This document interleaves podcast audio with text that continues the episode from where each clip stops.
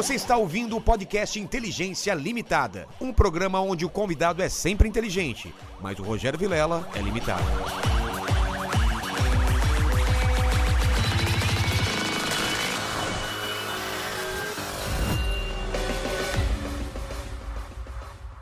Olá, terráqueos, como é que vocês estão? Eu sou o Rogério Vilela e está começando mais um Inteligência Limitada, o programa onde a limitação da inteligência acontece somente por parte do apresentador que vos fala, não é, Lenny? Exato. Hoje... Cada...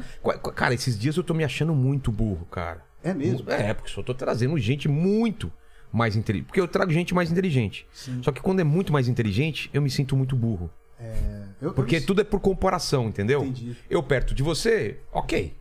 Perto do Paquito? do Paquito, putz, me sinto inteligente pra caramba. Agora, perto desses caras, aí eu me sinto burro, entendeu? Cara, eu sei como é que é isso, que eu me Não sinto é? assim todo dia. Exatamente. Então, vamos falar com eles que têm uma, uma vida muito mais. eh, são mais inteligentes, têm uma vida muito mais agitada do que a gente e tem propriedade pra falar sobre a guerra, sobre esse conflito que tá acontecendo, não é? E antes de falar com eles, vamos falar com o pessoal que tá nessa live maravilhosa. É isso aí, ó, pessoal. Já tá, está- já tá fixado lá no chat as, as regras, tá bom? Você pode participar com pergunta, com comentário ou aquele famoso jabá. Lembrando que hoje a gente vai responder as cinco melhores perguntas, né? É. Que Não dá pra responder todas, É. claro que se, se der tempo a gente responde mais. Exatamente. Lembrando que hoje é o último dia da promoção das camisetas. Camisetas Inteligência Limitada, que se você tá no YouTube tem aí embaixo todos os modelos. Tá lá Você já clica e vai direto pra loja. 50% cupomzinho. de desconto. E eu tenho um show agora, Exato. sábado no Beverly Hills, onde eu vou fazer o podcast lá com desconhecidos. Ou seja, gente da plateia, pode ser você. Então vá lá, também link na descrição. Na descrição. Beleza? É isso Fechou, aí. então. Fechou. Então é De Leon, não é Da Leon, né? É De Leon. É De Leon. Da Leon é do, do Jaspion, Do né? É do Jaspion. Gigante guerreiro da ilha. É, tem a ver com guerra, mas não a nossa. aqui, É, né, não a nossa. né? Então, Ainda Leon não. E comandante Robson. Eu vou fazer como eu fiz aqui na, na live de terça-feira, que a gente fez sobre, sobre a guerra, né? E eu gostaria que vocês dessem suas credenciais pro pessoal que não conhece. Porque a gente aqui tá furando bolhas aqui também. Aqui vem todo tipo de pessoa pra assistir. Tem gente até que vem aqui só pra xingar, não é, Lene? A Exatamente. pessoa assiste com raiva. Com raiva. Ai, não concordo. Os ca- os ca- todo mundo virou agora especialista em geopolítica, né? Exatamente. Antes gente tá era de pandemia, agora. É, é era de pandemia. Sabe tudo. Final do ano vai ser técnico de futebol. É assim, o brasileiro, ele, ele entende de tudo, né? Então, De Leon, suas credenciais. Boa noite a todos. Onde que fica a câmera? Aquela lá, aquela da- do canto lá. Boa noite a todos. Boa, boa noite, é de dia, né? Ah, Essa mas noção. tudo bem. O Bom dia. É que tá escuro. Tá Aí escuro eu pra cá. A gente tá no porão, né? É, me confundi. Bom dia a todos, muito obrigado. Meu nome é Adriano Peta, eu sou criador do canal Geopolítica Mundial, sou professor de geopolítica e de analista de inteligência, né? Trabalho com essa parte, principalmente na parte de geopolítica tradicional, crime organizado, espionagem e terrorismo. Então, Caramba, olha só. É muita área. coisa que dá pra gente falar aqui. Comandante Robinson. Oi, gente, eu sou o comandante Robson Farinaz. Obrigado, Vilela. Obrigado, professor. É do canal Arte da Guerra, tá? Vamos escrever, deixar o link, compartilhar. E eu sou oficial da reserva da Marinha. Eu trabalhei no Corpo de Fuzileiros Navais, fiz o curso de aviação aqui fora, né? E o, o final da minha carreira, os últimos anos da minha carreira, eu trabalhei com, na área de, de, de compatibilização de sistemas de armas, de engenharia aeronáutica. É ma- mais ou menos por aí. E a gente tava conversando aqui antes de começar a live. É o. o- como que é? Não, não existe capitão, né? Comandante. É, como na, funciona na Marinha é a- engraçado a hierarquia, isso. É, Não, não é que não existe, existe, mas o vocativo é só tenente, comandante e almirante. Então, o que, que é o tenente É. na Marinha? Tenente é o cara que ou ele é aspirante, saiu da escola naval agora, embarcou no navio de um curso de formação, embarcou no navio, e então vai de, de aspirante a capitão-tenente. Isso é o tenente, ao tenente fulano. Tá. É, pode ser um segundo tenente, o primeiro tenente, o capitão-tenente. Depois vem comandante, que é o de corveta a mariguerra. Então ele pode ser um capitão de corveta, de fragata ou de mariguerra. Quando você está falando com um comandante, você não sabe se ele é o corveta que ontem era capitão-tenente, foi promovido agora, ou se ele é um mariguerra antigaço que tá indo almirante aí. Quer dizer, é uma. uma- é- É eu amplo. acho. É amplo. Eu acho que é a faixa de posto que mais varia, assim, vamos dizer, a experiência da pessoa. E tem o almirante, que é o contra-almirante, vice-almirante e almirante de esquadra. Então, os vocativos da Marinha são só esses três. Entendi. Quando você serve. Aí que, eu- que às vezes toca horror na cabeça do pessoal. Porque quando você só é, serve em OM de- em, em unidade do Corpo de Fuzileiros Navais, aí tem o capitão. É, então, porque eu vi aqui, eu fui fazer uma pesquisa, eu tava como capitão de. De fragata. Não, não, não, mas o capitão de fragata é o comandante. Ah. Só que o capitão-tenente no corpo de fuzileiros navais é chamado de capitão. O capitão-tenente no, no corpo da armada, ele é chamado só de tenente. Ou na engenha- no- nos engenheiros, ou na medicina, ele é chamado de tenente.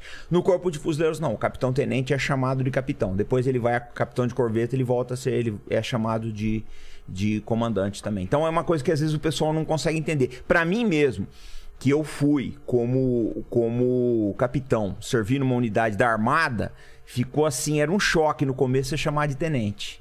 Ah, é? Era um choque. É engraçado pra você adaptar a isso de novo tal. Porque no fuzileiro tem essa. Mas depois que você acostuma, É, é fácil. fica. É, mas é, é isso. A Marinha, assim, gente, a Marinha. Ela tem umas características, assim, ela é bem diferente do Exército e da Força Aérea. É muito diferente nessa, nesse aspecto. E, e segue, e segue países como é, Inglaterra, Estados Unidos, ou cada um tem uma, uma forma diferente? É diferente. É Por diferente, exemplo, né? nos Estados Unidos, o- você tem lá oficiais subalternos, oficiais intermediários, né? oficiais superiores e oficiais generais. O que, que é oficial subalterno? É o, o- o capitão, te- o- é o primeiro tenente, segundo tenente ou aspirante. O que, que é oficial intermediário? No Brasil, tá? São só os capitães. E o que, que é oficial superior? É os majores, tenente-coronéis, coronéis ou na marinha, capitão de corveta, capitão de fragata e capitão de mar e guerra. Oficiais generais são os almirantes, brigadeiros, generais. Só que, na marinha americana, o capitão de corveta, ele não é considerado oficial superior. Ele é considerado oficial intermediário. Então você olha a pala do cap do, do, do corveta americano, do, do- ele, ela não tem aquela... Aquela, aqueles louros aqui, porque Sei. ele é considerado um oficial intermediário. No Brasil, não. Ele é considerado oficial superior. E a, e- e a gente assiste os filmes americanos, tem uns caras que tem tanta coisa aqui, né? Ah lá, eles. Mano, é, é que fica Muita um monte de coisa, você fala, caramba. E, e com certeza quem manja deve ler exatamente o que cada um significa, né? Não, Porque o- lá tem o- o condecoração também junto ou não? Ou é só. Não, é, é que muitas vezes você ganha por uma comissão. O que, que é comissão? É comissão quartel que você serviu. Então, por exemplo, se você serve, acho que na Coreia, Coreia do Sul, é considerado. Eu não sei, eles têm a regra deles, Sei. aí você ganha uma medalha por aquilo ali. Uma, uma, uma, uma- barra, no sentido. O general Patton falava uma coisa que é uma, gran- é uma grande verdade. Que a medalha é um pedaço de lata, é barato pro Estado e você faz com que o cara arrisque a vida dele. É uma grande verdade. Putz, cara, é verdade, É, né? tá no Um livro pedaço dele. de lata. a guerra que eu vi, você, você acha isso daí. Então, é assim, eles, eu acho que eles são bem, bem inteligentes nesse aspecto, E, né? e eles dão muito valor, né, pra esse pedaço de lata, né? Por Não, aqui também, Aqui mas é também? que lá é mais pródiga a distribuição. Por É. exemplo, tem coisa que você faz aqui no, no- no- nos Estados Unidos que te rendem, uma, e aqui ia passar normal, cara. E passa ia ganhar batido, nenhuma- Você não ia ganhar nada. Entendi. É, é, aqui, coisas que lá, assim, o pessoal acha. é, é, tem uma, uma certa premiação, aqui já não é tão. Eu acho que é, tem vantagens e desvantagens nisso, né? A vantagem, vai, é que fica bonito na foto. A desvantagem é que. Não sei até que ponto que aquilo é meritocrático. Eu- eu- o que eu vejo nas Forças Armadas Brasileiras, e eu posso dizer só delas porque eu só servi aqui, é que realmente, quando você ganha uma medalha, é o que você fez por merecer. Ah, tá. É uma coisa É mais extraordinária. difícil conseguir. É, exatamente. Lá eles têm muito, por exemplo, né? Você serviu na, na, na Guerra do Golfo, você tem. uma- Automaticamente já ganha. É, não, você tem uma, uma, uma cruz, aquilo é uma, uma medalha, etc, que eu acho válido pra caramba, né? Eu acho muito válido. Provar que você teve naquele, naquele conflito. Exatamente. Ó, então, é... Lene, é, pilota aí então, por favor, aí os comentários. Quando a gente estiver saindo do assunto e você achar que tem uma pergunta ainda que, que completa o que a gente falou, você me chama aqui, tá? Beleza. Não precisa levantar o dedinho, eu tô sempre olhando aqui. Fechou. Né? Porque o, o, o- Paquito o Paquito um- parece que tá na escola, né? e essa mão branca que ele tem, né? Muito branca. Parece aquele boneco do posto, né? Exatamente. Então, como que a gente poderia começar? Eu acho que a gente poderia Presente, começar. presente inútil. Ah, um presente inútil, Presente claro. inútil. Claro, cadê o presente inútil? Quem... Primeiro o seu, primeiro eu. Pô, você fez a primeira. É, Não, primeiro. Então faz, então, vai. Tá bom, eu primeiro. trouxe dois presentes. Um é inútil. Tá. Mas o outro é muito útil. Eu espero que tenha muito. Eu trouxe dois, tá? Tá. Então, eu acho assim. Presente inútil, eu vou te dar a nossa caneca, a minha caneca, que eu usei pra muitas produções aqui do canal. Essa caneca que já passou de café por ela aí. Oh, se ela tem Brasil- história. Se o Brasil é, exportasse todo o café que tava aqui dentro, ele pagava a dívida externa, Vilela. Então já prepara outro café pra ele aí, que eu já vi que ele é do café, hein? Olha aqui, Entendeu? ó. A arte da guerra, dá pra ver aqui? Ó. Que legal. E Arte da Guerra, pra quem não sabe, né? É aquele famoso livro do Sun Tzu. Sun Tzu. Sun Tzu. Como que é? Tem dois. Sun Tzu. Sun Tzu. Sun Tzu. Tem 2.500 livros. É, 2.500 anos esse Por que, que é livro. tão famoso esse livro? Eu já li umas partes. Ele, ele, ele é atual até hoje? Sempre vai ser. É mesmo? natureza humana, né? É um manual, é- poderia ser chamado do primeiro manual de geopolítica. É mesmo? Porque ele vai além da guerra. Ele é muito mais do que só a Não, eu guerra. vejo sempre. Isso que eu tenho dificuldade de explicar pro pessoal. Eu vejo a galera sempre compartilhando coisas que você falou que foi escrito tão, tão anteriormente, funciona até hoje para outro tipo de guerra, outro tipo de armamento. E os caras não tinham nem noção, ele não tinha nem noção que, que, que seria isso hoje. E funciona a mesma coisa, né? Ele se preocupa com geografia, com espionagem, Com a natureza humana. exato, com economia. É, a natureza humana não muda, a gente é o mesmo. Por exemplo, fala algum dos ensinamentos dele sobre, sobre o inimigo, sobre o campo de conhecer o campo de batalha, que, que é algumas coisas que Ah, você conhecer a si mesmo e, e você conhecer o inimigo, porque as pessoas não se conhecem. Por exemplo, eu vou te dar um exemplo desse assunto que Tá. a gente. E eu queria ouvir a intervenção do professor também, tá? É, por exemplo, esse caso aqui, da, da, da Ucrânia em si. O que eu noto, o pessoal não conhece a Rússia. é. Não antes, da gente, antes da gente entrar no assunto, então, vamos terminar com os presentes. Esse é o presente Inútil. inútil e o útil. Isso aqui eu quero que tenha muita utilidade pra você. Ah, bonitinho. Pense sempre nisso, tá? Eu trago sempre, eu já fiquei Eu sem vi aqui, ó. aqui. É. A bandeira do Brasil nunca sai, gente. Nunca sai.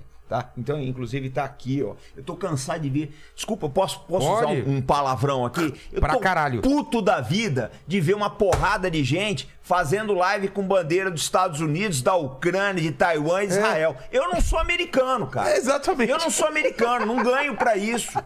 Você tá entendendo? Não uso cueca dos Estados Unidos. Eu tô de saco cheio e o público tá de saco cheio também de ver gente fazer live com bandeira dos Estados Unidos, bandeira de Israel, bandeira da Ucrânia, bandeira Aqui, de ó. Taiwan, bandeira do escambau. Tem uma detonada, mas tem aí, ó. Mas tem, é isso que tem que ter, pessoal. Se você não gosta do teu próprio país, você vai gostar de quê? Ó, já coloquei aqui, ó. Dá pra ver aqui, ó. Mas mas eu pensei que que você ia falar um palavrão. É, não, nossa. agora vem. Palavrão de milico é coisa. Puto, ah. O senhor deu É o aula palavrão educado, né? sabe. É, educado, mano. É, o palavrão, o senhor, o senhor sabe disso. Tem coisa pior, pensei que ah, agora vem. Ah, agora vem, né, tranquilo. Bandeira, tem tudo aí, né? Exatamente. Aqui, vamos tirar isso aqui. Pode tirar isso aqui, então? Pode. Então vamos lá. E o seu, O meu é o De seguinte: Leon? é um livro Ó. completamente pseudocientífico. Foi escrito por um, inclusive, um comandante da Marinha inglesa. Trabalhou com a tese de que a China teria descoberto a maior parte do mundo, né? Isso no começo Bem dos anos antes. 2000. Antes do. do, do- Em 1421, ou seja, 60 anos, 70 anos antes do, Descobrindo do Brasil. do, e do da América. do, América. do- do Colombo, né? E a China na época até patrocinou a ideia, tal, porque eles teriam vindo aqui para as Américas, teriam ido para a Austrália, e não sei o que lá. Hoje em dia isso não tem validade acadêmica, científica, Ah, porque a gente é? já não considera. Eles tiveram um período grande de navegações, os chineses, uma coisa fenomenal, mas a ponto de chegar nas Américas, no Brasil, não. E aí eu quis, eu levei esse livro num sebo, lá no centro de de São Paulo, para me livrar dele, e porque eu não, não queria mais ele. E aí o cara não queria aceitar, porque ele tinha literalmente uma prateleira inteira cheia dele. Todo mundo se desfazendo. Todo mundo se desfazendo. Aí eu falei, não, mas não, preci- não- não precisa pagar. Eu só quero me livrar Pode dele. ficar com ele. Não, eu não quero. E ainda por cima, ele ficou tão bravo que ele pegou, tirou 10 reais do negócio. Falou, não, eu pago pra você levar isso de volta. Que? Acho que foi o único caso de alguém que foi no sebo dar um, vender um livro Olha e a conseguiu raiva voltar do com cara, eu ele. não Você não acusou ele de sinofobia, não? É. De sinofobia. Eu não quero. Toma 10 reais e nunca mais vai aparecer com esse. Aí pra onde vai o livro? Pra cá. Fica com ele, É tá o vendo? lugar, Então- é o depósito das coisas inúteis, né? Tá aí o. O. O. O. o, o, o- cara, eu, Lene. não, eu ia falar do. Do Paquito. do Paquito, né? Não precisa me pagar. live pra eu mandar pro pessoal. Ah, é, manda- o link mandar pra um- manda pra ele. zap, pra eu distribuir na minha Não precisa pagar não, viu? É- Pode... Isso é louco. O, o cara escreve um livro em cima de uma tese, ela cai e. É que ele não, ele não seguiu uma série de metodologias É? que você tem pra fazer. Ele não é arqueólogo. Tem... Ah, tá. Se você virar com o Rodrigo Silva, por exemplo, que é arqueólogo de formação, ele conhece uma série de metodologias muito mais do que eu. Ele não seguiu, ele se atrapalhou, não sei. Na época tinha essa discussão que apareceu um mapa lá suspeito de que os chineses tinham vindo pra cá. Mas a questão é, quando a gente fala de ciência, a gente tem sempre que seguir muito metodologia. E ele não, não, não seguiu, era da área, é. não seguiu, vendeu muito, não pode negar, Claro. vendeu Ele- pra cacete. Ele se adiantou, na verdade, E né? aí ficou com o livro. Então vamos guardar aqui, ó. Mas não, mas não acabou, hein? Tem mais? Tem Manda- mais. O que acontece é o seguinte, seu. Ah, O seu Vilela. O Quero outro que você leia e me faça o resumo, viu, Lene? livro pequenininho, né? O outro dia a moça veio aqui, eu esqueci o nome dela, acho que Silvia. Silvia. Design, então? Design, isso. E ela não tinha o que comer aqui. É verdade. Isso é tinha mentira. Vamos falar a verdade? Não tinha que vocês a estavam gente deixando a moça ofereceu pra ela, Foi. ela não aceitou e depois teve fome no meio do programa meio e do deixou a programa. gente em situação É. desconfortável. Foi verdade, que perguntei, eu perguntei se você quer, É. aí ela falou, não, não, não. Na hora do Mas ela depois falou, que- É- é ela falou que fez sacanagem mesmo. Foi, foi. Ela falou assim: "É, não, eu queria zoar com vocês. Na dúvida. Tá. Você trouxe comida? Na dúvida. Cara, esse é um cara que a gente tem que sempre convidar. Prevenido, um cara que né, traz comida pra. Quer dizer, vamos na ver que dúvida. comida também que ele trouxe também, né? Meu Deus. Ah, Doritos. cara, eu te amo. Nossa. Polvilho. Pega uns potinhos aí pra nós, já vamos dividir. Ainda vai me dar uma carona de volta. Eu adoro esse Nossa. professor. Potinho pra nós. Ó a cara de felicidade do Paçoquinha. Paquito. Nossa, paçoca, velho. Eu vou roubar um aqui. Não, cara. e o legal é caindo aqui no mapa da Europa tudo. Olha aqui, ó. Leis. Só que a Leis tirou o olho que é minha, hein? Cara, olha que maravilhoso isso. Mais, mais balinha Eu tô aqui. tão feliz, vocês não têm noção, eu não almocei, cara. Professor Joel, cara. Mais balinha. Mais Não, jujuba. não, né? É, porque eu não sei se essa jujuba. Ah. O pessoal, não sei se espirra, tosse aqui em cima, eu não vou comer. Sabe o que, que é isso? É o colega Pessoal ideal de troca. acampamento. Aquele cara que tem essa mochila recheada de melhorada. Nossa, é o colega cara- ideal de É o acampamento. colega. Ex- Ex-gordo, né? Então sabe Aqueles é que é. meninos que a mãe, a mãe enche de Exatamente. coisa. Amendoim. Cara, amendoim de chocolate. O que, que vocês vão querer aí? Eu vou E querer a- esse Doritos aí, cara. Aqui, vocês. E a. Depois, depois você dá uma passadinha no departamento Também. pessoal lá que a gente vai querer conversar com Vamos, você. é, vamos conversar com vocês. E eu vim aqui, ó. O mais Marcelo vai vir vagabundo hoje à noite? vocês aí por enquanto. Não tem mais lá não, né? Desse... Meu Deus, Doritos. Marcelo vai vir hoje à noite. Você já falou, ó, tem os ovinhos do professor de Leão pra você chupar aí. Boa. De fome comigo ninguém morre. É saudável? Nem um pouco, mas. Então, mas eu acho que tem um- um- uma supervalorização das comidas saudáveis que eu não concordo. Por exemplo, Adão e Eva. Eles não teriam pecado se tivesse esse monte de coisa. Você acha que eles iam querer comer maçã se tivesse essa batata maravilhosa, se tivesse um Doritos? Deus falava, falasse assim pra eles: não pode comer daquela fruta lá. Eles falam: não, tamo de boa. E frutinha sem graça. né? É, tamo de boa. Frutinha tem sem de... graça. Pô, vamos pegar um rocambole, vamos pegar paçoca. Mas o problema era a falta dessas coisas. Então, não pecais. Comprais comidas. é, eu sou ruim de. É, com- é, comprais comidas Comidas é, é, não saudáveis. não, sauda- não saudáveis e engordáveis. Engordáveis. Com muita gordura trans. Exatamente. Ó, vamos colocar aqui no canto então. Deixar o mapa aqui no meio. Hoje- é hoje que o comandante vai melar os dedos, hein, comandante? É, Tá bom pra Pode caramba. ficar aí à vontade mas, aí. tem, mas tem guardanapo aqui também. Tem uns ovinhos aqui também. Vocês pegam um pouco depois joga pra gente também. ó. Faz favor, passa o, o, o- a, a jujuba aqui. Essa ou a. É, a- essa aberta? aqui, porque tem, o- tem uma outra. Essa tá aberta, isso. Essa tá aberta, hein? É, Você não, é, sabe o tá- que, que é, tá passou aberta, aqui. é, vai saber, vai saber. Então a gente, eu, eu te interrompi, comandante Robson. É, a gente estava começando a falar, que você estava falando assim, vamos primeiro estabelecer uma coisa. O que, que é? Vamos, vamos começar por aquilo que eu te interrompi para os presentes inúteis. Vamos por aquilo lá. Tá, eu acho o seguinte, por- vamos pegar o, Obrigado. o Sun Tzu. Ele fala que conhece o inimigo. É. Eu acho que o, o Ocidente não conhece a Rússia. Ponto. E aí o professor pode entrar, entrar, aprofundar mais o assunto, mas eu acho assim. Você pega, em primeiro lugar, o pessoal fala "Ah, a Rússia não é uma democracia. Não é. O padrão nosso de democracia não é. Agora, eu, eu vou te fazer uma pergunta. Será que o russo é mais infeliz por isso? É muito difícil. Muito difícil você saber. Essa já é a primeira entendi, coisa. entendi sua pergunta assim. Para nossa visão, a gente seria infeliz, mas será que o povo russo que tem, que tem uma história muito diferente da nossa, para eles é tão ruim quanto pra gente? É, é essa a pergunta que eu te faço, sabe por quê, Vilela? Pelo seguinte, a gente tá- teve uma discussão outro dia a respeito disso com, com um policial aqui, né? A gente- que a gente levou lá no canal. Vamos pegar, por exemplo, Arábia Saudita. Tem pena de morte, tem tudo que você pode pensar. Não tô dizendo que tá certo ou que tá errado, não- pelo amor de Deus, não julguem isso. Mas o que eu quero dizer é o seguinte: você tá mais seguro na Arábia Saudita do que em São Paulo. É um fato. Fato. A, a possibilidade de você ser assaltado aqui, ser atacado, uma série de outras coisas, lá dificilmente isso vai acontecer. Não, Não, quer um- dizer que não vai. Veio um casal de ucraniano aqui antes da guerra, lá era muito mais seguro do que aqui. Exatamente. É, na verdade, quase em qualquer lugar do mundo é mais seguro que as Américas. Tirando, né? As tirando- Américas são muito é, violentas. Sei lá, cidade do México, né? Que é. Nicarágua, É. esses lugares, Venezuela. Sim, mas é, é- é esse o problema que a gente precisa começar a perguntar, né? É, será que eles estão errados? É difícil. A gente não entende, a gente acha que todo mundo Pensa com a mesma cabeça pensa que a com a gente. mesma cabeça, que o chinês tem que usar a camisa do Flamengo, que ele tem que assistir o programa do Faustão. A vida não é assim, gente. Comer Então, McDonald's. Exatamente, eu acho que o ocidental ele não entende a cabeça do russo. E do, e do chinês menos ainda, eu Menos acho. né? ainda, do É, iraniano, do Eu coreano. eu morei em Hong Kong, né? Lá, lá, basicamente, o que a gente falava é, é, só chinês entende cabeça de chinês. É, né? Isso porque o pessoal de Hong Kong não se, não se consideram chineses, tá? São, eles são muito ocidentalizados Entendi. até. Mas eles falavam isso, só chinês cabeça, entende a cabeça de chinês. Tudo isso E começou... japonês também. Tudo isso começou então, Robson, por causa do arte da guerra que a gente tava falando. Uma das coisas é conheça seu inimigo. Exatamente. Então, pra gente, qualquer discussão sobre essa guerra é, Rússia e Ucrânia, a gente já começa defasado porque a gente não conhece muito da Rússia e conhece pouco da Ucrânia também, mas um pouco mais, né?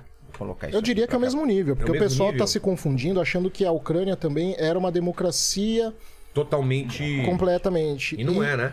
Não era. Se você pega a Ucrânia, ela tinha problemas seríssimos de crime organizado infiltrado no governo. Isso não significa que, eu, por exemplo, a Rússia então tá tranquila. Não, a Rússia também tem um problema seríssimo de crime organizado, embora é diferente. Eu diria que no caso da Ucrânia, o crime organizado infiltrado no governo, e no caso da Rússia, o governo infiltrado no crime organizado. Ah, boa, boa. Bem, bem, Tem- tem essa É, bem- diferença. Bem, definido. Você entendeu? Mas não era também essa- essa- esse paraíso o liberal e- Democrático e. E só pra reforçar também, porque a gente tá numa situação que é onde a gente condena também os Estados Unidos, o pessoal acha que a gente concorda necessariamente com a Rússia, concorda com a China, concorda com a Coreia do Norte. A ideia é, é- é falar todos os pontos aqui. Exatamente. Não é, quem- E não é não tem bonzinho nem, nem estre... não é A gente não pode eh, ter essa visão maniqueísta. É, que o pessoal reduzir, falando, né? "Isso Nesse mundo não tem santo. Eu né? errado e outra exatamente. Eu falo sempre, por exemplo, quando eu. eu- eu- porque assim, o Vilela, o, o professor já conhece bem o canal ali, né? Minha visão é muito para o Brasil, muito. Eu, eu sempre tento colocar a situação internacional no seguinte ponto: o que, que é bom e o que, que não é bom para o Brasil nessa Entendi. história. Então, o Brasil, nessa questão, ele é a Rússia, ele é a Ucrânia. Em alguns momentos, ele é a Rússia, porque ele tem problema, ele vai ter problemas que a Rússia está tendo hoje. Ninguém impede que o dia de amanhã, você não pode garantir para mim que o dia de amanhã os Estados Unidos e a União- e a União Europeia cheguem e falem: olha só, Brasil, você tá maltratando muito as suas florestas. Se você não fizer isso, eu vou te tirar do Swift. Ele pode fazer. Se falar não pode, pode. Pode. A gente não sabe, né? Ele pode. E a gente é a Ucrânia também, porque uma, uma potência pode cismar com o Brasil, falando, nós vamos. eh, Eles chegam lá eh, na, na, na Raposa Serra do Sol. Olha, tem uma tribo de índio aqui que está sendo maltratada, a gente vai reconhecer isso como uma um país independente e a gente vai segurar como? Isso daí. Então é muito Eu complicado, não tinha gente. pensado nesse, nesse Não, ângulo. A gente pode os dois. sofrer isso mais pra frente por um motivo que pro mundo pode parecer justo e pra gente vai é um ser absurdo. vendido como justo, É. né? Vai ser vendido. Você quer ver um negócio? É, é, inclusive é interessante, professor, você começar a mostrar isso aí pro pessoal lá no seu canal. A gente vai te levar na Norte da Guerra tal, vamos bater um papo disso. Mas é, é a Agenda 2030 da OTAN. Tá no canal deles, tá no canal oficial da OTAN. Quem duvidar de mim, assiste lá o canal. O Jens Stoltenberg, que é o secretário-geral da OTAN, que é norueguês, tem uma carreira assim. A carreira dele foi toda na área desses movimentos ambientais. Toda. No ambientalismo. Toda. E ele fala, né, que a preocupação da OTAN para a Agenda 2030 é a mudança climática. Ali é esse Brasil, pô. Então é, é muito complicado. Esse maniqueísmo do pessoal. A gente, a gente pode estar nessa lista, então, aí de, tem- de sanções mais pra frente. Ô Vilela, eu acho assim, já tem banco, o BNP Paribas tá sancionando alguns produtores do agro brasileiro. O banco francês BNP Paribas, que por sinal é o financiador O do que submarino significa isso? significa que é, você vai ter restrições. Mas essas, essas sanções, hoje elas são tão, ainda elas são tão incipientes que você não consegue, elas não chegam no seu dia a dia. Por exemplo, você tem algum exemplo de, de sanções? Não, eles, eles emitiram uma carta. É? né? Agora, eu não sei até que ponto, porque eu nu- nunca pedi um financiamento pro BNP Paribas. Eu não sei se você é um produtor de soja, que tipo de sanção que você vai enfrentar. Mas o, o fato é o seguinte: inclusive tem até declaração do, do um deputado brasileiro, esqueci o nome agora, deputado, do- deputado federal aqui, eh, deputado estadual aqui de São Paulo, e ele fez uma carta respondendo ao banco. Mas eu, eu penso, o, o Frederico Dávila, Frederico Dávila, muito bom a atuação dele. Mas eu, penso, assim, é um cara interessante vocês trazerem aqui. Mas eu penso da seguinte forma: a gente não sabe o que é o dia de amanhã. O- Eles cismam, por exemplo, aconteceu uma coisa, o jornal negou. O jornal negou, o Estadão negou. Mas tá. Vocês acham isso aí no- no- no- na- nas atas da ONU? Dia 13 de dezembro do ano passado, tá? Foi apresentado pelo Níger e pela Irlanda. O Bolsonaro sabe disso, porque ele tocou nesse assunto recentemente. O presidente está bem informado disso aí. É, foi apresentada uma moção para associar mudança climática com segurança. A Rússia barrou no Conselho de Segurança, porque isso interessava para ela, porque ela tem florestas aqui. Claro. Mas isso é prejudicar o Brasil. Se a ONU aprova isso, o dia de amanhã alguém chega falando: olha só, cara, você está fazendo suas queimadas, isso é uma ameaça à segurança internacional, a gente vai intervir aí. Eu não tô fantasiando. Tá na agenda 2030 no canal do OTAN. Quem estiver assistindo, olha lá o canal do OTAN. Publiquei no Twitter ontem o vídeo do Stoltenberg falando disso. Ou vocês vão no Departamento de Defesa dos Estados Unidos e olhem os documentos que eles têm ali. Mudança climática é um problema de segurança na visão dos Estados Unidos. Então a gente é Rússia e é Ucrânia nessa história, né? Mas eu queria deixar Daí a, a- Entendi. Deixando Daí claro eu- que a gente condena a guerra, né? Exatamente. senão Exatamente. O pessoal ser nossa, vocês estão amanhã." falando. É, o objetivo da geopolítica é tentar ver como que a gente pode diminuir as tensões, já pensando até no depois. Porque que acontece o seguinte, ô Vilela? Nada acontece de repente, né? Dá a impressão que essa guerra começou é, há algumas semanas. Exatamente. E ela é uma escalada de outra coisa. Quando a né? gente fala de geopolítica, a gente tem que ter em mente três palavras, que eu, que eu, que eu vejo que a maioria que, que usa a palavra geopolítica não sabe o que é geopolítica. Tá? Se você jogar geopolítica no Google no YouTube, você vai ver muitos canais de geopolítica, só que 99% são relações internacionais ou história. Não é geopolítica. O que, que acontece quando a gente fala em geopolítica? A gente tem que levar em consideração três aspectos: ação, reação e precedente. Se eu fazer isso, se o meu país fazer isso, quais serão as reações que vão ter? Se o meu país fazer isso, vai abrir precedente para que outros países façam isso? Isso é relação internacional ou é geopolítica? Geopolítica. E relação internacional fazendo paralelo seria o quê? É A simplesmente... diferença, em essência, a diferença de geopolítica para relações internacionais, tá? Mais ou menos, seria o seguinte: a geopolítica ela vai tentar trabalhar como que assuntos simultâneos de segurança, economia e política estão amarrados dentro de uma mesma geografia, Tá. tá? E como que isso vai direcionar eventuais estratégias de Estado. Então, geopolítica é um assunto de Estado, sempre vai ser, tá? E aqui que vem o problema. O pessoal acaba confundindo geopolítica com relações internacionais, aonde nas relações internacionais o, fator humano, o fator político tem muito mais espaço, o fator ideológico Ah, tá. tem muito mais espaço do que na geopolítica. Isso não significa que geopolítico não pode ter ideologia, não tem, claro que tem, mas você não Ela pode leva em conta confundir. também, mas. Você não pode deixar que a sua ideologia, a sua percepção de mundo venha a afetar a sua análise. Porque a geopolítica é essencialmente ultra, ultra eh, realista. Ela lida com o mundo como ele é, não como você gostaria que seja. Ah, O que é diferente das relações internacionais. Daí vem muito dessa confusão, às vezes messiânica, de querer transformar, de, de utilizar a palavra geopolítica para justificar visões idealistas. Entendi. E a gente já teve, gente da geopolítica, a gente já teve um problema com isso nos anos 30 e 40, quando a geopolítica ela é adulterada, né, e maquiada para servir aos interesses alemães durante a Segunda Guerra Mundial com, a, com o conceito de geopolitik que era basicamente você pegar a geopolítica e utilizar as ferramentas da geopolítica para justificar o imperialismo nazista ideologicamente foi usado. ideológico. Então a gente já viu isso. E aí o que, que acontece? Nos anos 50 e 60 era meio que palavrão falar em O Putin geopolítica. não tá meio que fazendo isso daí também? O discurso dele... Diminuiu. Diminuiu, Ele diminuiu. Mudou, né? Mudou. Por quê? Como eu tava falando, nos anos 50 e 60, a palavra geopolítica era meio mal vista porque remetia à geopolítica alemã. Entendi. Chega nos anos 70 e 80, começa a ter uma discussão de redescobrir a geopolítica. Só que você vai se lembrar que já quando chega nos anos 90 e 2000, tem aquela coisa da euforia da globalização, o mundo sem fronteira, economia globalizada, interdependente. A geopolítica ela meio que agora se torna um assunto de guerra fria que ninguém mais fala. E a maior parte dos cursos de relações internacionais viam muito mal visto a geopolítica. Entendeu? Quando eu comecei a trabalhar com geopolítica no finalzinho dos anos 2000, na virada para 2010, coisa que eu mais escutava, mas você vai estudar isso? Isso é papo de guerra fria.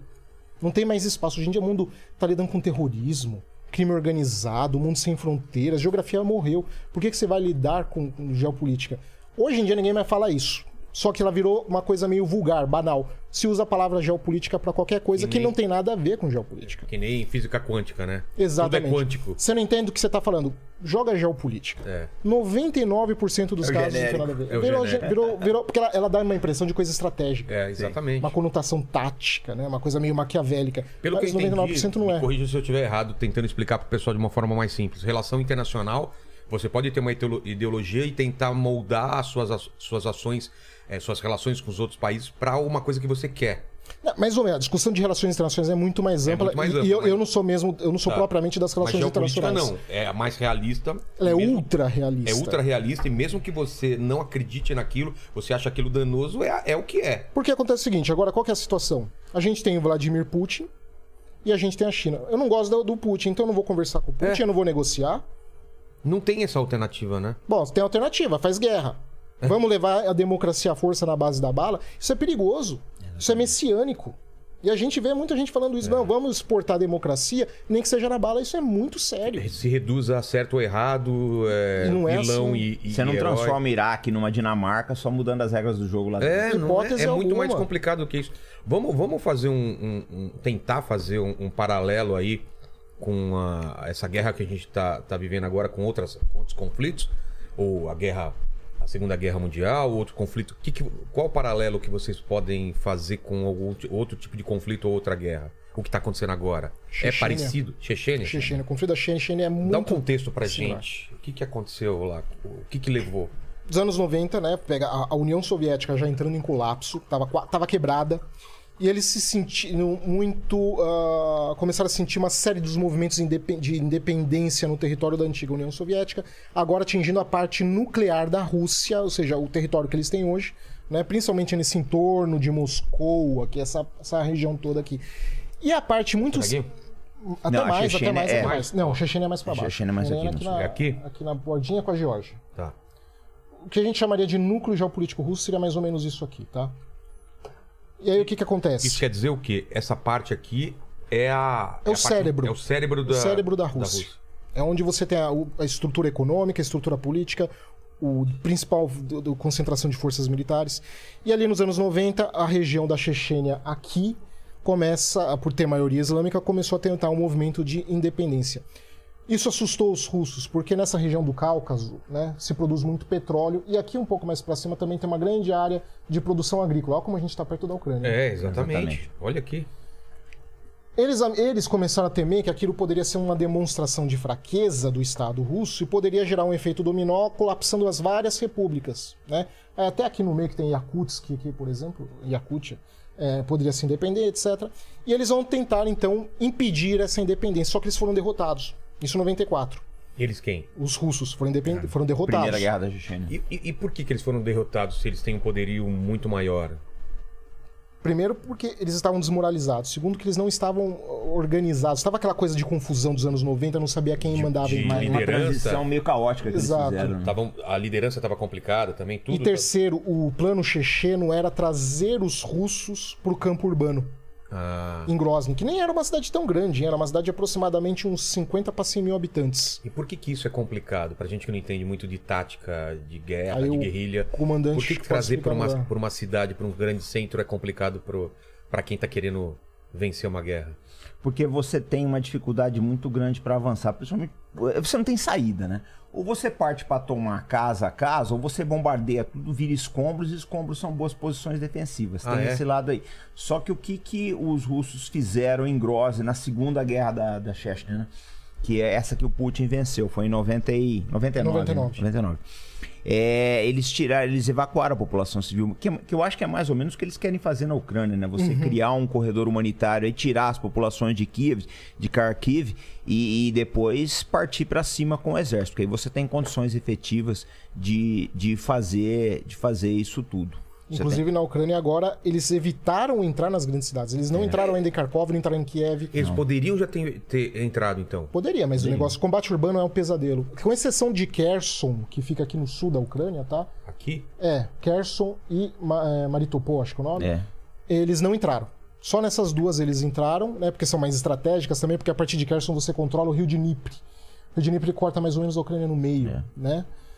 Inclusive, a gente tem, por enquanto, é que nem o comandante estava falando, a gente não tem muita certeza também do, do que qual é o planejamento russo. A gente estima, né, que na verdade eles não, a operação não seria focada para tomar a Ucrânia toda, mas tomar metade. Exatamente. É? é, o Dnipro ele, ele cruza a Ucrânia quase na diagonal, né, professor? Então você corta, Corta no meio. É, tem um rio aqui. É um rio aqui, mais ou menos isso aqui, ó.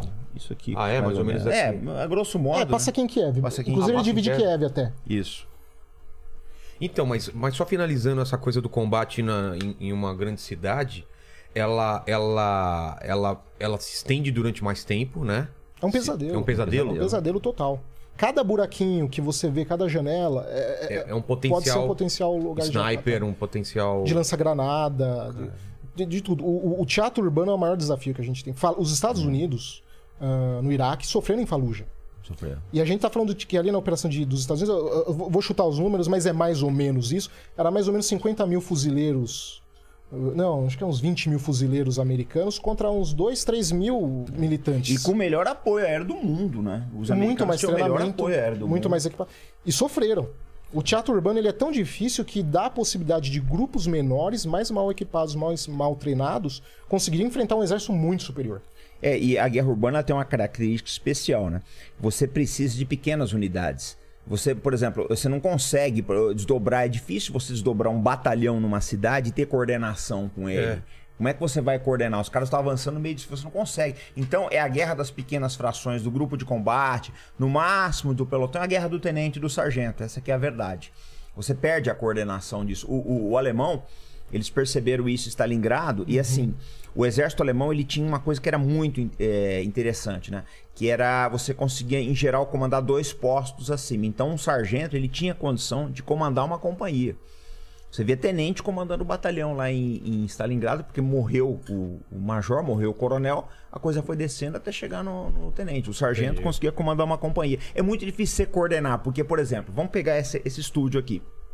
Vai, que é uma coisa assim, você tem vários obstáculos, né? É, é, o sujeito que tá atrás daquela pilastra, é difícil a sua comunicação com ele. Você chegar e falar, "Ô, fulano, avança até ali", você não vai conseguir isso daí. Então é a Se guerra fosse das um campo aberto, se fosse uma, uma. Exatamente. E tem um outro problema também.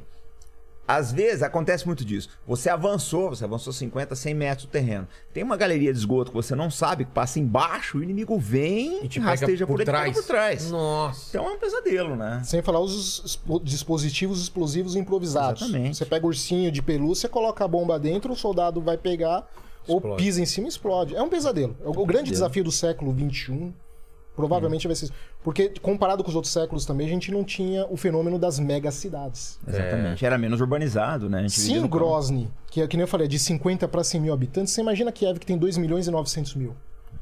É um pesadelo total. Daí eu acho que é que nem o comandante falou, eles devem estar puxando, deixando os civis saírem, porque aí eles vão bombardear mesmo e. Acha que eles vão destruir mesmo a, a cidade? Deixar os ah, em ruínas? Que é. Ah, Eu, eu, eu não, quero especular porque acontece o Porque seguinte. isso eu acho que, que teria uma reação muito negativa com a, a população russa também, Mas né? será que Total. conta? Hã? Né? É, Esse é que é o problema. essa, né? Ó, quer ver um negócio? Eu, eu acho assim, né? Aí vocês botam o contraponto. Eu acho que são três guerras que estão se travando ali. Você tem a guerra do campo militar, que as chances da Rússia são boas, vamos ser sinceros. As chances da Rússia ganhar são boas. Isso é um a- ponto que eu queria discutir também, porque tá todo mundo dizendo que a Ucrânia que tá bem não resistindo Se e a você- Rússia tá cada vez mais. Se você vai pela mídia, é, É. parece até que daqui a pouco as forças ucranianas estão ocupando Moscou. É. Então, E não é nada disso. Não é isso? Não, não, porque a Ucrânia já não tem mobilidade nenhuma. Na mobili... Quando você não tem mobilidade, você pode até não perder uma guerra, mas você não ganha. Como é que você vai ganhar parado? O que, que é mobilidade numa Ah, guerra? A Se logística. É, e logística, não o transporte mais? de pessoas está muito reduzida gigantescamente. É. O que leva a uma coisa que é um crime de guerra, que eles estão utilizando veículos civis, Eles quem? Os, os, russos? os ucranianos. Os ucranianos? Qual que é o problema de você utilizar veículo civil? Os russos vão ver os veículos civis, vão meter bala, só que não sabe se é um soldado ou uma pessoa civil. Exatamente. É claro que os russos também estão cometendo crimes de guerra. O que eu quero dizer, só para deixar bastante claro, tá, Vilela? É, A gente tá apontando que não tem santo aqui. Os dois lados Não, estão cometendo A Rússia invadiu as um país atrocidades. soberano, a gente não tem dúvida disso. Entendeu? Então, assim, é, não, não é um lado certo. Geopolítica não lida com certo e errado. Geopolítica lida com ação e reação e, e- e precedente. Essa que é a questão. Que daí a gente tentar for, for- a gente, como se eu fosse líder da OTAN, né? É. Mas enfim, daí a OT os líderes tem- estarem focados e tentar diminuir as tensões e pensando também no pós-Ucrânia, pós-conflito na Ucrânia. Que também, os cenários também são igualmente muito ruins. Mas, mas é isso que eu tava falando, professor. Você quer ver um negócio? São três, três frentes, pra- na minha opinião. Você falou que são três guerras, né? Exatamente. lutadas. A, primeira... é a militar, que isso nós estamos discutindo aqui, a- as chances da Rússia, eu diria que são boas. Segunda, é uma frente eh, midiática. Eu acho que essa, essa Rússia vai perder de qualquer forma. Ganhando ou perdendo a guerra, ela já, já perdeu essa Ela guerra. vai perder a frente midiática por quê? Porque, na verdade, o pessoal apelou pra censura. Você ti- tirar a RT Sputnik do ar, na minha opinião, é uma puta sacanagem. É censura isso daí. É que nem a da pandemia. Você não pode falar mal da vacina, você não pode falar mal Lá de não nada. pode, não pode usar a palavra guerra, né? Então, meu amigo, peraí. Eu acho que a gente já chegou nesse ponto, já acabou toda e qualquer imparcialidade, já virou uma coisa de, tur- de torcida, já virou uma coisa assim, é, eu diria até ditatorial. Então, eu acho que a batalha de mídia, a Rússia perde. Na minha opinião, tá rolando um caminhão de dinheiro pra essa versão prevalecer. Eu tenho visto alguns movimentos aí na Pelo internet. menos no, no Ocidente. Porque Sim. a gente também tem Ele visto uma. sabe lá, né? Não, não, não digo só na Rússia, eu digo em outros países até. Outro dia eu tava vendo uma repercussão muito negativa que teve em Bangladesh, por exemplo, que ela é muito dependente do trigo russo, mas gigantescamente dependente do trigo russo, e a Lituânia condicionou o envio de vacinas para para Bangladesh em troca da, de, da, de Bangladesh fazer parte das sanções contra a Nossa, Rússia. tá assim. A Bangladesh, a Lituânia basicamente falou: você quer vacina ou você quer comida?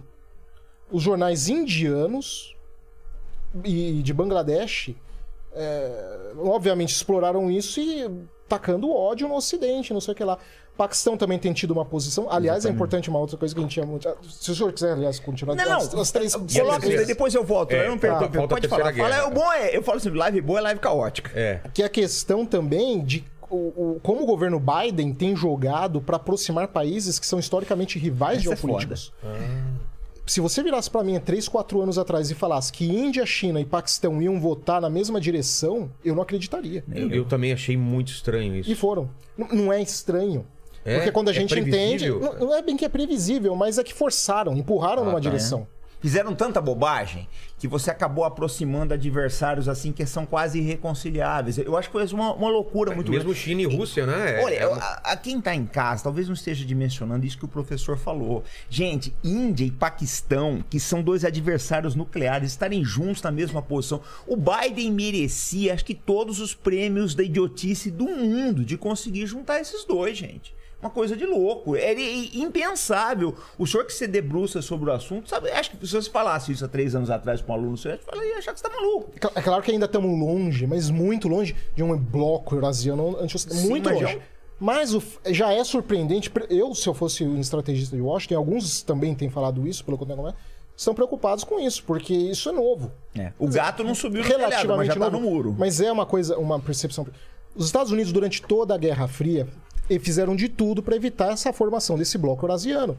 Daí, por exemplo, o Kissinger se aproximar do, do Kissinger e o Nixon se aproximarem da China eh, nos anos 70 Foi para uma obra de engenharia Pra se diplomática aproximar fora da, da série, União né? Soviética. Exatamente. E deu certo, funcionou. Mas hoje em dia o Biden está conseguindo desfazer toda uma doutrina norte-americana de evitar a formação de um grande bloco eurasiano. A China e a Rússia, mais ou menos assim, já está fechado, não tem mais muito o que fazer, até porque as sanções vão jogar a Rússia pro colo chinês. É. Não Ela tem não tem muita alternativa, né? Não tem alternativa. Vai ter que vender as coisas. O Irã estava meio por fora, meio vai, não vai. Também está começando também uma aproximação com a China e com a Rússia. Também era um rival histórico dos dois ao mesmo tempo. Só faltava a Índia. A Índia agora tá, como eu disse, está muito longe de uma aliança e eu ainda sou cético disso evoluir, tá? Mas assim, em 2020, virada de 2019 para 20, eu era cético de muita coisa que aconteceu. Exatamente. O que, que o Biden fez que uniu esse pessoal? A Índia é excessivamente eh, ligada à Rússia. Mas muito ligada. Principalmente também, do mesmo jeito que Bangladesh, a, a Índia também compra muito ah, commodities, principalmente. Inclusive E armamentos coisa... também. E armamentos. Também. Eu não sei se posso estar exagerando, mas já uma coisa na casa de 90%, 80% dos equipamentos militares indianos tem, vem, vem, vem, vem da Rússia. Alguma coisa nessa ordem. É muito dependente. Então, assim, é, a Índia foi pressionada a uma situação que ela não poderia necessariamente se contrapor. O que, que alguns analistas ah, nos Estados Unidos estão falando? Pô, a gente pressionou a Índia porque eles caíram numa armadilha de serem dependentes, dependentes da Rússia. Mas não é. A relação Índia-Rússia é antiga, desde a União Soviética. Sim. Inclusive, tinham, tinham pactos entre a União Soviética e a Índia de eventualmente um conflito entre a União Soviética com a China, a Índia apoiar a União Soviética. E desertores da União Soviética, se desertassem na Índia, a Índia entregava. Porque tinha essa questão. Então é uma relação já histórica. É que a Índia tem uma, uma política externa muito eficiente de. Fica muito difícil entender, mãe. Eles são pra lisos, né? tá. Dá que a gente uma poderia mão, pega aprender. com a outra. A gente poderia muito aprender com a política externa indiana. Inclusive, eh, eles estão negociando agora, não sei que pé que estão as negociações, de comprar petróleo barato da Rússia. Aproveitar, né? Aproveitar. Daí eu pergunto, por que, que o Brasil não faz o mesmo? Não, mas é que tá, né, professor? É uma coisa interessante isso. Eu digo sempre, depois eu vou voltar nesse caso das três guerras aí, mas você tocou, você puxou um outro, é aquilo, vai. É como dizia o Teoria Zavascki, né? A gente puxa uma pena, vê uma galinha. Você falou esse, esse caso do petróleo. Essa situação toda que vai acabar gerando é petróleo barato indo parar na mão da China. Os Estados Unidos são os maiores financiadores da China, os maiores. Há pouco tempo atrás, a China fechou um acordo de 400 bilhões de dólares pro Irã, eh, com o Irã para vender petróleo por 25 anos. Petróleo, lógico, com desconto. que O chinês também não, não, não faz caridade, né? Petróleo com desconto. Quer dizer, nessa história, os Estados Unidos falam: "Não, nós estamos numa guerra econômica com a China, mas você financia o petróleo dele, você faz uma sanção contra o teu inimigo, o teu inimigo vai lá e vende petróleo barato para ele. Vocês estão financiando os chineses. Não faz sentido isso, é uma burrice muito grande. Porque isso que você falou, que eu acho oportuno pra caramba, tá? Da, da desconstrução da obra do Kissinger e o Nixon. Enquanto foi o Trump, com todos os defeitos que o Trump tinha, eu não, não acho o Trump santo, mas a relação dele com o Putin era uma relação razoável e a Rússia ainda poderia ter alguma forma de convivência amigável com os Estados Unidos. O Biden, em um ano, ele conseguiu jogar efetivamente. A Rússia não volta mais. Mas daí vem o pessoal da teoria da conspiração de que a, a Rússia quer reconstruir a União Soviética. Então, e não, não quer? Não quer. Ela- se ela quisesse, ela não tem força pra fazer isso. Não tem mais. Não tem. A, a desproporção de força do que era a União Soviética pro mundo dela, de Rússia para pro mundo que a Rússia tá, é muito grande. Porque, por exemplo, vamos negociar. A gente tem que negociar com o Putin, tem que negociar com a Rússia. Ah, mas vai negociar com um ditador? Quem garante que ditador vai cumprir? Com o Maduro eles podem, né? Você não pode condicionar acordos e tratados na base de boa fé, porque a pessoa vai, vai cumprir. Democracia também quebra a ditadura. Ou, perdão, democracia também quebra acordo. O que, que faz os países não quebrarem acordos? Salvaguarda. Se o custo militar, econômico ou político for muito alto para quebrar, eles vão cumprir. Mas se os países puderem dar um jeito de fugir dos seus compromissos, eles fogem. Você tá entendendo? Então, assim. Como agora a, Rú- a Rússia vai ter que pagar na moeda deles, né? Exatamente. Então, assim, o, o custo sempre é avaliado em todo tipo de tratado. O que garante que os países vão cumprir acordos não é a boa-fé humanitária e porque é uma democracia. Porque quantos tratados os Estados Unidos já não quebraram também, os países europeus, e não estou falando também com demérito, faz parte do jogo. O que garante o país que manter acordo é o custo. É mais barato manter o acordo ou quebrar o acordo? Então, nesse sentido, o que, que acontece? Ao negociar com a Rússia, é, não tem opção, tem que negociar, porque é, é, eles estão lá. Vai ter que negociar. Não negociar só porque são ditaduras pode trazer uma série de efeitos muito piores. E espera, a gente já está começando a ver o efeito bumerangue das sanções, que vai atingir principalmente os europeus. Os europeus vão pagar muito caro pelo efeito bumerangue disso. Talvez até mais do que no Brasil. Aliás, Ah, isso eu não tenho certeza, dúvida. Com certeza. Mas isso que o professor falou dos acordos, eu acho que é uma coisa que vai mexer muito também. Você quer ver uma coisa? A gente estava conversando nos bastidores aqui, fazendo esquenta da live, e a gente trouxe diversos assuntos. Esse do Paquistão, da Índia, que é uma coisa de louco também. O pessoal talvez não, não, não seja vendo a profundidade disso, mas tem um outro. Que eu acho que aconteceu o seguinte: quando os Estados Unidos e a Europa lançaram essas mega sanções com a Rússia e muita coisa ali, eles passaram por cima de contratos, etc. Eu acho que acendeu uma luz aqui na, na Arábia Saudita que eles pensam assim: olha, isso está acontecendo com a Rússia hoje, a Rússia está atacando a Ucrânia, mas nós estamos atacando o Iêmen. Isso pode acontecer conosco amanhã. Na cabeça desses caras entra essa essa essa. Possibilidade, né? É, porque você vê o, o Mohammed bin Salman, que é o, o príncipe herdeiro da Arábia Saudita, ele mandou picar um jornalista na Turquia. Ele pensa nisso, eu posso sofrer essas sanções amanhã. Então, é, tá havendo um movimento aí que a gente acha assim, complicadíssimo. A gente estava conversando sobre isso, o professor e eu, que é a possibilidade da Arábia Saudita fechar contratos com a China e Yuan. Se isso acontecer, gente, já é um novo mundo. Até porque os Estados Unidos, ao tentarem negociar também com o Irã para tirarem as sanções, como também para diminuir a questão do petróleo e gás russo, já acendeu um alerta na Arábia Saudita Exatamente, também. é mais um. Pô, mais um alerta. Já me falta, já pensou, se os Estados Unidos se aproximam do Irã, a Arábia Saudita fica em pânico. Quebra o negócio. Sim, e, e eles também fizeram muita pressão em cima da questão Iêmen no fornecimento de tanto de armamento como alguns suportes logísticos que as Forças Armadas Americanas fornecem ali no, no, no Mar Vermelho. É complicado, gente. Eu acho que os Estados Unidos, eles têm, na minha opinião, é um leque de demandas muito grande, muito grande, está difícil atender tudo. Porque o que acontece? É, você pega, por exemplo, a Arábia Saudita ela tem os objetivos dela. O ataque da Arábia Saudita no Iêmen, que é cruel, é tudo que vocês podem pensar. mas atende questão de, questões de segurança deles. Eu não vou dizer se é certo ou se é errado. Ninguém, não, não estamos aqui para julgar os países. Mas são problemas de segurança que eles têm. Que Washington vê de outra forma. Não, é questão de direitos humanos, etc. Sim, meu amigo, direitos humanos. Só que você tem uma milícia xiita ali que é apoiada pelo Irã. E que tem tecnologia, tem expertise para atacar postos de petróleo e gasodutos e oleodutos na Arábia Saudita. E os Estados Unidos não estão vendo isso. Então a gente cai na questão que ele falou, da questão da segurança da Arábia Saudita. Então talvez a venda, esses contratos que eles querem fechar com o chinês não sejam apenas um, um problema econômico, mas também a busca de segurança. né? É, Até porque também, a- a- ainda que a Arábia Saudita seja um aliado de relativa confiança dos Estados Unidos, vai lembrar que ela tem uma, uma gravidade geopolítica própria. Sim. Ela não, ela não é lacaia. Ela não quer ser lacaia. Nem sempre as agendas batem, né? Exatamente, ela tem um pensamento, uma estrutura de, de, de pensamento geopolítico, geoestratégico na região do Oriente, do Oriente Médio por conta própria também.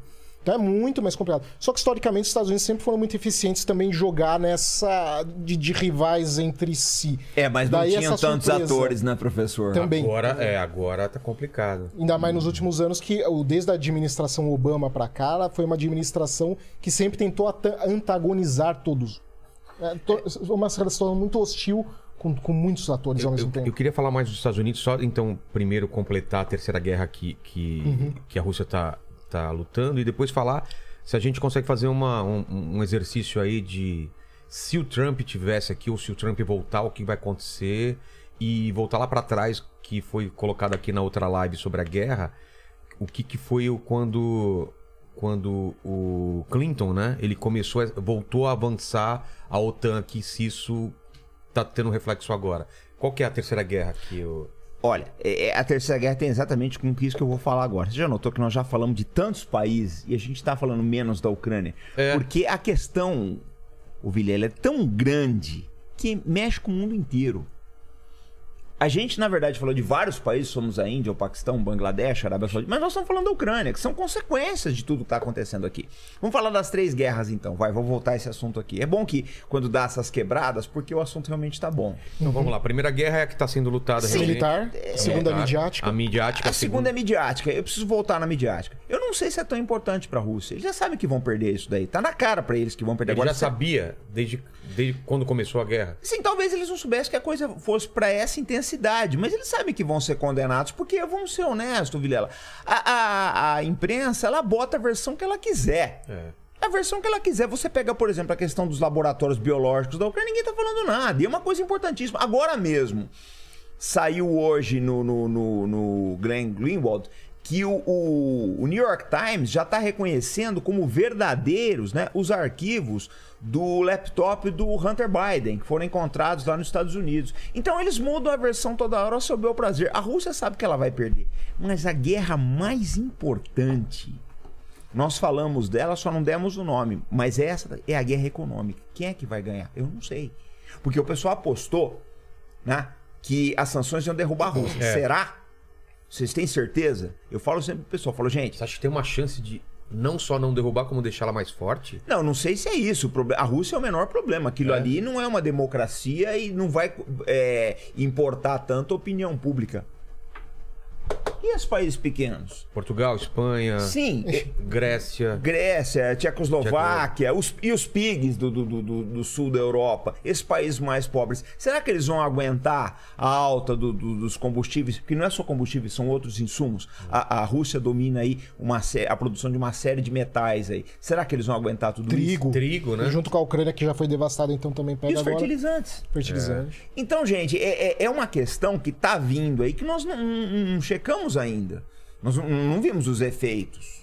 Os efeitos dessa questão. A gente sabe, por exemplo, vai do aumento do, do- do combustível, que não aumentou tanto, também não sei porquê.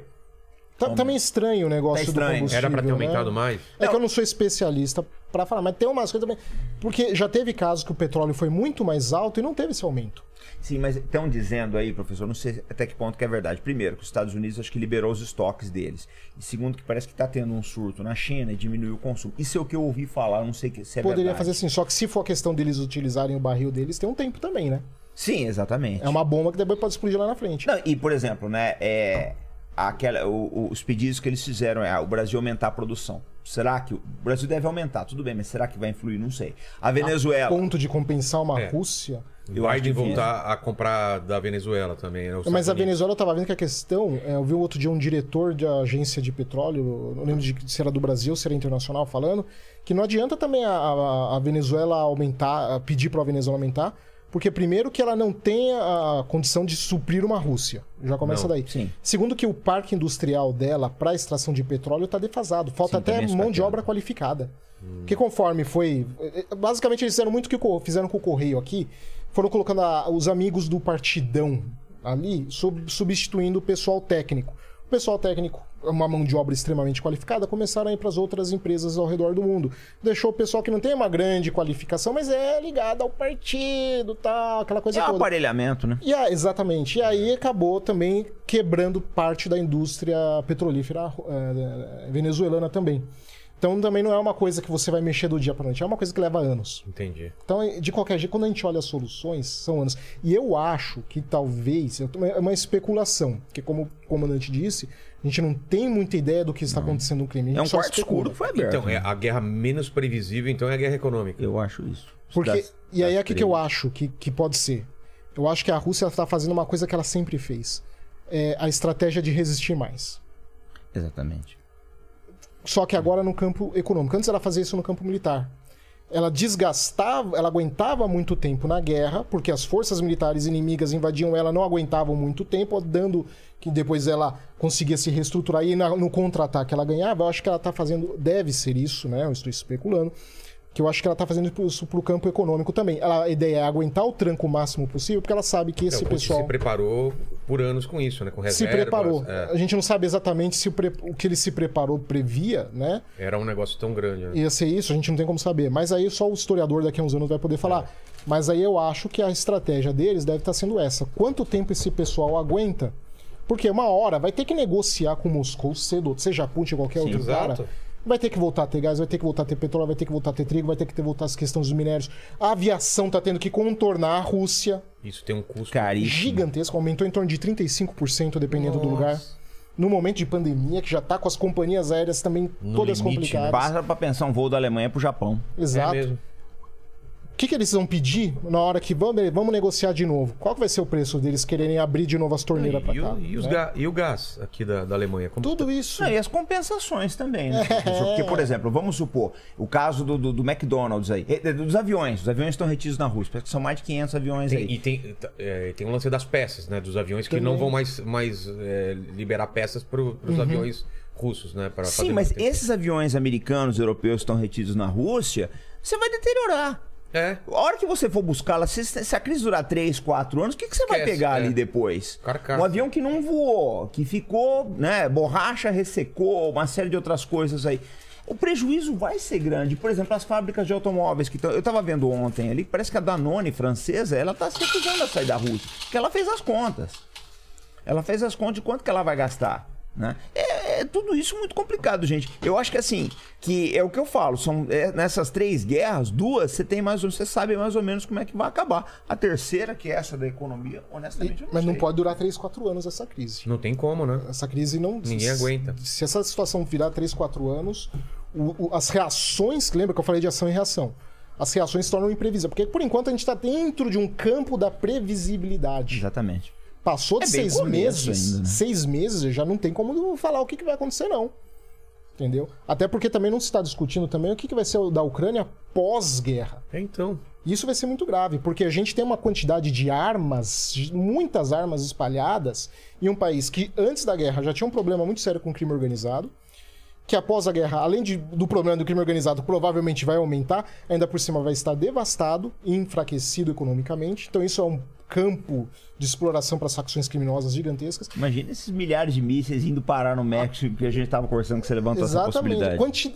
Assim, só de você distribuir a quantidade de fuzil que já foi distribuído, isso no pós-guerra já vai ser um problema para todo isso aqui. Pode ter certeza que nos próximos anos a quantidade de armas do mercado negro ucraniano que vai abastecer extremistas e organizações criminosas Nossa. em outros lugares, tal, eu não duvido nada que a gente comece a ver situações que nem a da Cangaço, da Cangaço, Cangaço Paulista, Sim, novo que nem aquele- cangaço. é, o novo cangaço, perdão. daqueles assaltos a bancos que a gente tinha no interior. Eu não duvido que a gente comece a ver isso em países europeus. E eles não têm esse preparo, porque eles nunca lidaram com esse grau de violência. E já há informações, de, por exemplo, que isso por enquanto eu tô falando de fuzil, mas e as armas de alta, gera- de alta- geração de míssil antitanque e míssil antiaéreo? Sim. Nossa. Já Um perigo para aviação civil, né? É. já há informações de que cartéis mexicanos estão de olho já para poder pegar alguma coisa assim. Você imagina os cartéis antiaéreos começando a ter dispositivo antitanque e antiaéreo Na fronteira com o México. na fronteira com Estados Unidos. Meu Deus. É, a gente não sabe. Sem falar o dilema humano, né, de tráfico humano, que já estamos tendo problemas de tráfico humano. Mulheres ucranianas estão sendo exploradas já na Alemanha já. O, o- o professor, e tem um outro lado também, né? Que é interessante a gente comentar. Acho que são 2,5 milhões de refugiados. Por enquanto, né? Por enquanto. Se essa guerra, o que você colocou aí agora, se a guerra se durar sete, seis meses, um ano, nós vamos ter a tempestade perfeita. Uma economia europeia com sérios problemas e tendo que cuidar de, por enquanto, 2,5 milhões de refugiados. Porque por enquanto, não, estamos recebendo os refugiados bem, tá todo É. mundo. Tá, tá começo de namoro, né? Tá, É. tá recebendo contra uma ditadura e Quando tal. esse, quando esse pessoal começar a disputar emprego, começar a baixar o salário do pessoal. começar a ter problema de criminalidade. É, É, aí- claro que o fator cultural, por exemplo, histórico, ameniza a, a- a complicação que não teve com os, com, Com os sírios.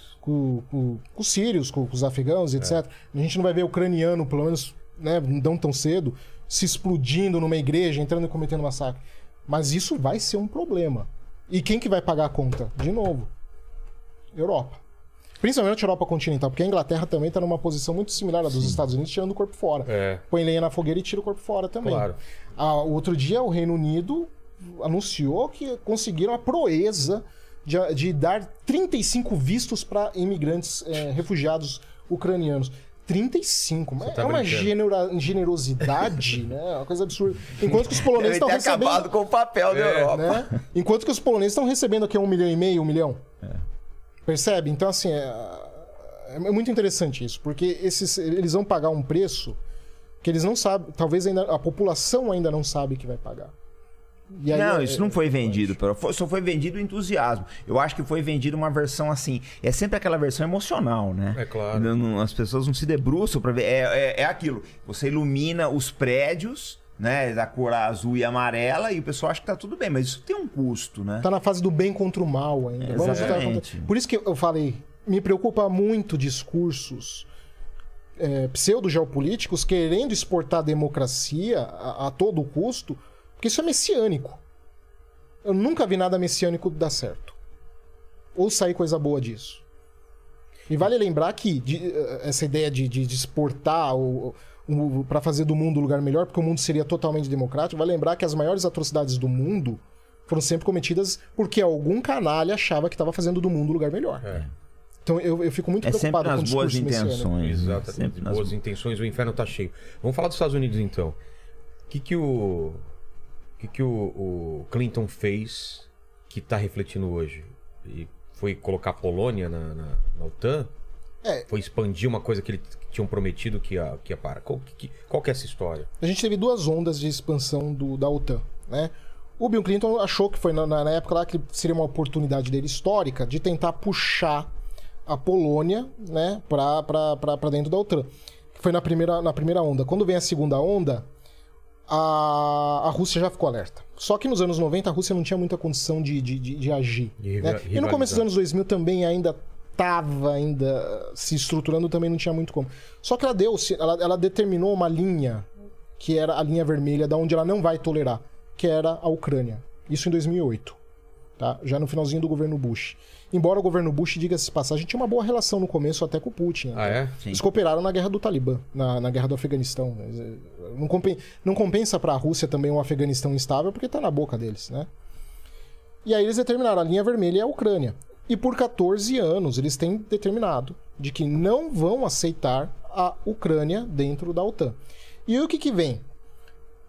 O Ocidente pagou para ver. Ação e reação. Eles achavam que a Rússia só tava blefando. Blefando, pagou. O problema é o seguinte, o, o, o Vilela, que aí vem o de pessoalzinho, que vem, vem na euforia, parece que tem ejaculação precoce de querer defender a democracia mundial e sai pra lá e pra cá e vamos expandir a democracia. E, bom, pagou pra ver, a Rússia agiu. E agora? Ah, mas é uma nação soberana que, que tem democracia. É verdade. Só que isso não muda a realidade. Eu dei um exemplo aqui na outra live, não sei se, se vocês concordam com isso. A Ucrânia não é aquele. Vamos imaginar uma rua. Você tem uma casa e o vizinho tá empurrando o, o- a grade, do- a, a cerca do, do- do seu quintal e você ficou quieto. Aí você contrata um segurança armado para ele não fazer mais isso.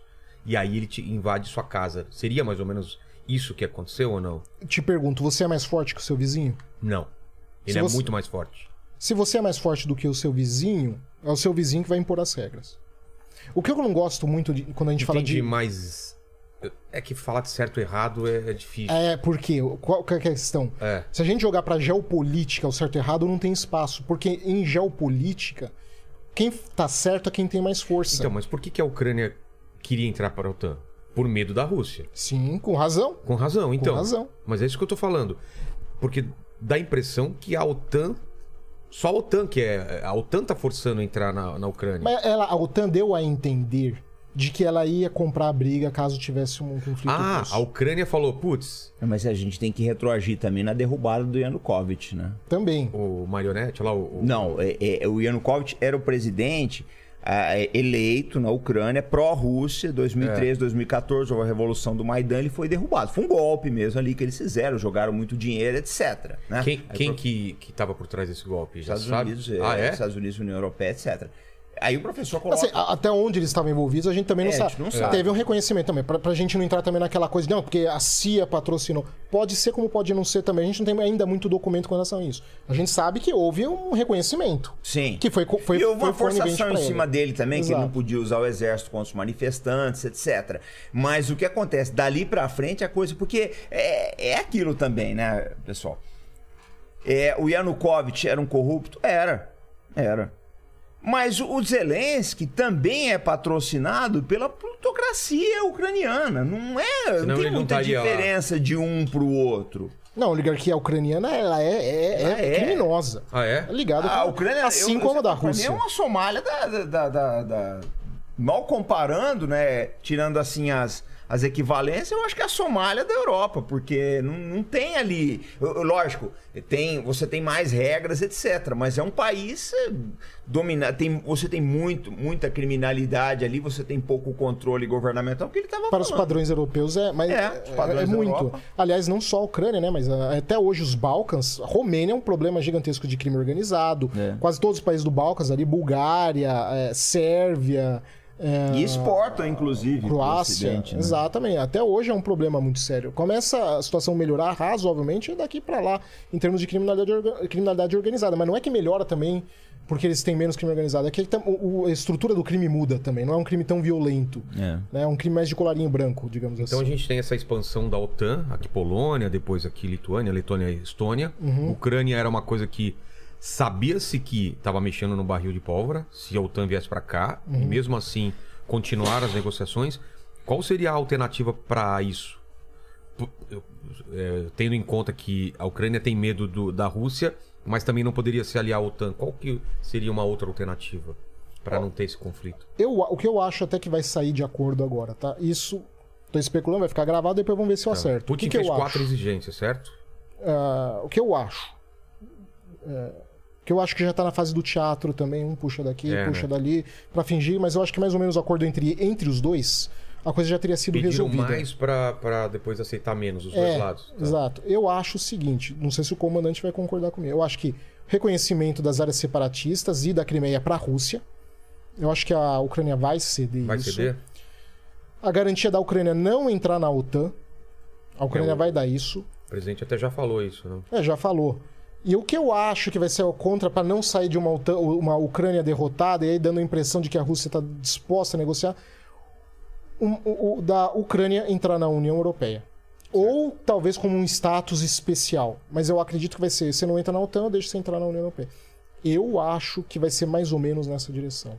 Não, eu acho que é o ideal também, professor, mas é, o problema que a gente pergunta assim, será que era, precisava ter chegado nisso? Esse aqui é o problema, precisava. Não era mais fácil a Ucrânia ter submetido um, pro- um- um projeto de lei arrado ao parlamento deles, dizendo, olha, nós não vamos entrar para a OTAN e desarmava os argumentos do Putin. Desarmava. Agora, precisava ter chegado nisso, eu não sei até que ponto. Né? Se, porque quem vai pagar a conta não é o Zelensky. Né? São, é, são civis ucranianos. A grande vítima de tudo são, São os civis da. Ucrânia. Mas porque eles foram levados a acreditar que a OTAN ia dar esse resguardo pra É. eles e que não deu. E, não tam- e, não- e você acha que não vai dar? Mais do que dar, a jogar armamento lá e inundar lá de armamento, eu acho muito, muito Que, improvável. por sua vez, é o que o- o- você colocou aí. Eu acho um problema tremendo. Porque esses armamentos, eu, eu vi um caso aí de. de um- E quase ninguém comenta, né? Sim. O pós. Até aparecer, né? Porque ninguém. É. eu- eu- professor, mas é o velho problema. A gente não pensa nas consequências. Tinha um político brasileiro que ele falava: é o problema das consequências é que elas vêm depois, né? Isso é maravilhoso. Não, né? mas é, Vilela, é, é o- é o velho problema. Vai, é porque a gente, lógico, a gente é mais analítico, né? A gente pensa nas consequências, a gente trabalha todos, todos esses cenários. Mas eu tava vendo um caso de um, de um rapaz que foi voluntário, que o pessoal chama de mercenário, mas na verdade os caras são mais voluntários. Eu não sei se estão pagando essa turma, não, mas enfim. É um, um- voluntário aí de, um de um país sul-americano que ele foi pra lá e falou que tava uma complicação pro armamento chegar no pessoal. Pra você entregar efetivamente. Eu não sei se aquele fuzil que chega do ocidente vai parar na mão de todo mundo, porque a gente tem esse problema da criminalidade que o senhor colocou aí. É. Até que ponto? Você tem garantia que você vai entregar esse fuzil pro, pro comandante de batalhão que vai chegar lá no soldado ou que ele vai, Vai pegar, parar no botar meio no, cam- caminhão e falar, meu amigo, é. Caminho da Síria, caminho de sabe-se Deus de onde, ou entregar pros próprios russos, você não sabe. Na É verdade. guerra do Vietnã tinha esse problema. O cara tinha oito, tinha 3 mil comandados lá, o general sul-vietnamita, ele colocava na planilha dele que ele tinha 8 mil. O excesso ele embolsava. A gente não sabe como é que isso vai se comportar. O, o professor que, que estuda estuda o crime internacional, ele colocou uma coisa que é uma grande verdade. O Leão Peta colocou uma coisa que é uma grande verdade. O dia que isso aparecer, né, num, país do Ocidente aí, ou na fronteira com os Estados Unidos, ou mesmo aqui na América do Sul, perdão, a gente vai começar a pensar o que está acontecendo, cara. Né? O, o que, que foi essa guerra aí? Porque eu, eu- eu vi um caso aí, o rapaz estava falando que ele chegou lá, acho que deram 10 cartuchos de munição para cada um. Você não faz nada com É. isso. Você não faz nada com isso daí. E, e o- eu tô lançando um vídeo hoje à noite com estimativas da Casa Branca de quanto que foi dado para os ucranianos desde o início do governo Biden. São 2 bilhões de dólares em armas, tem milhões de cartuchos aí. Mas não sei se tá chegando para todo mundo na linha de frente. Então eu temo por aquilo que o senhor colocou bem. Né? Eu não sei se, se- se esse, se esse material vai ser desviado.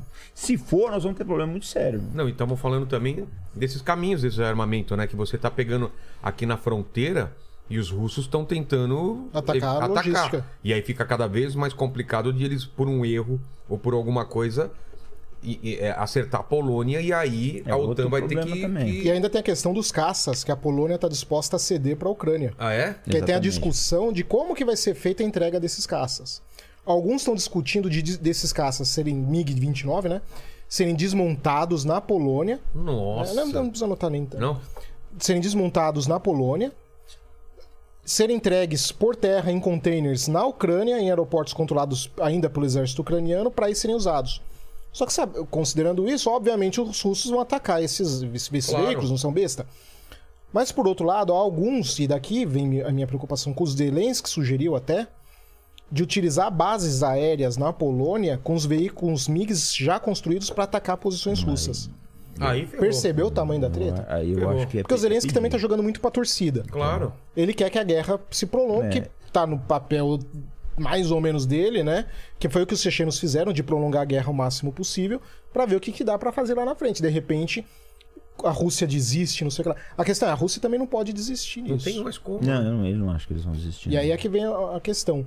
E uma derrota russa, se tivesse, que eu não acredito que eles vão perder militarmente, tá? Eu acredito que eles vão sangrar até o último sangue que tiver que sangrar, mas vão. vão. A Ucrânia não, não tem muito mais o que fazer, né? Especialmente se eles consolidarem a posição a partir do leste do Rio de Dnipro, né? aquele riozinho que a gente tinha desenhado aquela. Aqui, né? É, se eles consolidarem a posição ali, eles não tem como É, você tirar já mais criou eles. dois países aí praticamente. Não tem como tirar. Porque o, o- o- o ucraniano, ou você fazer uma, uma operação de travessia de rio, é uma das, uma das- um ataque cross-rio, né? É uma das operações militares mais complexas que existe. Se os russos fecharem até aqui, fecharem a margem leste do Dnieper, você não junta mais a É Ucrânia. mesmo? Opa, Mas, difícil. o comandante, que eu fiquei surpreso foi que uma parte da. Até aí, mais ou menos, alguns analistas iam discutindo essa possibilidade do cenário leste. Eu mesmo abordei no meu canal, fiz uma simulação até de como poderia ser. O que me surpreendeu é eles terem atravessado a partir de Chernobyl. Porque Sim. eles ficaram com uma coluna exposta a partir do oeste, Chernobyl fica onde, mais ou menos? aqui na pontinha. É. Na pontinha aqui? Não, aqui do outro lado do rio. Ah, do outro lado do rio. É. Isso, mais ou menos na, quase na fronteira Região do. Pripyat ali, né? Você, achou, você achava que eles deviam en- entrar pelo leste, é isso? É, a- a- O que a gente vinha esperando era ser uma- apenas uma ocupação leste. Eles fizeram uma coluna de forças para em direção a Kiev a partir de Chernobyl, chegando para cá, isola- tentando isolar Kiev, eh, isolando Kiev a partir do oeste. Isso me surpreendeu um pouco, porque isso tira um pouco a vantagem defensiva a partir do rio. E é onde boa parte das baixas estão. Você se lembra que no primeiro dia, quando a gente viu os helicópteros chegando no aeroporto, aquela coisa toda lá, eu tive a impressão de que foi uma coisa meio estrambelhada também. Eles chegaram de helicópteros, colocaram forças especiais ali no aeroporto de Rostomel, Gostomel, depende de como se pronuncia. Colocaram as forças, não esperavam que ia ter a, a capacidade antiaérea que ia ter, e deixaram meio que os soldados sozinhos lá. Os soldados ficaram abandonados, tanto que tiveram que abandonar o aeroporto depois. Então dá a impressão também que os russos também comeram um pouco de bola nessa, nessa questão também. Mas é o exército russo sendo o exército russo, viu, professor? Tacar a Eles- gente pra cima, né? Eles sempre foram correria e confusão no começo Ah, é? de todas as guerras. Ó, nas guerras napoleônicas foi um desastre no começo. Segunda Guerra Mundial foi um desastre completo. Era assim, bolsões de, é, de, de- de milhares de prisioneiros russos. Eles sempre foram assim. Eles começam é, confu- na Guerra da Crimeia, em 1856, a mesma coisa. É atávico no exército russo. Só que a, a curva de aprendizado deles é alta. Você Mas pega... tem um detalhe, a população era muito maior também, né? A população russa não tinha Sim. problema demográfico que tem hoje. Não, e outra também, né? Você, a população não sabia o que acontecia efetivamente na batalha. Mas é, é, é muito difícil você conseguir mexer. Eu falo porque a gente tem esse problema aqui no Brasil, né? Pode ver que todas as guerras que o Brasil entrou, a gente entrou despreparado. A gente não tinha. Segunda Guerra Mundial a gente não estava pronto. Guerra do Paraguai a gente não estava pronto. É, é atávico nosso. A gente deixa tudo pro último minuto. O exército russo, o que eu acho que é, é deles é que eles sempre entram numa situação assim meio eh, pastosa, algumas atrapalhadas no começo, mas a curva de aprendizado, eu tenho, eu tenho um livro lá em casa que eu acho muito legal.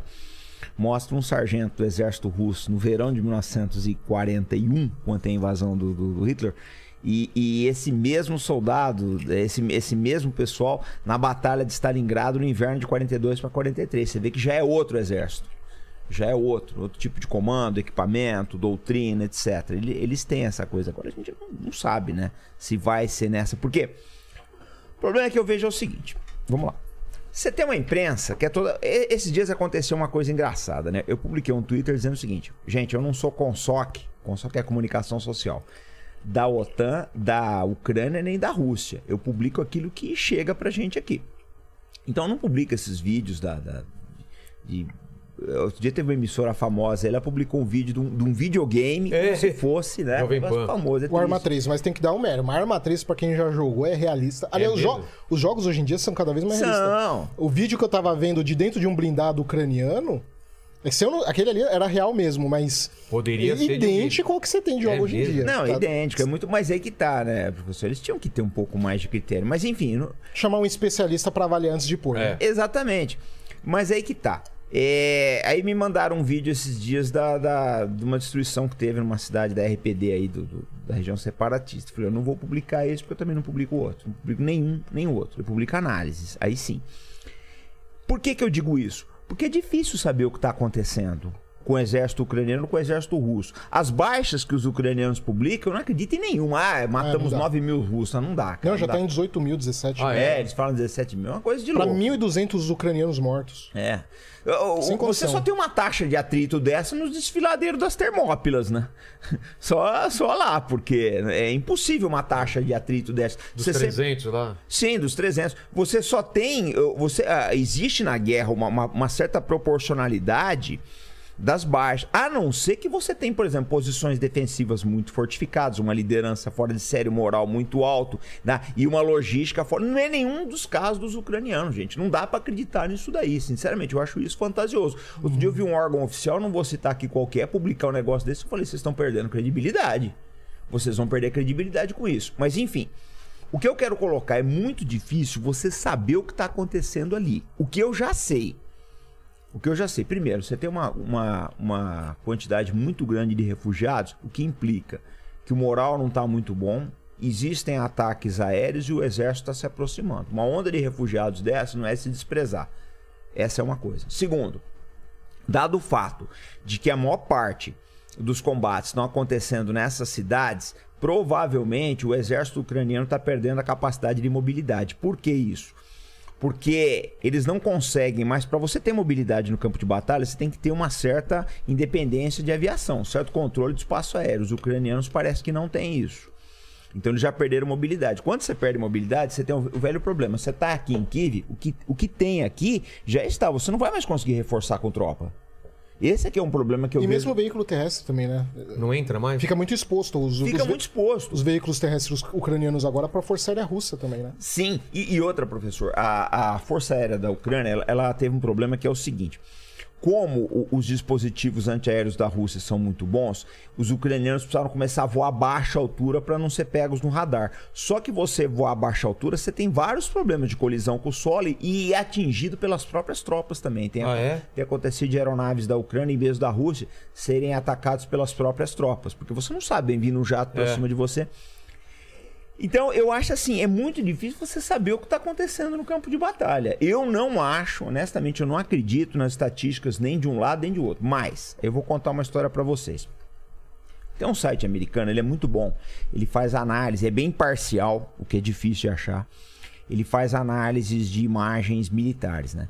E ele mostrou outro dia uma batalha em Kherson, na entrada de Kherson, num trevo da entrada de Kherson, no sul da, da, da Ucrânia, mais ou menos é? por aqui. Por aqui, é. Bem na, não, não. É, mais, Bem na boquinha do rio aqui. Isso, isso. Mais pra baixo aí. Isso. É, um pouquinho pra E o que acontece? É, vinha um comboio de artilharia dos, dos ucranianos, estava entrando na cidade, pelo que a gente percebe. Duas peças, dois obuseiros auto-rebocados. Auto-rebocado que a gente chama é de é, tracionado por caminhão. O caminhão tá puxando. E eles foram emboscados pelos russos. Aí mataram a guarnição do caminhão. Só que aí a Ucrânia mandou um pelotão de blindados, aqueles BMPs sobre rodas, é, investigar o que estava acontecendo. O pelotão foi. E os soldados russos estavam na berma, estavam na- nas, nas valas de esgoto esperando e, e acabaram emboscando o- a unidade de reconhecimento. Quando eu vi isso daí, eu fiquei analisando, eu fiquei, eu tava analisando, ela mostrando para minha esposa, falou, "Ó, isso aí mostra que pelo menos dessas tropas existe um, um, um, um treinamento muito bom e um controle também muito bom. Porque a tendência, o que, que é? Você emboscou, você já ir para cima para saber o que aconteceu. Eles não esperaram. Eles emboscaram. Tá? Eles emboscaram e depois emboscaram o reconhecimento. Eu falei, se o padrão todo do exército russo for esse, as chances de vitória são muito altas. Agora, isso pode ser um caso só, né? Ou uma força Isolado. especial, né? É uma força especial, uma unidade mais bem preparada, a gente não sabe.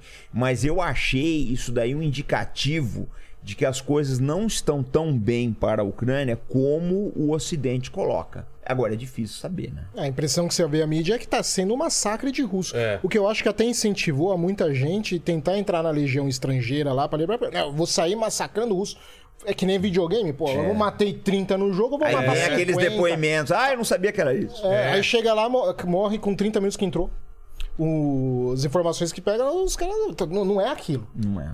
Não é, não tá sendo massacre. Não, e, e eu achei engraçado o seguinte, né? Eu tava em Brasília gravando, eu vi lá, ah, cadê a Força Aérea? Cadê a Força Aérea Russa, né? Eu falei, gente, vocês só estão vendo um lado, as notícias que chegam da, da- da- das mídias para a Ucrânia. Você vê esse caso aí da, da, da, da base de, de mercenários que mataram todo mundo. E o governo da Ucrânia negou que os mortos eram mercenários. Ele falou que não só tinha soldados ucranianos lá. Quando a gente tem depoimento de brasileiros aí que tinha realmente estrangeiros ali. Então não dá para confiar nas informações nem de um lado nem de outro, né? Você não sabe o que tá acontecendo. Que é o que ele colocou. Você pega as imagens de dentro de um blindado, você não sabe se aquilo é de um videogame ou se é de um. se é real. Tem que passar por um, Mas um entendo. especialista analisar. Para mim é muito complicado entender por que, que a Rússia não usa mais a Força Aérea. Não usa. Ou tá usando, a gente não sabe, né? É, então. Mas não seria o mais fácil de acabar a guerra logo eles entrarem pelo ar e já do que vir por terra?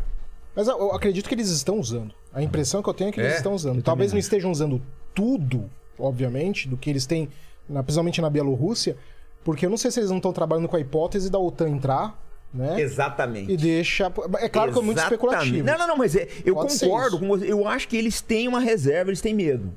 A gente não vê, por exemplo, aquele tanque lá, o, o, o novo deles, o é? Armata. A gente não viu. É um Não tanque viu sendo novo de última geração, a gente não viu ele sendo usado. Tá sendo guardado. É. Ou, ou- também pode levar em consideração também de que só uma especulação também. Pode ser que, na verdade, eles não tinham toda aquela estrutura militar que eles venderam por anos também, e no final das Pode contas. ser. É isso aqui. Mas é. eu acredito mais na reserva, no, no medo que eles têm do. do- Deixando, né? Ah, porque qualquer doutrina militar você tem que ter sempre reserva na mão. Não- eles não sabem, né? Olha, a OTAN pode entrar. Eles de- eu acredito Pode que ser eles isso. não estão usando tudo, não. Sem falar o risco também de se eles colocam um novo caça deles, o É. Su-50, Ser né? pego. Se eventualmente cai, eles estão tentando exportar ele como uma alternativa aos outros caças. Se isso aí cai no campo de batalha, pega mal pra caramba também no mercado. É. Não, eles vão precisar depois. E tem o outro lado, né? Que é o nervosismo. Que teve um caso, eu não sei se vocês viram aí, que caiu um MiG-21 e um Super Puma aqui na, na, na Romênia atingido por mísseis ucranianos. Ah, é? Não, não tava sabendo. um míssil S-300 ucraniano. Quer dizer, isso é o nervosismo, né? O pessoal é, deve ter pensado num... Ali foi nega de dedo, o pessoal devia estar pensando que ou o MiG estava em, em- em atitude de, de agressiva ou o pessoal não calculou direito, mas derrubaram um jato romeno dentro da Romênia a partir da Ucrânia. Ou talvez até é, tá tão improvisado o exército ucraniano que colocou alguém pra fazer ali com o mínimo de treinamento também. Exatamente, né? pode ter tu- tudo isso aí. A gente tá ainda naquela coisa de- da poeira, né? Tá- tá- a poeira tá muito Então, mas alta. por que ainda. estrategicamente eles não entraram com, é, com, com um avião é, em Kiev pra, pra, pra demonstrar mais força ou pra tentar acelerar essa... A gente tem imagens de, de que aviões entraram. A questão é quanto. É. né? A gente sabe que aviões estão estão atuando. A gente só não sabe se é tanto, é, se é muito ou se é pouco. Mas que a gente tem a presença da Força Aérea da Rússia, tem sim. É, e outra também, né? É uma coisa que eu tava vendo.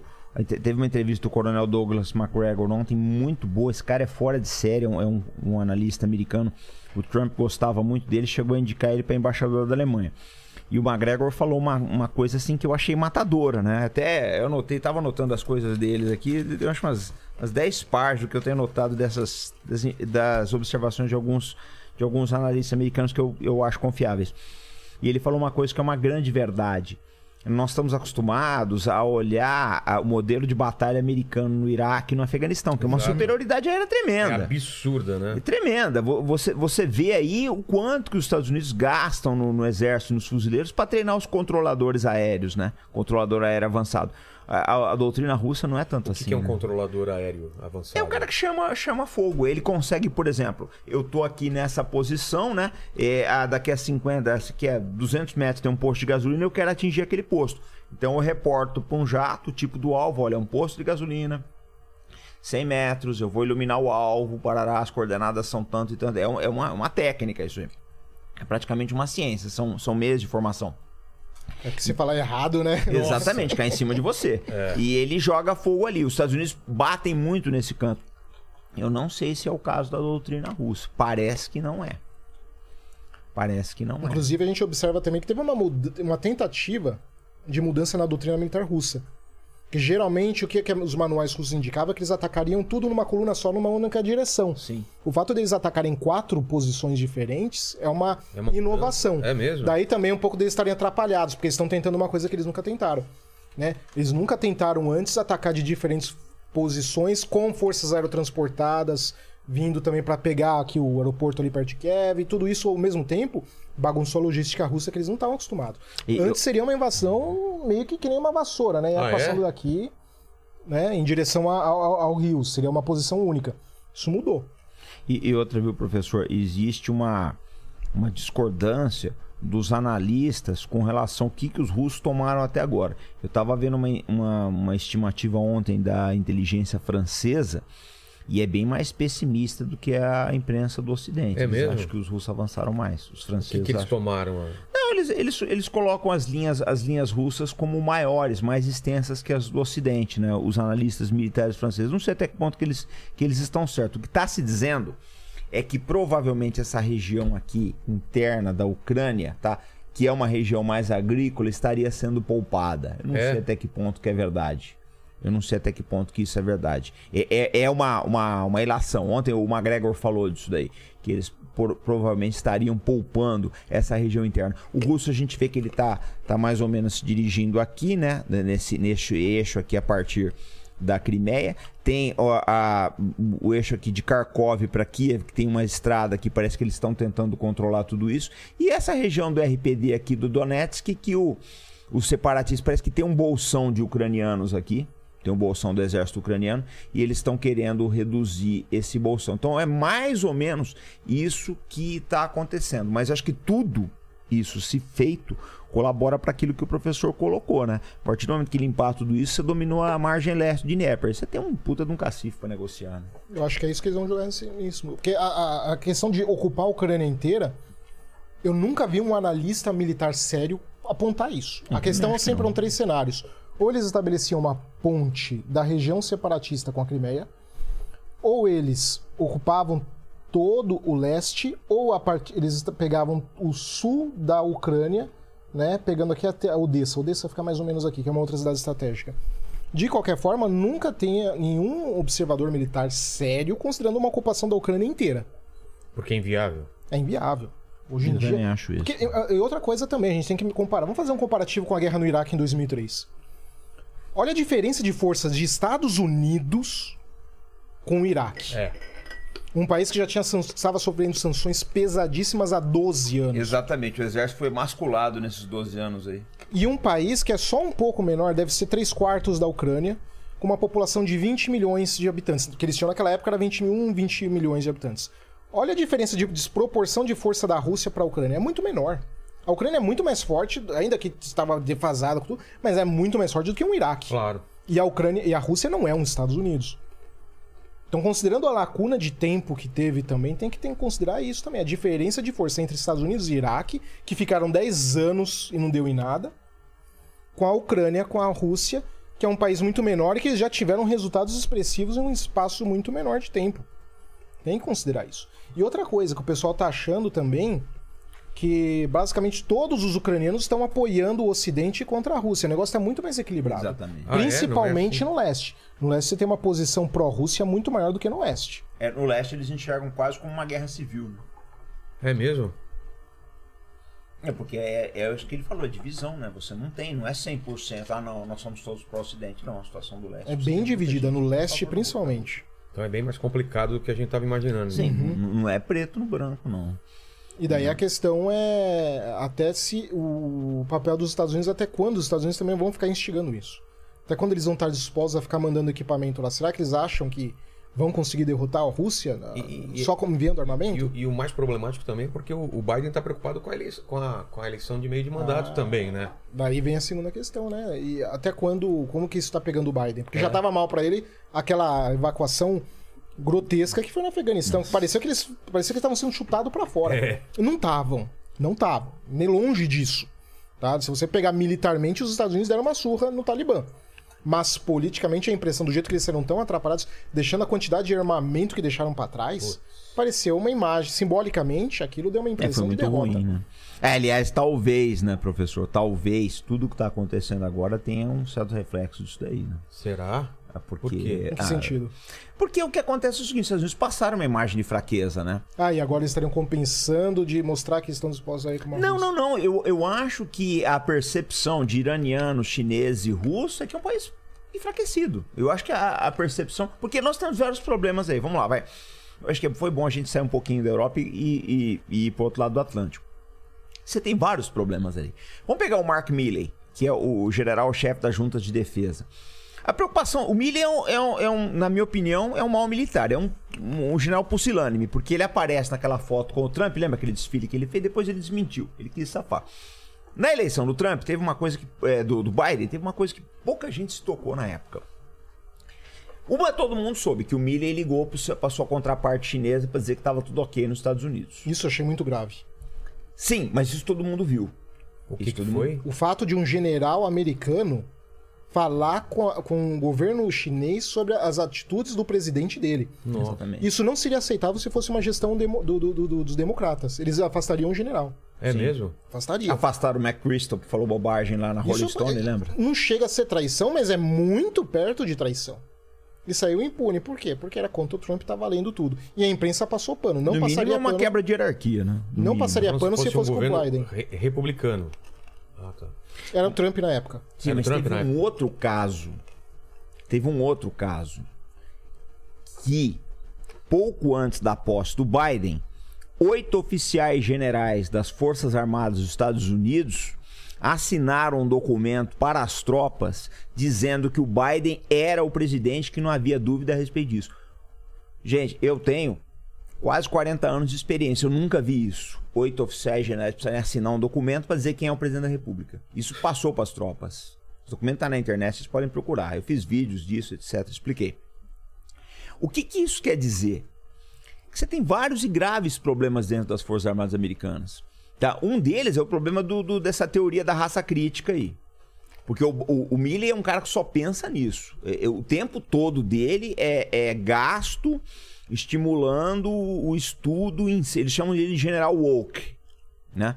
É, o tempo todo é usado assim para estimular o, o, o- estudo da teoria da a disseminação da teoria da raça crítica nas forças armadas americanas. O que, que é isso, raça crítica? Essas coisas de ideologia de gênero, Diversidade. diversidade. diversidade, etc. E tem muita reclamação na Marinha, professor, que às vezes você não pode reprovar um, um- um aluno na, na- na parte de competência técnica dele, porque ele pertence a uma minoria, etc. Então os oficiais ficam meio Que é meio subjetivo e aí pode dar margem. pode dar problema. E isso você vai ter problema lá pra frente. Um cara que é operador de radar, que ele tá abaixo da crítica, você aprova esse cara, um belo dia ele vai fazer uma colisão. É. Um belo dia esse cara vai deixar uma, uma colisão acontecer. É, Eu eu acho o seguinte, a gente tem uma frase no exército que é muito ou desemboca ou não desemboca. Se o sujeito, ah, não, O que, que é isso? ou faz ou não faz, Ah, ou é tá. competente ou não é, Vilela.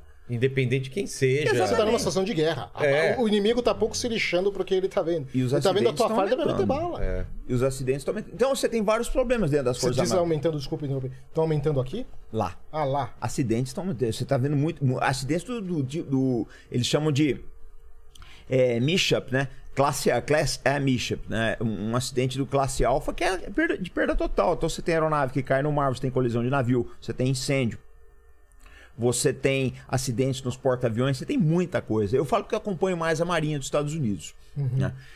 Então, é, eu acho que o, o- outro lado sabe disso. Iranianos Sabe, né? sabem disso, chineses sabem disso, russos sabem disso, que os Estados Unidos estão num mau momento. Então, Mas viram no Biden uma figura mais fraca, pelo menos é o que vendiam isso pra gente, né? Que o Biden. ele é mesmo. Então, o Trump, qual seria. vo- é claro que é um, é um- é um exercício de, de adivinhação, talvez, mas qual, se- qual vocês acham que seria. a- a- quais seriam as ações do Trump? Ele estaria. Ele seria um negociador com Pu- Putin? Você seria? disse se ele assumisse agora ou se ele Não, se ele tivesse. tivesse- Se ele continuasse. se ele continuasse, Se ele continuasse, eu acredito que ele ia manter a negociação. Não ia ter essa guerra? Não também ia ter acho essa isso. guerra. É mesmo? Agora, Eu acho que não teria também. se ele assumir a presidência, o estrago tá feito. A gente não pode considerar também toda a estrutura burocrática do governo norte-americano que se mantém independente de eleição. É. Inclusive, o Trump, por, pelo Trump, teria uma aproximação ainda maior pela Rússia. Só que ele era boicotado muitas vezes pelos oficiais generais. Se dependesse dele, né? Se dependesse dele, a aproximação ia ser maior. Porque qual que é a visão do, do, do, do Trump? Que é a visão de muitos republicanos. O verdadeiro inimigo no- dos Estados Unidos, o grande rival para o século XXI dos É Estados Unidos, não é a Rússia, é a China. É. E os Estados Unidos sozinho com a China não vai ter condições. Daí precisar o apoio com a Rússia. Além do que também tirar a atenção do leste europeu, porque essas tropas, essas forças que agora vão ter que ficar aqui, vão ser precisas lá na- no Pacífico. Putz. Percebe? Não, o Biden fez o estrago que, independente de quem entrar, se o Trump voltar, que eu acho difícil, Democratas. professor. Porque essa bagunça não começa tem, com Não tem como, como voltar atrás. Você né? acha Não, que ele já volta? tá, agora- Que ele volta, ele tem chance. De, de se eleger. Eu acredito que se mantiver do jeito que tá, com, esse- do- com a popularidade do, do Biden, eu acho que o Trump volta. Mas o estrago tá feito. Ele não vai poder chegar agora e tirar também tropas fa- facilmente. Não, agora não tira mais. Se o Trump entrar, não pode fazer isso. Não, já tá o estrago feito. Aqui já virou um espinheiro. Um- uma coisa que alguns analistas falam é que o grande erro dos Estados Unidos na guerra do Iraque foi manter as tropas lá tanto tempo, naquele lamaçal do Oriente Médio, dando espaço geoestratégico para a China construir a maior frota, a, a segunda maior frota naval do planeta, aumentar as forças armadas deles gigantescamente, deu um, um respingo É. muito positivo para a China a guerra que teve no Oriente Médio. E agora se repete entrando em outro lamaçal pro, no leste europeu. Ou seja, quando eles finalmente conseguem sair do Oriente Médio, Putz. se veem enroscados agora numa situação do leste europeu. Cara, então os Estados Unidos tá, tá numa sinuca absurda, E então. eles criaram. Mas Que eles mesmos criaram. Aqui a gente tem que considerar também que eles estão errando. A gente não sabe se dependendo, eh, vocês não têm interesse de realmente ver a linha. A, a, a fogo pegando, jogar lenha na fogueira. A gente não sabe. O que, que acontece nos bastidores do, do, do, da Casa Branca. Olhando de forma crítica, é um péssimo jogo, só que a gente não sabe. Que, que seja que talvez seja bom, bom esse conflito para eles tensão, ganharem gente... um, uma, um novo protagonismo. Não, pro, não, pro, pro povo mas... americano eu acho que não é, mas para quem não. controla a política, porque o Mas qual, qual, seria a vantagem? Isso que eu queria entender uma nova, talvez uma nova guerra completamente especulativo, tá? tá. Só para deixar claro, eu sei quando eu tô sendo especulativo e não, isso não é, não é uma leitura científica, não, analítica. Tá falando. É especulativo. Mas a gente tem que considerar o, o tamanho do papel do Estado durante a Guerra Fria, que foi perdido no pós-Guerra Fria. Exato. O orçamento. Praticamente os militares tinham cheque em branco. para fazer o que queria. Entendeu? E aí, de repente, você chega nos anos 90, não tem mais Guerra Fria, esse cheque acabou, agora precisa compensar. A gente não sabe, de repente, que tipo de forças da indústria que vão ser beneficiadas com novos pacotes de cheque em branco. É. A gente não sabe. É, a gente só sabe de uma coisa, né? O público vai pagar essa conta. Ah, assim, sempre. Vai pagar. Olha, eu acho o seguinte: vamos. Eh, você tinha falado da gente comparar com outras guerras, né? Eu acho que é inevitável a gente sempre nos Estados Unidos a gente acaba voltando pro, pro Sudeste. Asiático, a gente acaba voltando pro Vietnã. Em 1967 para 68, que foi o auge assim da guerra do Vietnã para os Estados Unidos, eles chegaram a gastar 9,6% do PIB com, com gastos militares por causa da guerra. Aí você vem depois no governo Nixon, você, você acaba com o padrão ouro americano. A guerra você pega do final da Guerra do Vietnã até hoje, você vê que a distância da média salarial, perdão, entre o chão de fábrica e o CEO aumentou pra caramba, só aumentou. Ou seja, você teve uma população que na verdade foi empobrecendo de lá é para Você também tem uma questão também que é global, que esse período de 1950 para 2000 foi o período de maior produção eh, econômica na história. Sim. Né? Tanto que você pega pessoal da tua geração, só com o ensino médio, conseguia comprar uma casa, um carro e sustentar é. três filhos. A nossa geração tá lascada. Exatamente. Sim, mas é que tá o problema. Isso né, no mundo professor? inteiro, não só lá nos Estados Unidos. Mas eu acho que lá o que, o que aconteceu mesmo, o problema sério que eles têm foi a concentração de renda, né? Isso não, não tem mais como, como fugir disso. Eu, outro dia eu vi uma americana falando num, num documentário que eles deixaram de ser uma, uma economia de produção para ser uma sociedade de consumo.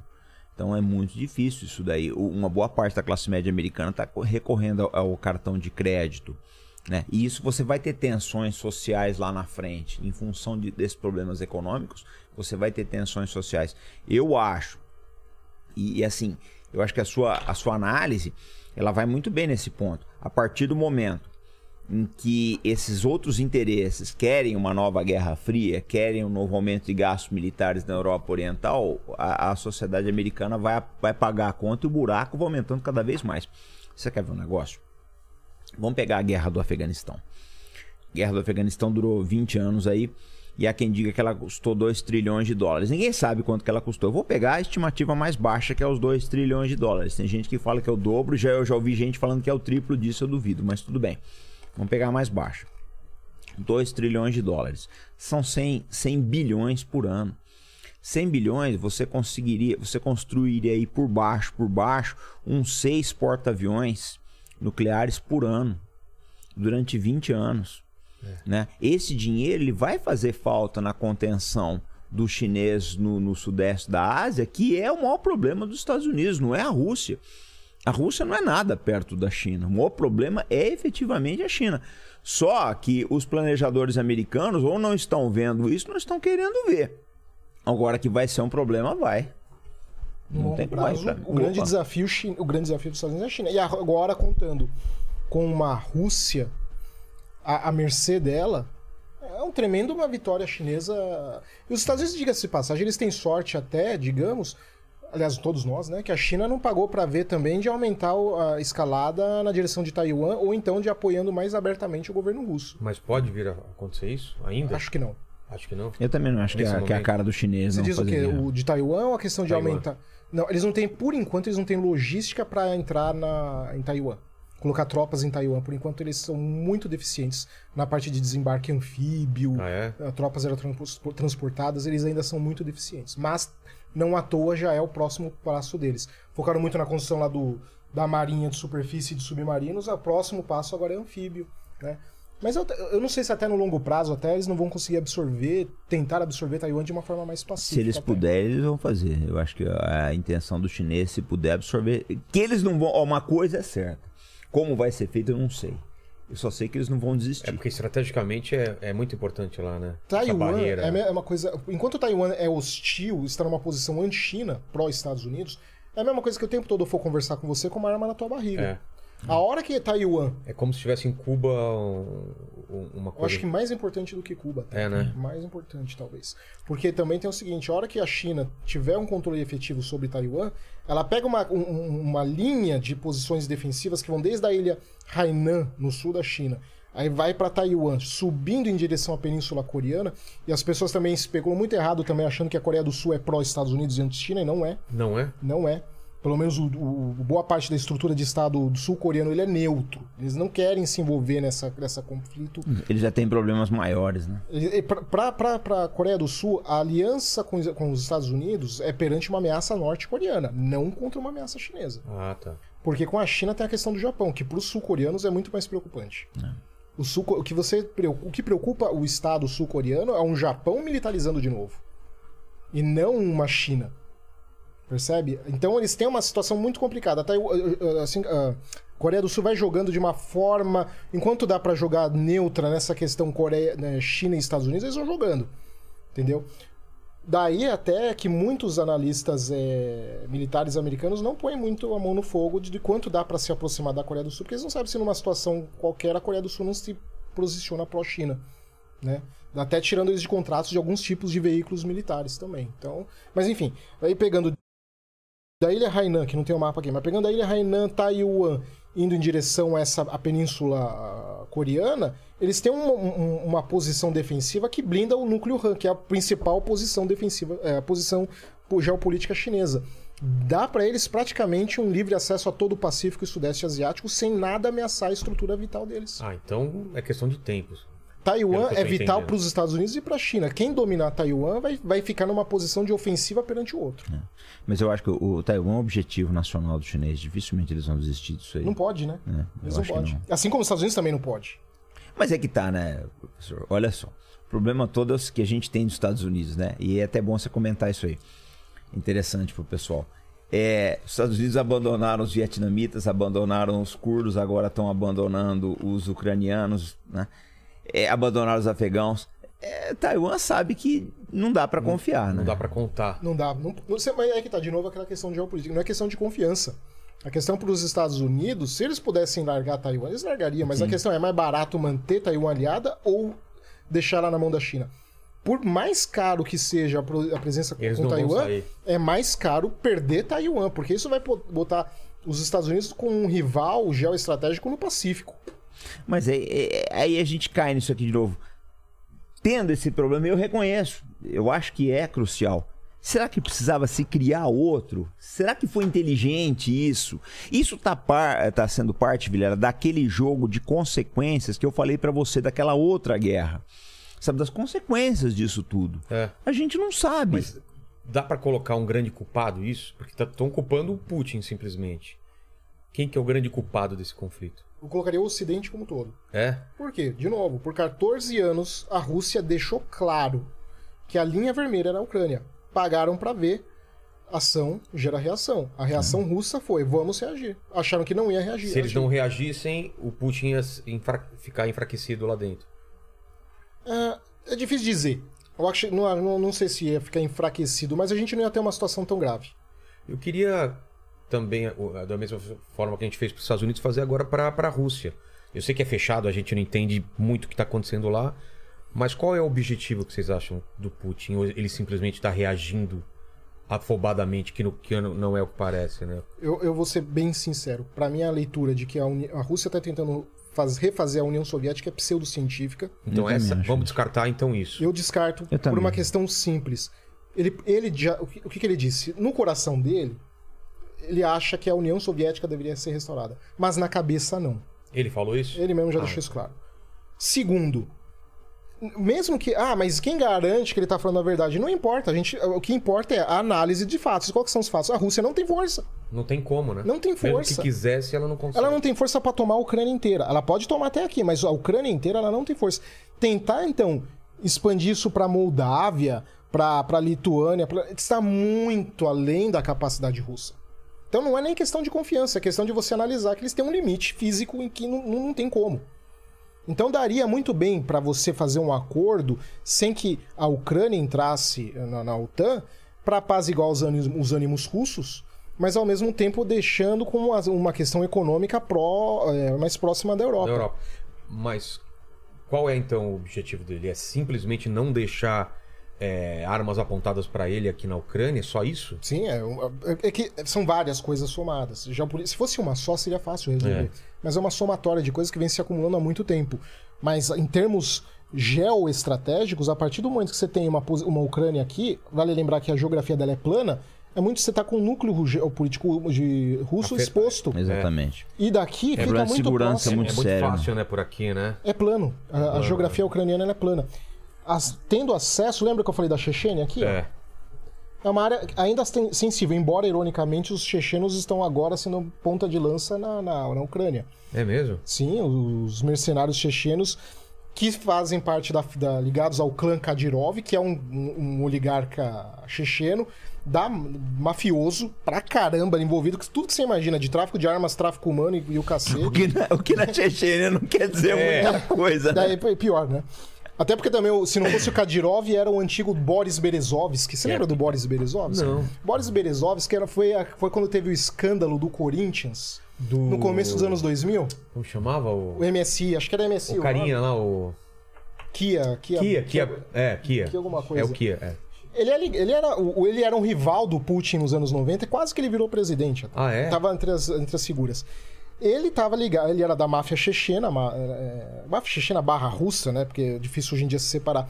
Ele era uma pessoa ligada a tráfico de armas, tráfico de material nuclear e, sei, e tudo mais que você imagina de coisa boa na Terra. Ele é, é, incitou também todo aquele movimento anti-Moscou também em, em em tendo apoio da- da- do Ocidente, principalmente da Inglaterra. Como ele fracassou, o que, que ele fez? Ele fugiu para a Inglaterra. E de lá da, Inglaterra ele organizou uma organiza... ele uh, conseguiu manter o controle de uma organização criminosa global, que foi quando estourou aquela treta com o Corinthians naquela época. Que ele tinha uma organização muito grande. Né? Só que processo atrás de processo, as figuras aliadas a ele na Chechênia foram morrendo, né? Muitas se suicidaram ao longo dos anos, né? É. Suicídio... Foram se matando também, né? Afinal, Chechênia deve Deu ser muito, muito fácil, tédio, né? cara, vamos É, matar. É. foram se matando e aí ele foi perdendo apoio até que ele ficou uma figura isolada. Lá fora também que a Interpol também caçava no mundo inteiro, inclusive aqui no Brasil, os aliados dele também. E aí quem virou o grande líder na região foi o Kadyrov, que agora está liderando os chechenos como ponta de lança na Ucrânia. Entendeu? Mas essa região, tudo bem que agora está nessa situação. Inclusive, Moscou garante a aliança dos chechenos pagando mesada. Literalmente mensalão. O que faz parte do jogo estratégico, porque se alguém acha que os Estados Unidos não fez isso também por muito tempo com muitos líderes tribais Essa é política, Afeganistão, né? É. fez a mesma coisa. E aí o que que acontece? Aqui é uma região ainda muito sensível. A perda da Ucrânia tá muito próximo para para cá. E próximo também. Isso aqui são o quê? Acho que uns ah, 200 quilômetros. É muito próximo a fronteira da Ucrânia Sei. com o Cazaquistão. Agora de cabeça não lembro, mas é muito próximo. Mas qual e o muito próximo disso? de uma região muito, muito instável ainda. Ah, tá. Se o Kadyrov sair do jogo, assume o outro, outro clã que pode se posicionar contra a Rússia. Então, assim, já é uma ameaça direta ao núcleo russo, próximo de uma área que produz muito petróleo, né? E que é. a- toda essa região aqui é muito agrária. Com radicalismo islâmico dormente, mas. Gigantesco, só tá quieto porque tá recebendo a mesadinha, né? E se expandindo, inclusive, que pode contaminar o Cazaquistão. Vai lembrar dos protestos do Cazaquistão que nós tivemos agora no começo do ano. Sim. né? Que a coisa tá meio instável. E daqui do Cazaquistão, olha lá, quantos países também, todos eles muito próximos de quem? Afeganistão. É. É tudo muito especulativo? É, mas é um risco que se o líder. Não, pode virar uma. uma se um líder de centelha. Estado ignora, o que está em questão é, é o futuro do- da existência do país. Simplesmente a Rússia deixa de existir. E aí eu te pergunto, eu pergunto a mesma coisa pro, pro pergunto pra vocês dois. Se os Estados Unidos tivessem uma situação onde o Canadá ou o México, democracias por livre e espontânea vontade, convidassem a China, a Rússia, o Irã ou qualquer outro país a colocar bases militares em seu território, qual seria a reação dos Estados Unidos? Eu duvido que ia ficar quieto. Não ia, porque isso é papo de potência. Qualquer potência desafiada vai agir de forma agressiva. Seja ela uma potência democrática ou seja potência. A mesma coisa se fosse na Inglaterra com a, com a Escócia. Ia ser a mesma situação.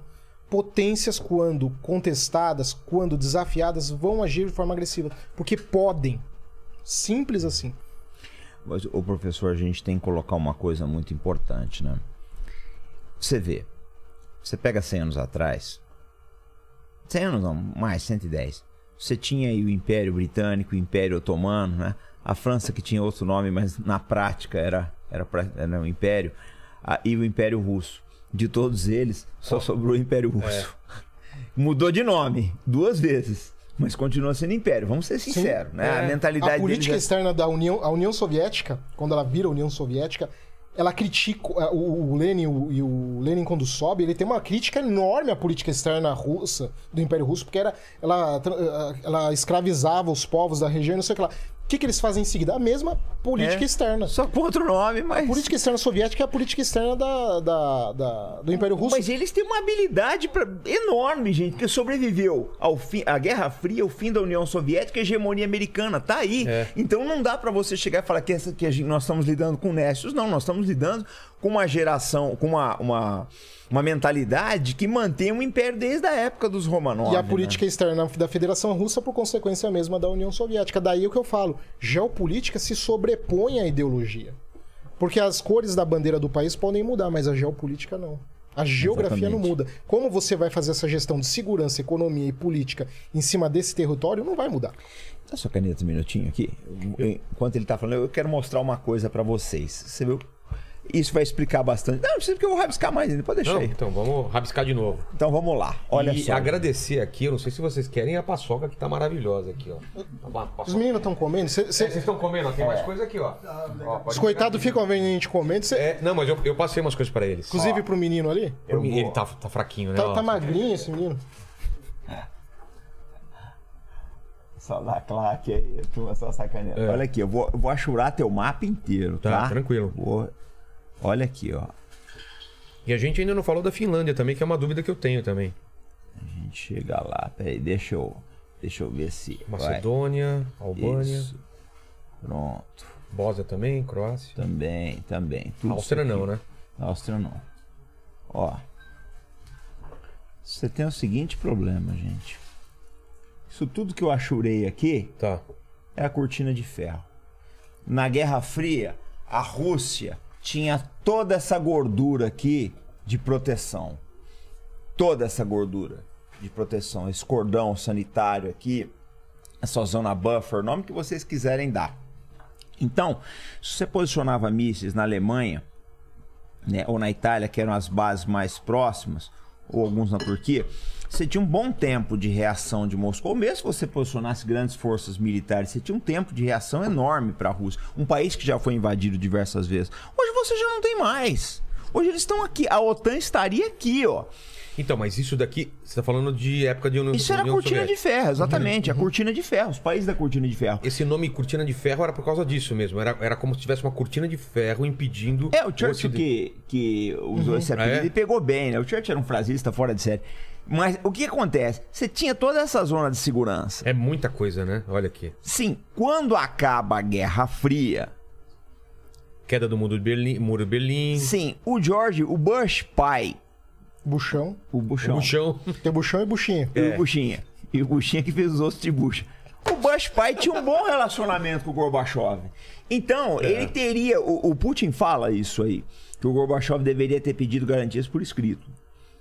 Mas o que acontece? É, existe um acordo tácito entre eles que a OTAN não iria se expandir para leste. Então, na verdade, essa zona de buffer ela deixa de existir na prática, mas existe em teoria, seria um espaço neutro. E eu acho que seria uma associação, assim, uma, uma, um arranjo de conveniência muito bom para todo É, vamos, mundo. Vamos explicar pessoal, né? Tinha a OTAN e o Pacto de Varsóvia. O Pacto Sim. de Varsóvia deixa de existir? Deixa de existir. Então, então Qual a necessidade de ainda continuar a OTAN se o pacto... de- Mas é- é- essa questão hoje em dia ela não, não- não é tão trabalhada. Ah, mas, é? mas quando foi nos anos 90, começo dos anos 2000, se falava muito Levantaram isso. essa questão? Crise da, da OTAN, né? A OTAN precisa ser repensada. Será Até que... falaram de uma época da, da própria Rússia entrar pra OTAN, não tinha Sim, esse papo? o Kissinger, que- É? o Kissinger, pra quem não sabe, tá em casa, foi o secretário de Estado dos Estados Unidos. Secretário de Estado dos Estados Unidos. Ele era defensor. Inclusive, ele, ele, por ele, eh, se negocia assim: a Rússia entra na União Europeia e não entra na OTAN. Realista. Extremamente realista. Esse é o próprio a encarnação do realismo. Do realismo total, entendeu? Ele achava que pro futuro a, a- Rússia era inevitavelmente ela ia entrar na OTAN. Ele achava na época. Tem um livro que ele fala isso, que agora esqueci o nome, é um livro de 2000. Mas isso nunca aconteceria. A veio 11 de setembro bagunçou muita É. coisa, né? E aí já mudou tudo. Putin começou uma relação já mais ambígua, começou a duvidar. Os Estados Unidos também começaram a não priorizar tanto aqui. Mas tinha uma discussão de segurança se a OTAN era válida ou não. A OTAN teve que se reinventar o discurso. E acho que até nesse sentido a discussão da agora com a guerra meio que dá já o Mas, a mas vamos continuar então. com o gasolina que o- pra eles. O que o, o comandante estava falando. A gente tinha a cortina da fumaça. Cortina de da ferro. fumaça. Cortina de ferro. E aí cai. A, a OTAN começa a, a, a vir para cá. Polônia, República Tcheca e tal. Uhum. Aqui, Estônia, Letônia, Lituânia. E, e por que que o. Por que, que a Rússia foi aceitando isso? Porque não tinha força? Isso Tava que ele já colocou. É isso, Ela, né? ela tava fraca. Tava Ela- fraca. Nos anos 90, ou a Rússia mantinha o mínimo que ela tinha, que é esse tanto, que não é tão pouco, mas É ainda assim é coisa. muita coisa, e já era muito difícil. Ele tinha muito problema interno para se preocupar com isso, é isso? É, a guerra da Chechênia. E a É, recuperação é. econômica também. Exato. E ele foi muito hábil em criar uma dependência de energia da Europa, né? Sim. Ah. Mas daí também vem uma outra questão também, é, que pra mim é o grande prejudicado, além do povo ucraniano, é claro, mas em termos de leitura geopolítica, é a Europa. Como um todo? A Europa, eu acho que ela é a grande prejudicada, porque ela perde um protagonismo de como ator único, sendo um ator é, secundário perante os interesses norte-americanos. Estados Unidos, é que você olha agora quem está negociando essa situação toda é os Estados Unidos. A Sim, União tá Europeia está de carona canto. mesmo. E por que você acha que chegou a esse ponto? Que eles não eram. Era, era fachada a. a- Não, não era aquela fachada, mas os Estados Unidos chegou chegando, né? Aquele cara que chega na tua casa meia-noite abrindo, ah, quem tá aí? Aquela coisa. Abre a geladeira e já. É, já pega. chega. E americano é meio assim, né? Vocês já viveram, né? Mas americano é, é meio. Mas ele parece até meio brasileiro nesse sentido. Parece meio chinês também. Chinês é desse jeito também. Já chega, chegando, meio E a, espalhafatoso. e a Europa como um todo é toda formal, veja bem. Exato, vamos- né? A Alemanha também tem um medo de assumir um papel de liderança. Exato, a Alemanha porque- tem, um- tem, um- tem, um- tem vários problemas pelo passado dela, né? É, Ela é líder, mas também não quer Então, deixar muito na cara. Foi falado né? aqui na live de terça uma coisa que era impensável umas semanas atrás. A Alemanha tá enviando arma para a Ucrânia, que é uma coisa que eles falaram que não ia fazer. É porque foram pressionados, chegou no É. limite de fazer, mas num primeiro momento. Ninguém acreditava Eu, nisso. eu né? achava também difícil, mas como eu falei antes, 2019 pra cá, muita coisa que eu achava impossível começou a acontecer. Mas eles não desligaram ainda o, o, o gás aqui ainda, né? O gás eu acho que eles estão vendo pra. eu Acho que tá mantido, né? Ainda estão Tá pagando, mantido, né? tá mantido. Não vão cortar. A Rússia tá ameaçando, né? Se cortar, é, se aumentarem as sanções, eles vão cortar. É mesmo? É, se chegar nesse nível, né? Eu não sei, eu- pelo menos o que eu vi ontem é, tava nesse pé. Se eles Bom, aumentarem aumentar a as sanções. sanção já fizeram coisa pra caramba. Mas Mas, ainda- pra Rússia, não, ainda, eles ainda têm, têm Tem. gordura pra Tem. queimar. Eu não sei É, se... a questão é a- a- aquilo de resistência. Quem vai aguentar o mais tranco o mais É. tempo possível, né? Porque desde que começou a guerra também, parece que a Alemanha já transferiu, a Europa já transferiu mais de 1,5 trilhão de rublos em dinheiro do gás para a Rússia, né? Então É? eles estão pagando a guerra, é um, é um fato. A Europa está pagando a guerra. É mesmo? Ah, a, a a Europa, é, é que nem eu falei, a Europa, por ela estar na, na frente, ela que tá pagando Cara, a Europa pato, tá né? financiando a guerra por causa do gás e dessa dependência. Mas não é só gás, a gente não pode esquecer do milho, dos minérios. Ah, é, não é só gás, né? Se fosse gás, você resolvia rapidamente. Fazia acordo com meia dúzia lá de país africano e, da- e aqui da América do Sul e pronto. É. Levaria uns 5, 6 anos? Levaria, mas dava-se um jeito. Mas é, Tô falando até de, re- de religar, de voltar a usar energia nuclear, né? Mas isso era o mínimo. É. É, É, mas quanto tempo leva, né? Ah, Mas agora, é que assim, desativa- né? agora que desativou, Não é leva assim, tempo. liga amanhã. Não, pra, eu não sei quanto tempo leva para construir uma usina nuclear, mas calcula aquilo que é no mínimo uns 10 anos. É, Eu já ouvi construir. falar que parece que para tirar essa dependência é no mínimo um ano aí de tudo que eles precisam fazer. Mas isso aproveitando as que já estavam construídas e que foram desativadas. É, eu acho Ah, que é tá. qualquer coisa Pra assim. eu não- construir eu uma não- nova não Eu vai não levar um entrei nesse detalhe. O, o que tá pegando fogo, professor, é o seguinte. Os republicanos levantaram nos Estados Unidos, olha como é que é a coisa, porque acontece aqui no Brasil também. Que a Rússia estava financiando diversas ONGs, diversas entidades que atuavam para sabotar é, formas, é, fonte de energia nos Estados Ah, sim, Unidos. alternativas. E, é, e provavelmente essas ONGs atuaram Também na Europa na também, ó, fecha a usina, fecha isso, Faz fecha sentido. aquilo. Olha faz só. sentido. Mas não é exclusividade dos russos. tá? Não, isso, é- não, isso aí é não. papo de potência. Não, Claro. se faz aqui no Brasil também, as ONGs sabotam, algumas ONGs sabotam muito o desenvolvimento econômico brasileiro. Essa questão de ONG é muito complicada. hein? ONG, institutos educacionais, porque muitos são é, fachadas para agências de espionagem. Para interesses Para você colocar espião, é. É mesmo? Acontece. é. Na Amazônia tem muita, tem muita ONG que, que vendo. Direto, muita, muita. Qual é o perigo dessas ONGs na, na- na Amazônia? Tudo, né? Soberania. Nossa, acho que o grande problema do Brasil é um problema de soberania, né? Porque é o que eu falei, gente, né? É, você tem aqui, você tem o Donetsk e você tem o Luhansk aqui, né? Certo. É, é, então, o que, que o russo está usando aqui? O, o, é, o, o- vamos dizer, o precedente do Kosovo, né? Que se deu independência, etc., para uma, uma, uma minoria aqui na, no sul da Sérvia. Eles podem fazer isso aí na Amazônia com tranquilidade. Olha, vocês estão oprimindo os índios e a gente vai criar uma nação. Aí põe uma, uma proposta para votar lá na Assembleia Geral da ONU, ela é aprovada. O Brasil não tem força para ir. Da noite pro dia você cria um novo país na América do Sul. Vira uma, tem uma, um país chamado Amazônia lá que. É, o comandante, né, como ele é militar, os militares têm essa discussão há muitos anos já. Muitos. Eu, eu vou ser sincero, eu tenho, eu tenho minhas dúvidas se, se seria realmente. Se teria tudo isso, chegaria a esse nível de, de, de, de, de importância a ponto de ter isso. Claro que não pode ser subestimado, o risco você não pode ignorar. Tem esse risco, mas eu não sei se chegaria tanto. Mas os militares. É porque a Considero isso Amazônia uma- tem um tanta problema coisa lá que é de interesse pro futuro aí, né? Que tá todo mundo de olho lá, né? Mas o problema também é explorar também. Você precisaria de uma, uma infraestrutura lá dentro também que não é fácil construir Então, também, mas- né? Hoje, né? Hoje, né? E, Hoje. Professor, mas o senhor não vê a possibilidade de alguma forma de relativização da nossa, da nossa soberania na Amazônia à luz do que está acontecendo no mundo? O senhor acha que é Ah, mas é, possível? mas essa questão de relativizar a soberania, as grandes potências tentam com todo mundo também. É. Sim. Não só com o Brasil. Onde eles puderem relativizar a soberania dos outros, eles relativizam. Tipo, você não tá potências- cuidando bem, vamos colocar isso na mão de quem sabe cuidar E é no mundo inteiro, não é uma exclusividade nossa. E aí entendeu? se usa. Agora, tem uma questão, e aí eu acho que é interessante falar. Quando a gente fala de projeção geoeconômica, eh, geopolítica, um ator que a gente está vendo muito interessante, tem a ver com isso, já vou chegar lá. Um ator que tem muito interesse nessa. que não tem interesse nessa bagunça toda é a França. Por quê? Porque a França tem uma projeção geopolítica em direção ao sul, que aí começa a colidir com a projeção brasileira no Atlântico Sul. E para eles não interessa isso aqui ficando uma bagunça há muito tempo, porque para eles interessa para o sul. E eles se veem, de repente, tendo que deslocar um- um- uma capacidade defensiva para cá, para a Europa, que eles não estavam dispostos. A, a interesse geoestratégico francês é principalmente É, o Macron Atlântico se empenhou bastante para tentar África. conter essa crise. E ao se projetar para o Atlântico Sul, colide com os, com os, os brasileiros, com os interesses geoestratégicos brasileiros para o Atlântico Sul. Não à toa eles mantêm até hoje as Guiana, a Guiana Francesa, entendeu? Então aqui é uma outra questão também. O Brasil até, digamos assim, pode ser relativamente beneficiado desse ponto de vista, como a Europa, como a França ocupada aqui.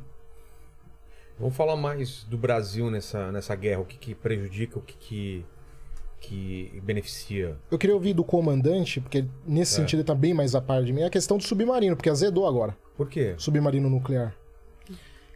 Olha, Qual é a questão? eu acho o seguinte, professor. Eu acho que a gente ia ter problema desse submarino, porque eu, eu escuto essa, essa história do submarino desde que eu, que eu era aluno de escola de cadetes, né? Hoje eu sou comandante na reserva. Eu acho que difícil é, que a gente vai encontrar muitos percalços aí, porque é um projeto caro. Eu não sei até que ponto que o Brasil vai ter dinheiro para tocar para frente. E agora as pressões internacionais vão ser muito grandes, né? As pressões internacionais vão Brasil ter um. um- um é porque muda todo o jogo, né, É. o Vilela? Se a gente tiver o submarino nuclear, muda, você mudou completamente o jogo, né?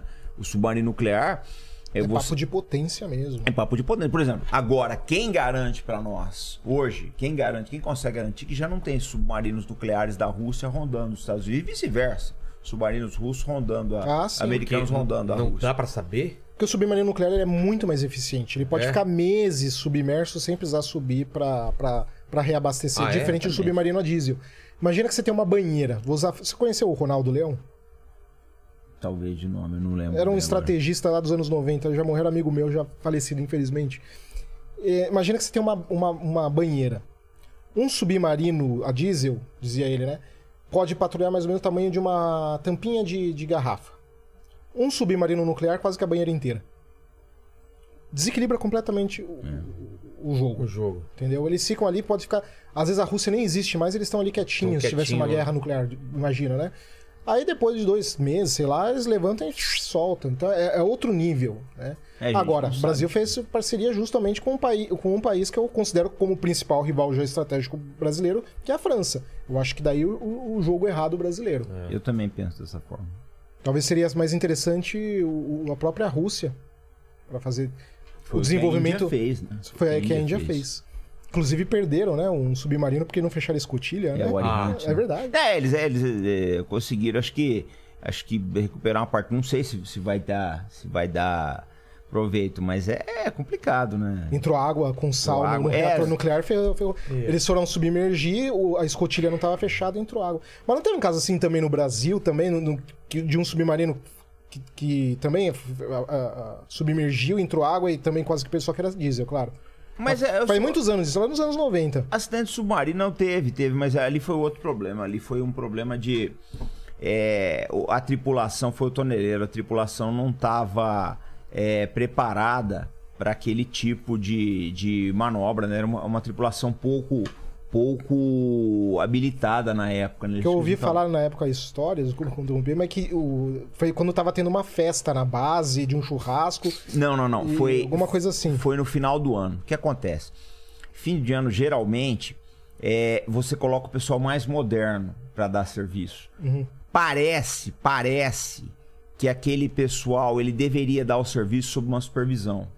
Mas acho que liberaram a turma da supervisão. Então, o pessoal não tinha ainda tanta, tava tão. Porque você tem manobras muito complexas do submarino, né? Você vai. Não é qualquer coisa que você chegue.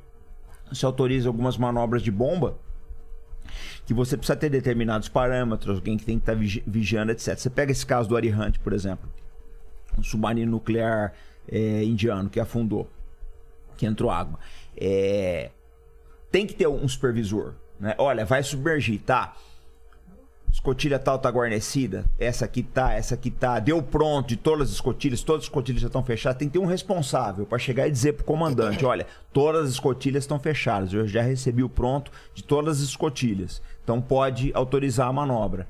Eu acredito que funcione dessa forma. Pode ter havido uma, uma deficiência de supervisão, porque quase sempre quando você tem um problema, né? É a teoria do dominó, vai você tem uma peça do lado da outra. Se você tirar uma quantidade de peças aqui e você e você começar a empurrar, vai chegar uma hora que não vai, não vai prosseguir porque você tirou essa essa esse ponto aqui da cadeia, né? A supervisão é isso, é aquele fusível que você tem, tá que vai chegar ali, ele vai travar o incêndio. Supervisão é necessário para isso, para chegar falando, olha, é, a escotilha tal não foi fechada, segura a manobra ainda porque nós não fechamos a escotilha 2. Né? Então pode ter acontecido isso do submarino indiano, mas o fato, voltando à necessidade estratégica do submarino, é que muda todo o jogo, né? Muda todo o jogo. E a gente precisava de alguns. Pelo precisava. menos uns 10 a 15 submarinos Ah, é? nucleares. Pelo menos 10 a 15 para começo de conversa. Para começar a conversar, 10. É, o Quanto professor. custam?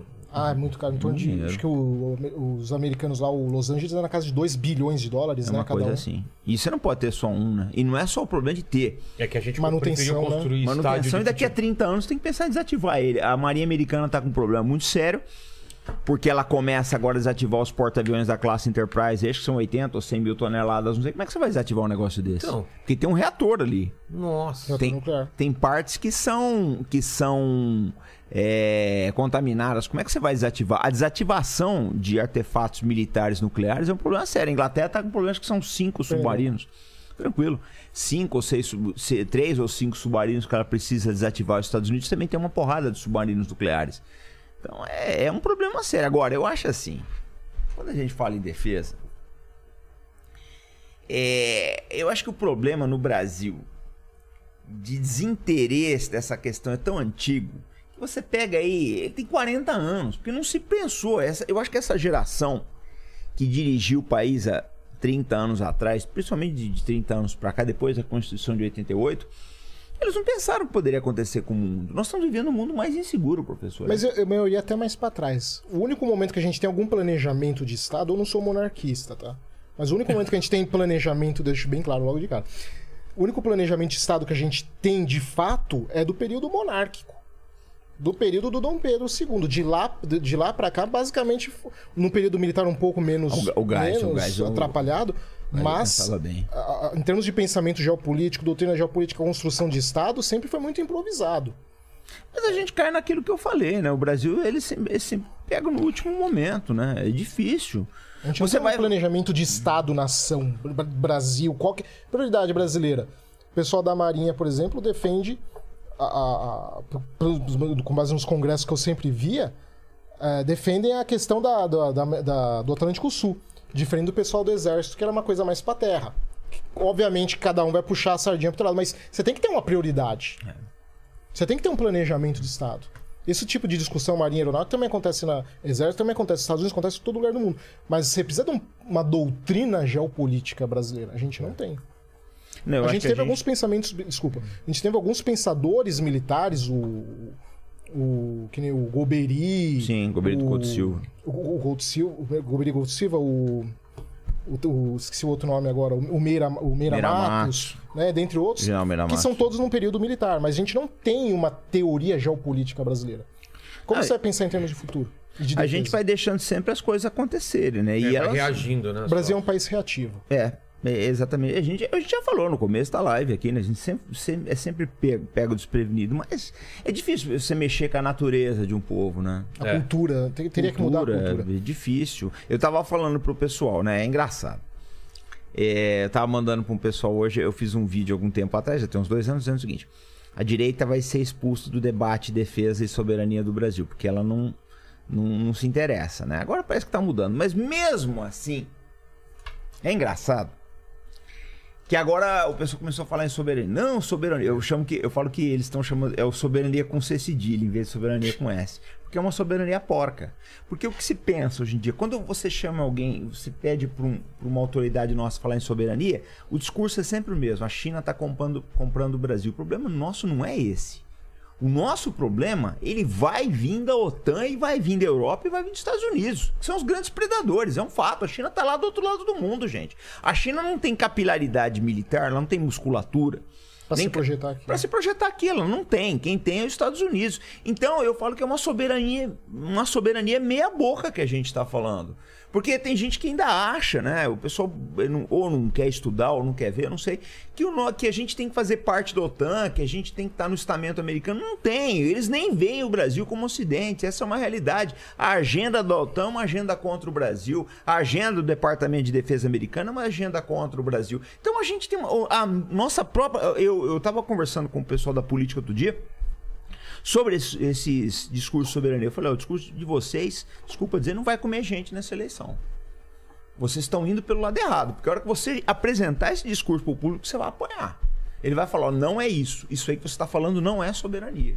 A gente tem que começar a olhar as ameaças, aquilo que está ameaçando o Brasil, que está apontando o dedo, principalmente para a Amazônia. Quando uma liderança que nem o Macron, que eu acho um líder medíocre, mas ele representa os interesses, pelo menos de uma parte do país dele, que é a França. Quando o Macron fala, nossa casa está pegando fogo, a gente já tinha que chegar e falar, nossa Ei. quem, cara pálida? Então, difícil. Vem tempos difíceis aí, professor. E- Porque aí a gente vê o seguinte, né? A a China é a grande ameaça, então nós temos que modificar a nossa estrutura de defesa para nos protegermos dos interesses chineses, para mantermos principalmente o nosso fluxo comercial do mundo, que cujo maior comprador é a China. É. Ou seja, a gente vai se defender da China para poder continuar mantendo o comércio com a China? É, então não faz sentido. Não faz sentido. Tipo, uma- coisa, né? Isso não é puxar pano para o lado do chinês, hipótese alguma. Mas a gente precisaria de uma doutrina geopolítica brasileira. Não, a Não, não tem. tem. Fica difícil ter planejamento de Estado. Precisa muito. aqui- Cada Esse- governo que vem aqui muda isso. É. Não tem um planejamento de longo prazo no Brasil. Se o Brasil fosse atingido por essas sanções que estão atingindo a Rússia, a gente quebrava, sem dúvida. Tirasse a gente do SWIFT, acabou o Brasil. Mas eu não tenho dúvidas, às vezes, de que. Eu, te- aliás, eu tenho dúvidas se o Brasil chega até o final do século com a atual integridade territorial. Eu também acho isso. É mesmo? Porque se Eu você também. somar o- a quantidade de problema que nós vamos enfrentar até 2050, que vão ser, começar a acontecer especificamente a partir de 2030, causados pela questão etária brasileira, o envelhecimento da população, e esse eu acho que é a maior crise da história do Brasil, que ninguém discute, que a população brasileira vai começar a envelhecer. Tá? Já tá, né? Começando. Já está, mas vai começar a declinar, acho que a partir de 2035 para 40, não me recordo agora. Isso vai gerar um efeito, o gatilho, em uma outra série de problemas que a gente deixou acumulado e não resolveu nos últimos 100 anos. Muito sério. A ponto de colocar a integridade brasileira em risco. Entendeu? Por quê? A o pessoal argumenta, ah, mas a China também vai enfrentar o problema etário. Verdade. Japão, Europa. Tem... Só que o que eles têm que a gente não tem? Infraestrutura. E a gente vai enfrentar o mesmo problema que os europeus têm, sem a infraestrutura europeia, sem a capacidade tecnológica europeia, sem a capacidade econômica europeia, sem o padrão educacional, eh, industrial eh, que os europeus têm. Ou seja, a gente vai enfrentar o mesmo monstro, mas numa situação muito pior. Eu acho é isso muito grave. É Mas, completamente. mas por que você fala disso gerar também uma desintegração territorial? Porque a gente percebe que o Estado está perdendo capacidade de enfrentar o crime aqui dentro. A questão da criminalidade só vai aumentar. A gente não vê esforço para combater o crime. A gente não vê. O que a gente via no comecinho do governo Bolsonaro, quando o Moro era o... Eu não tô pa- passando o Moro para o Moro não, porque, diga-se passagem, o Moro, para mim, nos últimos tempos, tem feito muita besteira aí. Devia, principalmente na questão da, da, da Ucrânia, deveria ser melhor assessorado e ter calado a boca. Mas, enfim... É... No começo, quando ele era ministro da, da, da Justiça, todo dia tava tendo é, operação da Polícia Federal. Aí ele contou aqui. O bicho tava pegando. De repente acabou. E nenhum outro candidato leva a questão da segurança pública a sério. É todos. Lula, Bolsonaro, Ciro, todo paliativo. A gente corre, então, o risco de ser um ex-país, então. Eu, se a gente olhar no longo prazo, os riscos brasileiros são muito altos. O que, que vai acontecer eu não sei. Mas se a gente somar essa questão do empobrecimento brasileiro, envelhecimento brasileiro, falta de infraestrutura que vai Energia. começar a atingir. Energia, então, nem se fala. Porque tá- teve algum, algum candidato à presidência Nada. falando de energia no momento que a gente está em, em- em escassez de energia? É. Nenhum. Quando eles falam de energia, outro dia eu tava vendo aí um deputado, acho que do PT, falando, não, nós temos que incentivar aí a eólica e a, e a solar e a nuclear, que é a energia do futuro. É. Porque, Vilela, não se engana. Energia do futuro é nuclear. Não tem como, né? É energia nuclear. Qualquer. Ah, mas e, e a, balela. Paliativo, né? Bale- Balela. Tem claro que tem que diversificar, tem, mas esse papo de potência é nuclear. O Brasil precisava, para começar, para começo de conversa, 20 usinas nucleares. Qualquer coisa menos, é, para um país continental, com a população que tem, é, é isso. Porque a gente não pode desenvolver a matriz industrial porque a gente não tem energia. É. Então, olha, aqui, olha, olha o dilema. A gente não pode Tá no crescer a gargalo. indústria É. porque a indústria precisa de energia. Só que se a gente crescer a indústria, a indústria Não tem. quebra, quebra a matriz energética. Vai enfrentar blackout. Mas é. Isso é surreal para um país desse tamanho. Professor, acho que o problema é, é- é- esse é o começo, mas eu tenho medo, eu não sei se as democracias ocidentais elas vão sobreviver em, face a esses problemas. Tem isso também, né? Porque Eu- esse eu tenho caminhão- eu vou te dar um exemplo aqui em São Paulo. Todo mundo mora aqui em São Paulo. É. Você pega a Cracolândia, ela não tá mais só ali naquela É, região. eu moro do lado. Ela tá chegando no Largo do Aroche, professor. No, no, no seu bairro, então, acho que a coisa é até pior. Ela tá chegando no Largo do Aroche. Ela tá chegando no Largo do Aroche. Então é, é muito complicado isso daí. A gente vai chegar num ponto que as pessoas vão se perguntar, ou já estão se perguntando. E você tem Cracolândias no centro de, da, da, da- da Filadélfia, Nova York, São Francisco, Los Angeles, quase todas as cidades Todas as cidades. nas, nas Américas agora Na, você não tem na, na, na Arábia Saudita. Na China, não tem Singapura, não, Não tinha tem. Hong Kong, não tinha. Não tem. Indonésia não tem. Esses lugares aí não tem. Então, eu acho que vai chegar uma hora que o pessoal vai começar a perguntar, mas vem cá, é, tá funcionando? É. Eu É, é muito grave tá. isso. Muito grave. Daí Eu até a gente não sabe se eles até estão estimulando crescer isso para depois lá na frente poder realmente tirar essa discussão de, de democracia falhou, vamos assumir É, agora. vai ser Porque a autoritário. gente sabe que tem partido político que ganha muito dinheiro em cima do tráfico Claro, de drogas. claro. Sim. em cima de, principalmente, organizações, criminalizando etc. as, for- as forças dinheiro, policiais. Ou em. Ou em. Ou político mesmo, né? É, clientelismo. A gente É, tem pra caramba. Então a gente olha isso no longo prazo, é uma coisa catastrófica pro Brasil. E o Brasil não tem estrutura.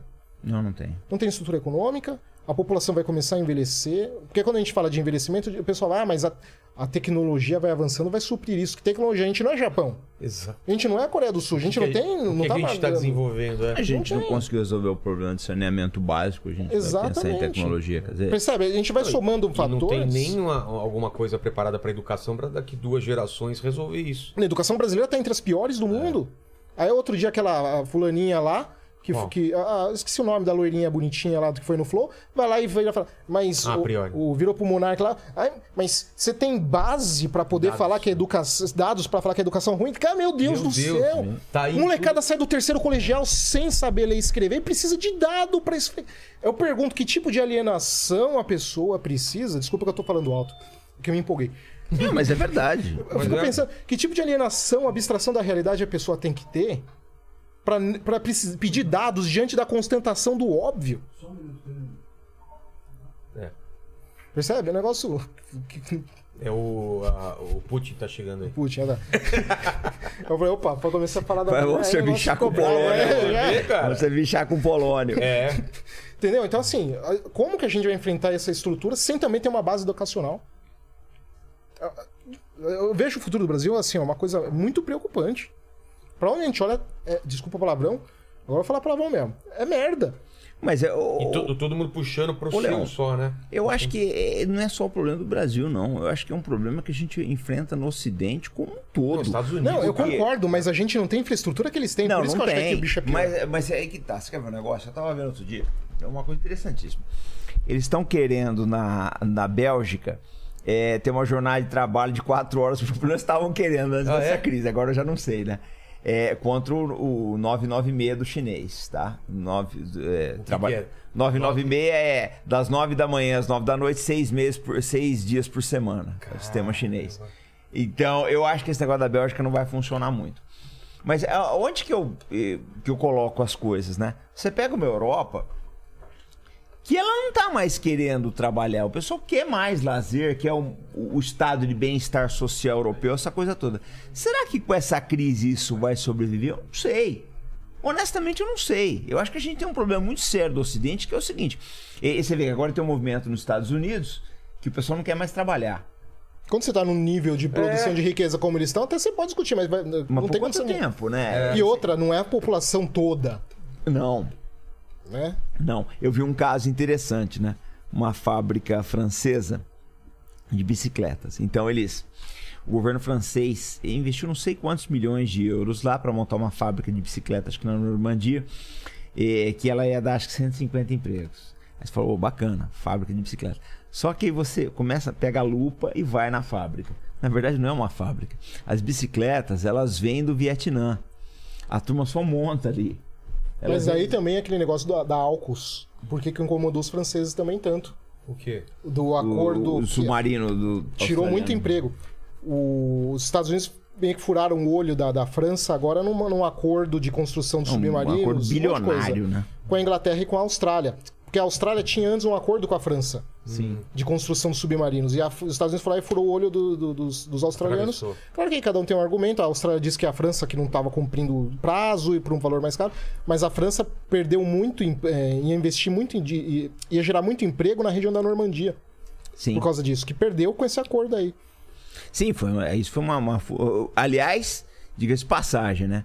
Mais uma demonstração aí do, da do desastre que é o governo Biden, que eles ficaram muito ruins com. Eu não sei se compensou, com- se tudo que o Biden vai trazer em termos de, de, de ganhos para a indústria bélica americana e, e britânica, se isso compensou, dado o fato de que eles ficaram numa situação muito ruim com os franceses, né?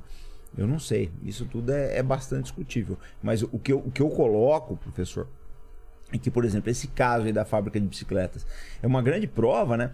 De que eu não sei até que ponto, por exemplo, o pessoal fala de trazer os empregos da Ásia para para a Europa. Eu não sei até que ponto que isso vai ser possível. Até porque a mão de Não, obra europeia é. também é muito mais cara que a cara, chinesa. você vê, eles trouxeram. Ele, tem na verdade, como. é uma montadora de bicicleta. A fábrica, a bicicleta já vem pronta É. no Vietnã. vem pronta, assim, eu acho que o que eles tiraram foi o seguinte, não vamos, vamos tirar essa etapa da montagem, tá? Pra ser Eles- mais barato o transporte. O, o, o Vilela, eu não sei nem se é mais barato. Acho que o Francisco pode encher isso aí de subsídios, porque o emprego é político, né? Ah, Ah, sim. Então a gente não sabe até que Não dá pra ponto saber, que- né? Não, não dá, não, não dá. Eles, é... Aliás, subsídio é um outro problema do europeu, né? Uma vez eu ouvi um cara falar uma coisa que é grande verdade, que uma vaca holandesa, o que ela recebe em subsídio, você dá para alimentar não sei quantos trabalhadores asiáticos.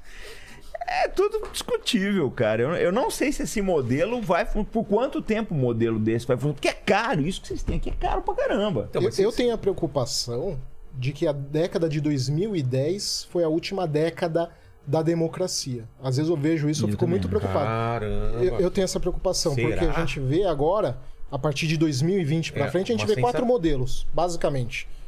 O modelo não tem democracia, dane-se, chinês. Chinês. O, demo- o modelo democrático, onde as eleições são descaradamente manipuladas, com o modelo russo. O modelo democrático, onde você é, as eleições são manipuladas de forma mais subjetiva, através do uso de tecnologia, eh, internet, etc., fake news e blá blá blá. E o modelo que você elege o cara, mas ele não manda nada. Exemplo, o Brasil, que quem manda aqui é o STF. É. Sim. Então, se- diante desses quatro modelos aqui, nenhum desses modelos é, é- é de fato Não, democrático. eu, eu brinco sempre lá no canal. Você vota num jogador e elege um cantor. uh, Você vota num policial e elege um cantor de axé. Mas isso é, é palco para uma ascensão de um autoritarismo. Porque fala, ó, tá vendo? Eu não mando nada, então eu quero mais poder. E aí ele vai. É, de líderes ou presidentes, Sim. ou seja o que for, querendo mais poder para ele para diminuir os outros poderes. E aí realmente a democracia tá, tá em risco. Mas né? daí, por isso também que eu me preocupo É. até. Eu não sei se a década de 2020 a gente começa a entrar numa era muito mais obscura daqui pra frente. O Pondé também é muito cético É. com, com- com- com isso. O Pondé veio aqui, né? Ele é muito cético com essa questão democrática e eu concordo. Eu- do jeito que estamos indo, eh, eu vejo com muito.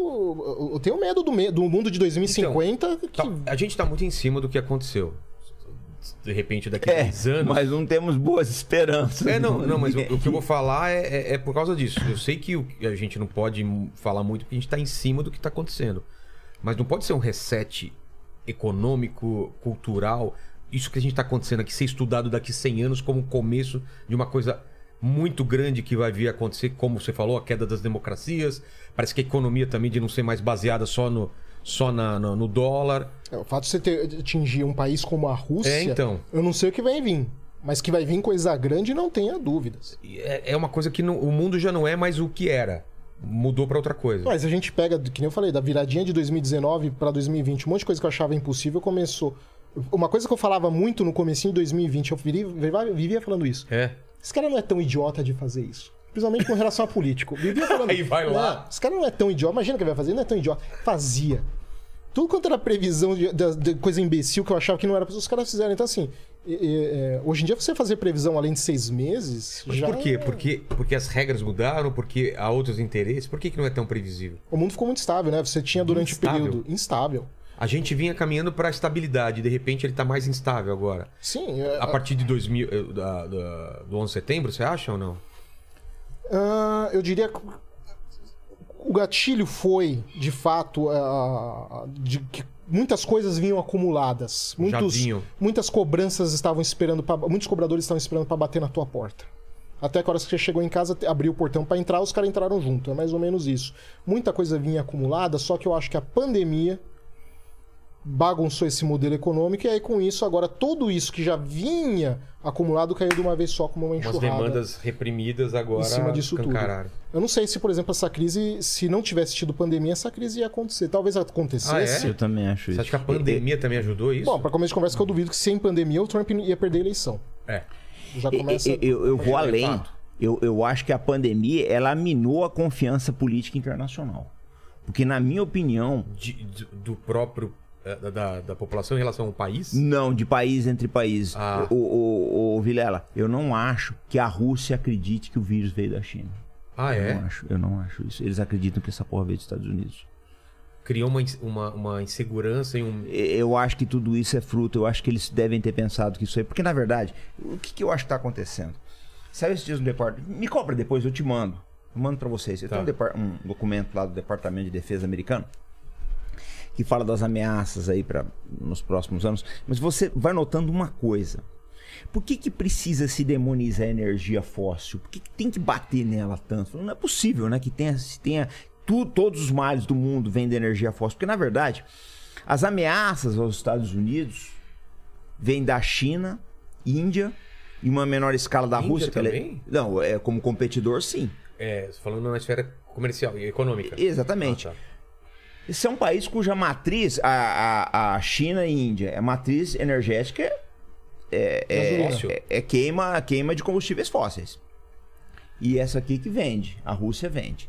Eu acho que o que, que eles querem, na verdade? Bater bastante na energia fóssil para ganhar um tempo. Porque aí você conseguiria quebrar. a China. Não vai dar certo. O chinês não vai ligar para isso, ele vai continuar queimando. É. Porque não ele tem uma não opinião. tá nem, porque ele não tem saída. Ninguém, ninguém. É que também tem um outro problema também. Eu falei das usinas nucleares, mas não dá para o mundo inteiro ter usina nuclear. Por quê? Porque você não quer todos os países tendo acesso à tecnologia Ah, nuclear. tá, tá. Sim. Por esse motivo. Percebe? Você não vai querer, de repente, eh, sei lá, uma Síria que É. tem a energia nuclear. Porque daí você desenvolver bomba não é um passo rápido, é um há exageros. Mas é um passo Sim. na direção. Entendeu? Então Você já tem também muita não quer. coisa, né? Há exageros de que, de repente, o país desenvolve bomba atômica, vai, mas você tá na direção já, então. Tô vendo. vendo o Paquito comendo. Você viu que ele comendo tudo, né? Não deixa cair nada assim, assim. comendo a sua paçoca, cara. Eu fiquei. Os malandros gostaram do- do- do- dos brinquedos que eu trouxe? Nossa! Ah, tá se bom.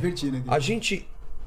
A gente esgotou a parte do Brasil porque eu queria é, falar sobre a Finlândia e, e sobre a parte tática, voltar sobre essa coisa de tanques. é, qual é o poderio do- da Rússia, o poderio da Ucrânia, o poderio da OTAN, como que essa guerra vai. Primeiro falar da Finlândia. Qual é o papel estratégico da Finlândia?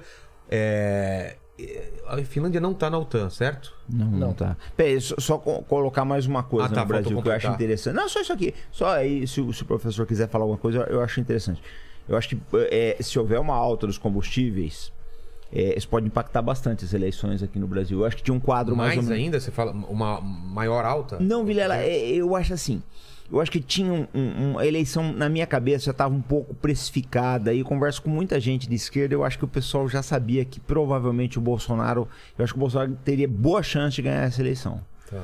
Eu acho que ele teria boa chance. Mas eu acho que essa história do combustível vai embaralhar tudo. Se a alta for, for grande mesmo, só falar, ah, até agora o combustível. jogo. Daí, daí eu acho que seria interessante, né? Duvido que isso vai acontecer, porque o Bolsonaro só se preocupa com os três filhos dele, mas o Bolsonaro podia muito bem fazer o que a Índia está fazendo, de estar negociando bilateralmente com a Rússia para comprar petróleo mais barato. É. Se ele faz isso, ele abaixa o preço do petróleo e tá eleito.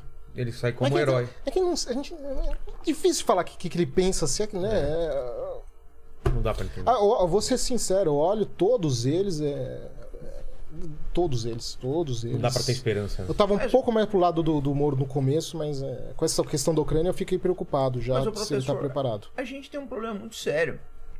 Que na verdade, quando o cara ele tá no mandato, na democracia, ele só quer só pensa em reeleição. É, na manutenção. Desde que o país não tenha toda uma doutrina geopolítica, né? Ah, mas Que é o que não tem, por isso isso acontece. Lá nos Estados Unidos tem esse jogo eleitoral, só que você tem um núcleo de, de atividades que ninguém mexe e se mantém mesmo mudando de governo.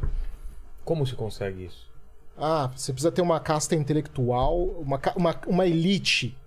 é, uma elite, não digo elite financeira, eu digo uma elite tanto intelectual como financeira, como política e, e jurídica, que, que tem uma coesão de, de- ambiciosa, uma coesão de pensamento. E a gente nunca teve. E isso é muito triste. Eu acho isso muito preocupante. É, vamos um pouco pro chat, só pra ver pra que lado a gente vai também. Só, só comentar uma coisa, eu, porque às vezes eu tô falando dos Estados Unidos aqui, o pessoal pode achar que eu sou anti-americano. Eu não sou anti-americano. Pelo contrário, eu acho que no saldo geral. Mas eu acho da- legal colocar essa visão também, porque O o, sal- que a gente saldo- vê normalmente é uma, uma outra visão. Não, sal- É, eu acho que os Estados Unidos, em termos de saldo para a história do mundo, é um saldo positivo. Os Estados Unidos contribuiu muito mais para o mundo do que piorou. Me- é Eu acho pi- positivo. é- é- seria pior sem ele. é Sem isso? dúvida nenhuma. Os Estados Unidos, se a gente tem uma noção de democracia no mundo hoje em dia, está expandida, é porque eles sustentaram isso por muito tempo nas costas. Talvez hoje em dia menos, embora agora me preocupe essa visão messiânica, mas eu vejo os Estados Unidos como um saldo positivo. Assim como, diga-se passagem, muita gente não gosta que eu falo, mas eu vejo também Rússia e China também no saldo positivo. É mesmo? Eu acho que sem esses três atores como sendo os grandes protagonistas, a situação seria muito pior.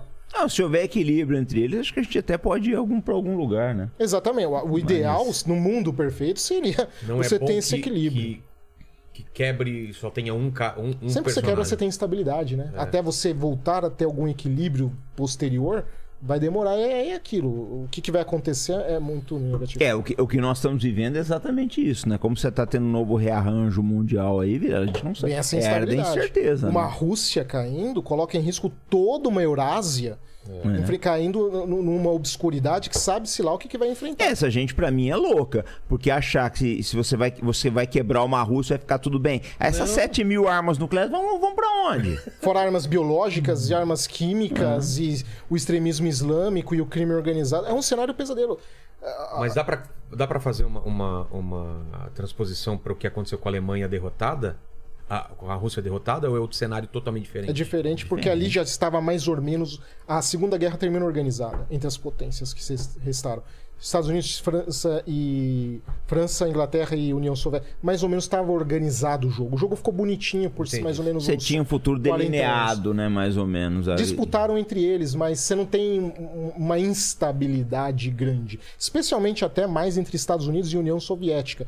Que apesar das rivalidades, em vários pontos durante a Guerra Fria, os dois se aproximam contra os interesses europeus. Ah, é? Basta ver o ca- o caso da crise de Suez.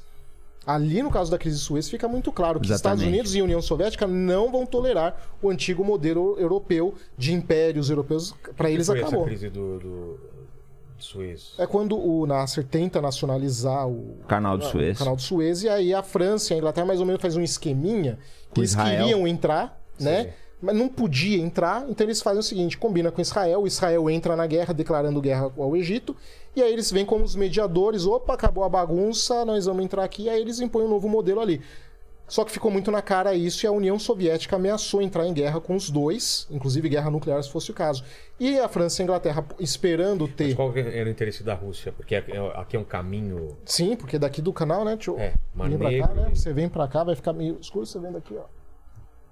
Né? Você vem Ah, aqui, tá. entendeu? Seria Acesso. catastrófico para. Pra... pra total. Não E só os- pra eles, né? Pra outros atores também. E aí a União Soviética, ela entra na- no jogo ameaçando uma guerra e a França e a Inglaterra pensaram que os Estados Unidos ia comprar a briga e não compraram. Ah, é. Eles deixaram claro. Ah, mas e a OTAN? Vocês estão entrando ali. A OTAN é um pacto defensivo, não é um pacto ofensivo. Pelo contrário, os Estados Unidos até condenam Israel, junto com condena, condenando a França e a Inglaterra. Ou seja, fica muito claro naquele momento que o mundo multipolar vai ser capitalismo, o modelo do capitalista norte-americano e o socialista soviético. O modelo imperial europeu, onde a Europa é o centro mundial, acabou. Esquece. É, eles deixaram isso muito claro. E os europeus, diga-se passagem, meio que aceitaram amargamente isso, mas meio que aceitaram. Entendi. Nós tínhamos lideranças bem melhores, né, professor? Ah, Como foi decaindo, né? Você olha hoje em dia, né? meu. Deus do céu. Gente pragmática, gente com visão das Mas coisas. aí a né? questão, a- geopolítica ela é pragmática, é a ciência de engolir sapo. Você não gosta do Putin? Não tem problema. Você tem que negociar com o Putin, você tem que engolir sapo. Essa questão da geopolítica. Por isso que me preocupa o pessoal que usa a geopolítica de forma messiânica para tentar justificar uma visão de mundo melhor. Eu- eu- você, eu- você mora num, num prédio e você odeia seu vizinho, não adianta você você não vai ficar- matar ele. É, ou, ou ficar detonando o elevador pra prejudicar ele, porque você usa o elevador também. Né? Exatamente. A geopolítica vou- é a arte de engolir sapo. Um bom geopolítico, primeiro, tem que saber engolir sapo e aceitar a realidade como ela é. Não significa que você gosta. Mas para você trabalhar a realidade tornando ela melhor, você precisa primeiro entender ela e trabalhar com as peças que você tem no tabuleiro. E não trabalhar com peças que você não tem. tá? Lene, o que, que o pessoal tá falando aí? Eu tô com, tô com o Bobeira aqui direto dos Estados Unidos e ele mandou um questionamento aqui. Ele fala assim: ó, o Trump achou a presidência em 2016 e, como todo paraquedista, ele cai. Não se pode dizer que o Trump foi um, um, é, faria um, um trabalho melhor na geopolítica se ele mesmo evitou ir a muitos encontros mundiais e isolou os Estados Unidos, como um, como um idiota que foge dos moinhos de vento. Aí ele faz uma pergunta: qual seria o panorama se um republicano que não é um, um sociopata como o Trump, ele não gosta do Trump, é, Eu acho que ficou claro. ou como Não passa. É. ou como o Mitt Rom- Romney é, estivesse na presidência ao invés do Biden, caixa de papelão molhada? O que, que é caixa de papelão molhado? Qual é esse termo aí? Quer dizer o quê? Eu acho que seria algo como se estivesse afundando o navio. Não sei. Eu nunca ouvi essa expressão, não. Só ouvi lá. Deve ser a Deve expressão ser uma coisa americana. americana, né? Aí ele faz essa seguinte pergunta, né? Como, como é que seria um republicano? Primeiro, se, o, é, se você concorda com o que ele falou do Trump, né? Que ele zero geopolítica, ele só se absteve de tudo. Não, o, o Trump ele tinha lá os defeitos dele, mas a gente tem que lembrar que ele, é um- um- ele não é um político. Ele é um show business. O negócio dele era chegar na voadora latindo alto pra tentar atingir um acordo meio termo. E funcionou na carreira, na carreira dele como, como empresário. E na política externa, isso não era muito diferente até do que a União Soviética fazia. Ele chegava gritando alto, pedindo valores altos, pra depois chegar no meio termo. Né?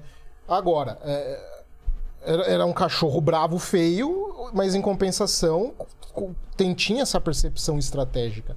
E por muito tempo, a- as relações entre a Rússia e, a- e os Estados Unidos, que eram, estavam muito tensas durante a eleição, vai lembrar que a Hillary Clinton deixou muito claro que por ela iniciava uma guerra direta contra a Rússia, pela Hillary Clinton, e a gente ia ter guerra apazigua com o Putin, tenta se aproximar. Não consegue muito também, porque, como eu falei, tem, tinham pessoas no- na infraestrutura do governo do- dos Estados Unidos que melaram isso.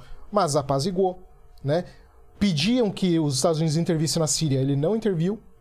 Pelo contrário, ele diminui a quantidade de intervenções que teve ali no Oriente Médio. Né? Teve uma presença militar americana, mas não entram, né? Tentar estabelecer uma zona de exclusão aérea, aquela coisa toda que queriam. Então, assim, apaziguou. Agora, era o jeito Trump também, não é o melhor jeito do mundo, mas trouxe algum resultado. Pelo menos não escalou a violência como a gente está vendo hoje.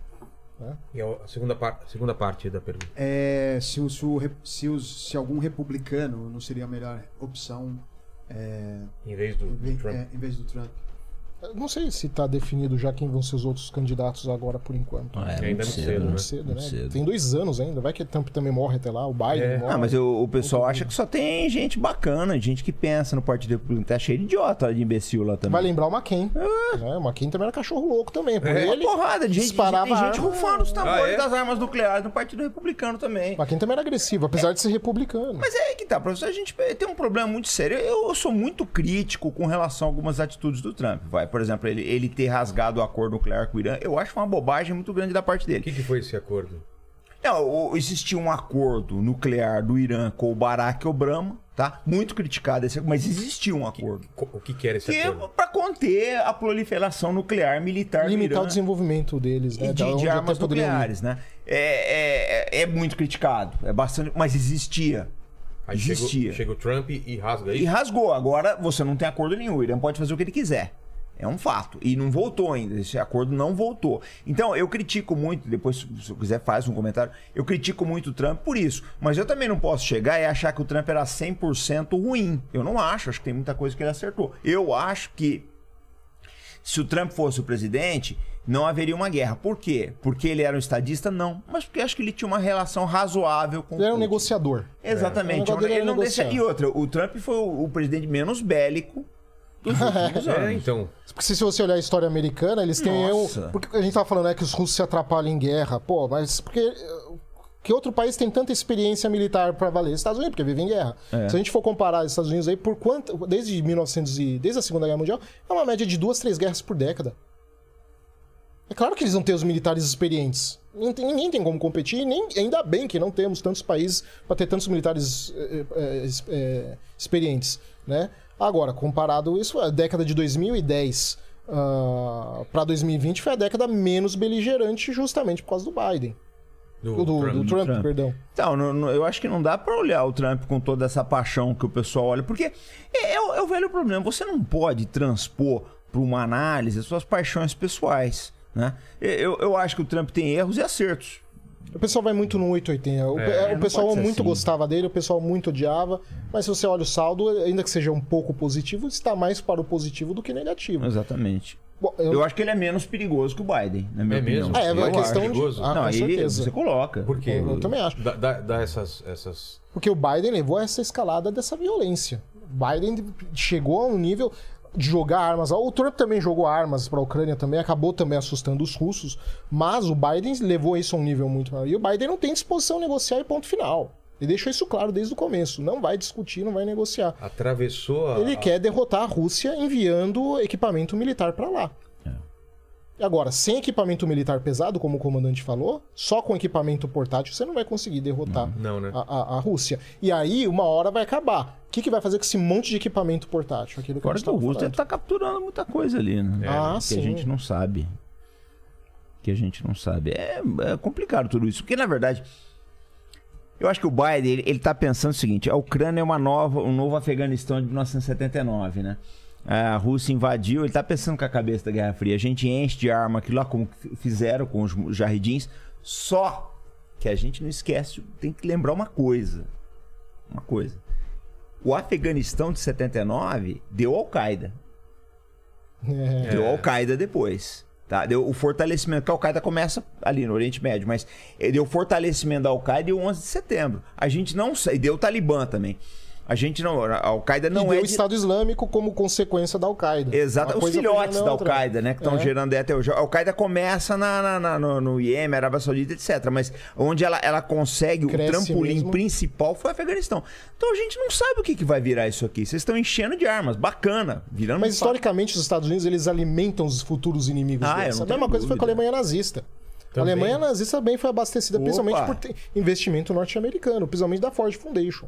Ford Foundation não sei, mas da Ford, das indústrias Ford também. BM também. É, então Todas assim, elas, do, de POM. e também a União Soviética e também a China. Então, os Estados Unidos eles também criam muitos seus inimigos também. Então, é, não sei se eles também estão tão preocupados, porque já é parte da, da, da, da história deles. Que, dos, que É, da, dos da inimigos. mecânica de, de- deles é essa daí, a mecânica política deles é essa daí. Agora, eu acho isso, gente. Eu, eu sou um crítico do governo Trump, tá? É, principalmente na, na questão do Irã, acho que ele errou, errou, foi um erro crasso.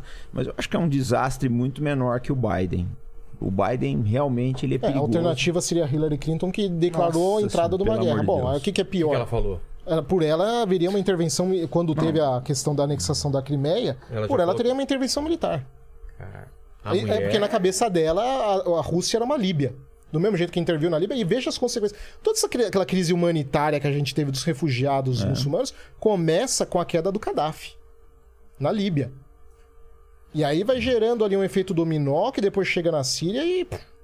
Então, assim, de quem que foi a ideia? No caso, também, há um exagero também falar que os Estados Unidos foram o único culpado da Líbia, porque na verdade quem começou a bagunça na Líbia foi a França Sim, exatamente. que arrastaram os Estados Unidos. Mas os Estados Unidos podiam muito bem ter botado o pé firme e não entrado na aventura. Mas foi a ideia da França de intervir em cima da Líbia para derrubar o Gaddafi.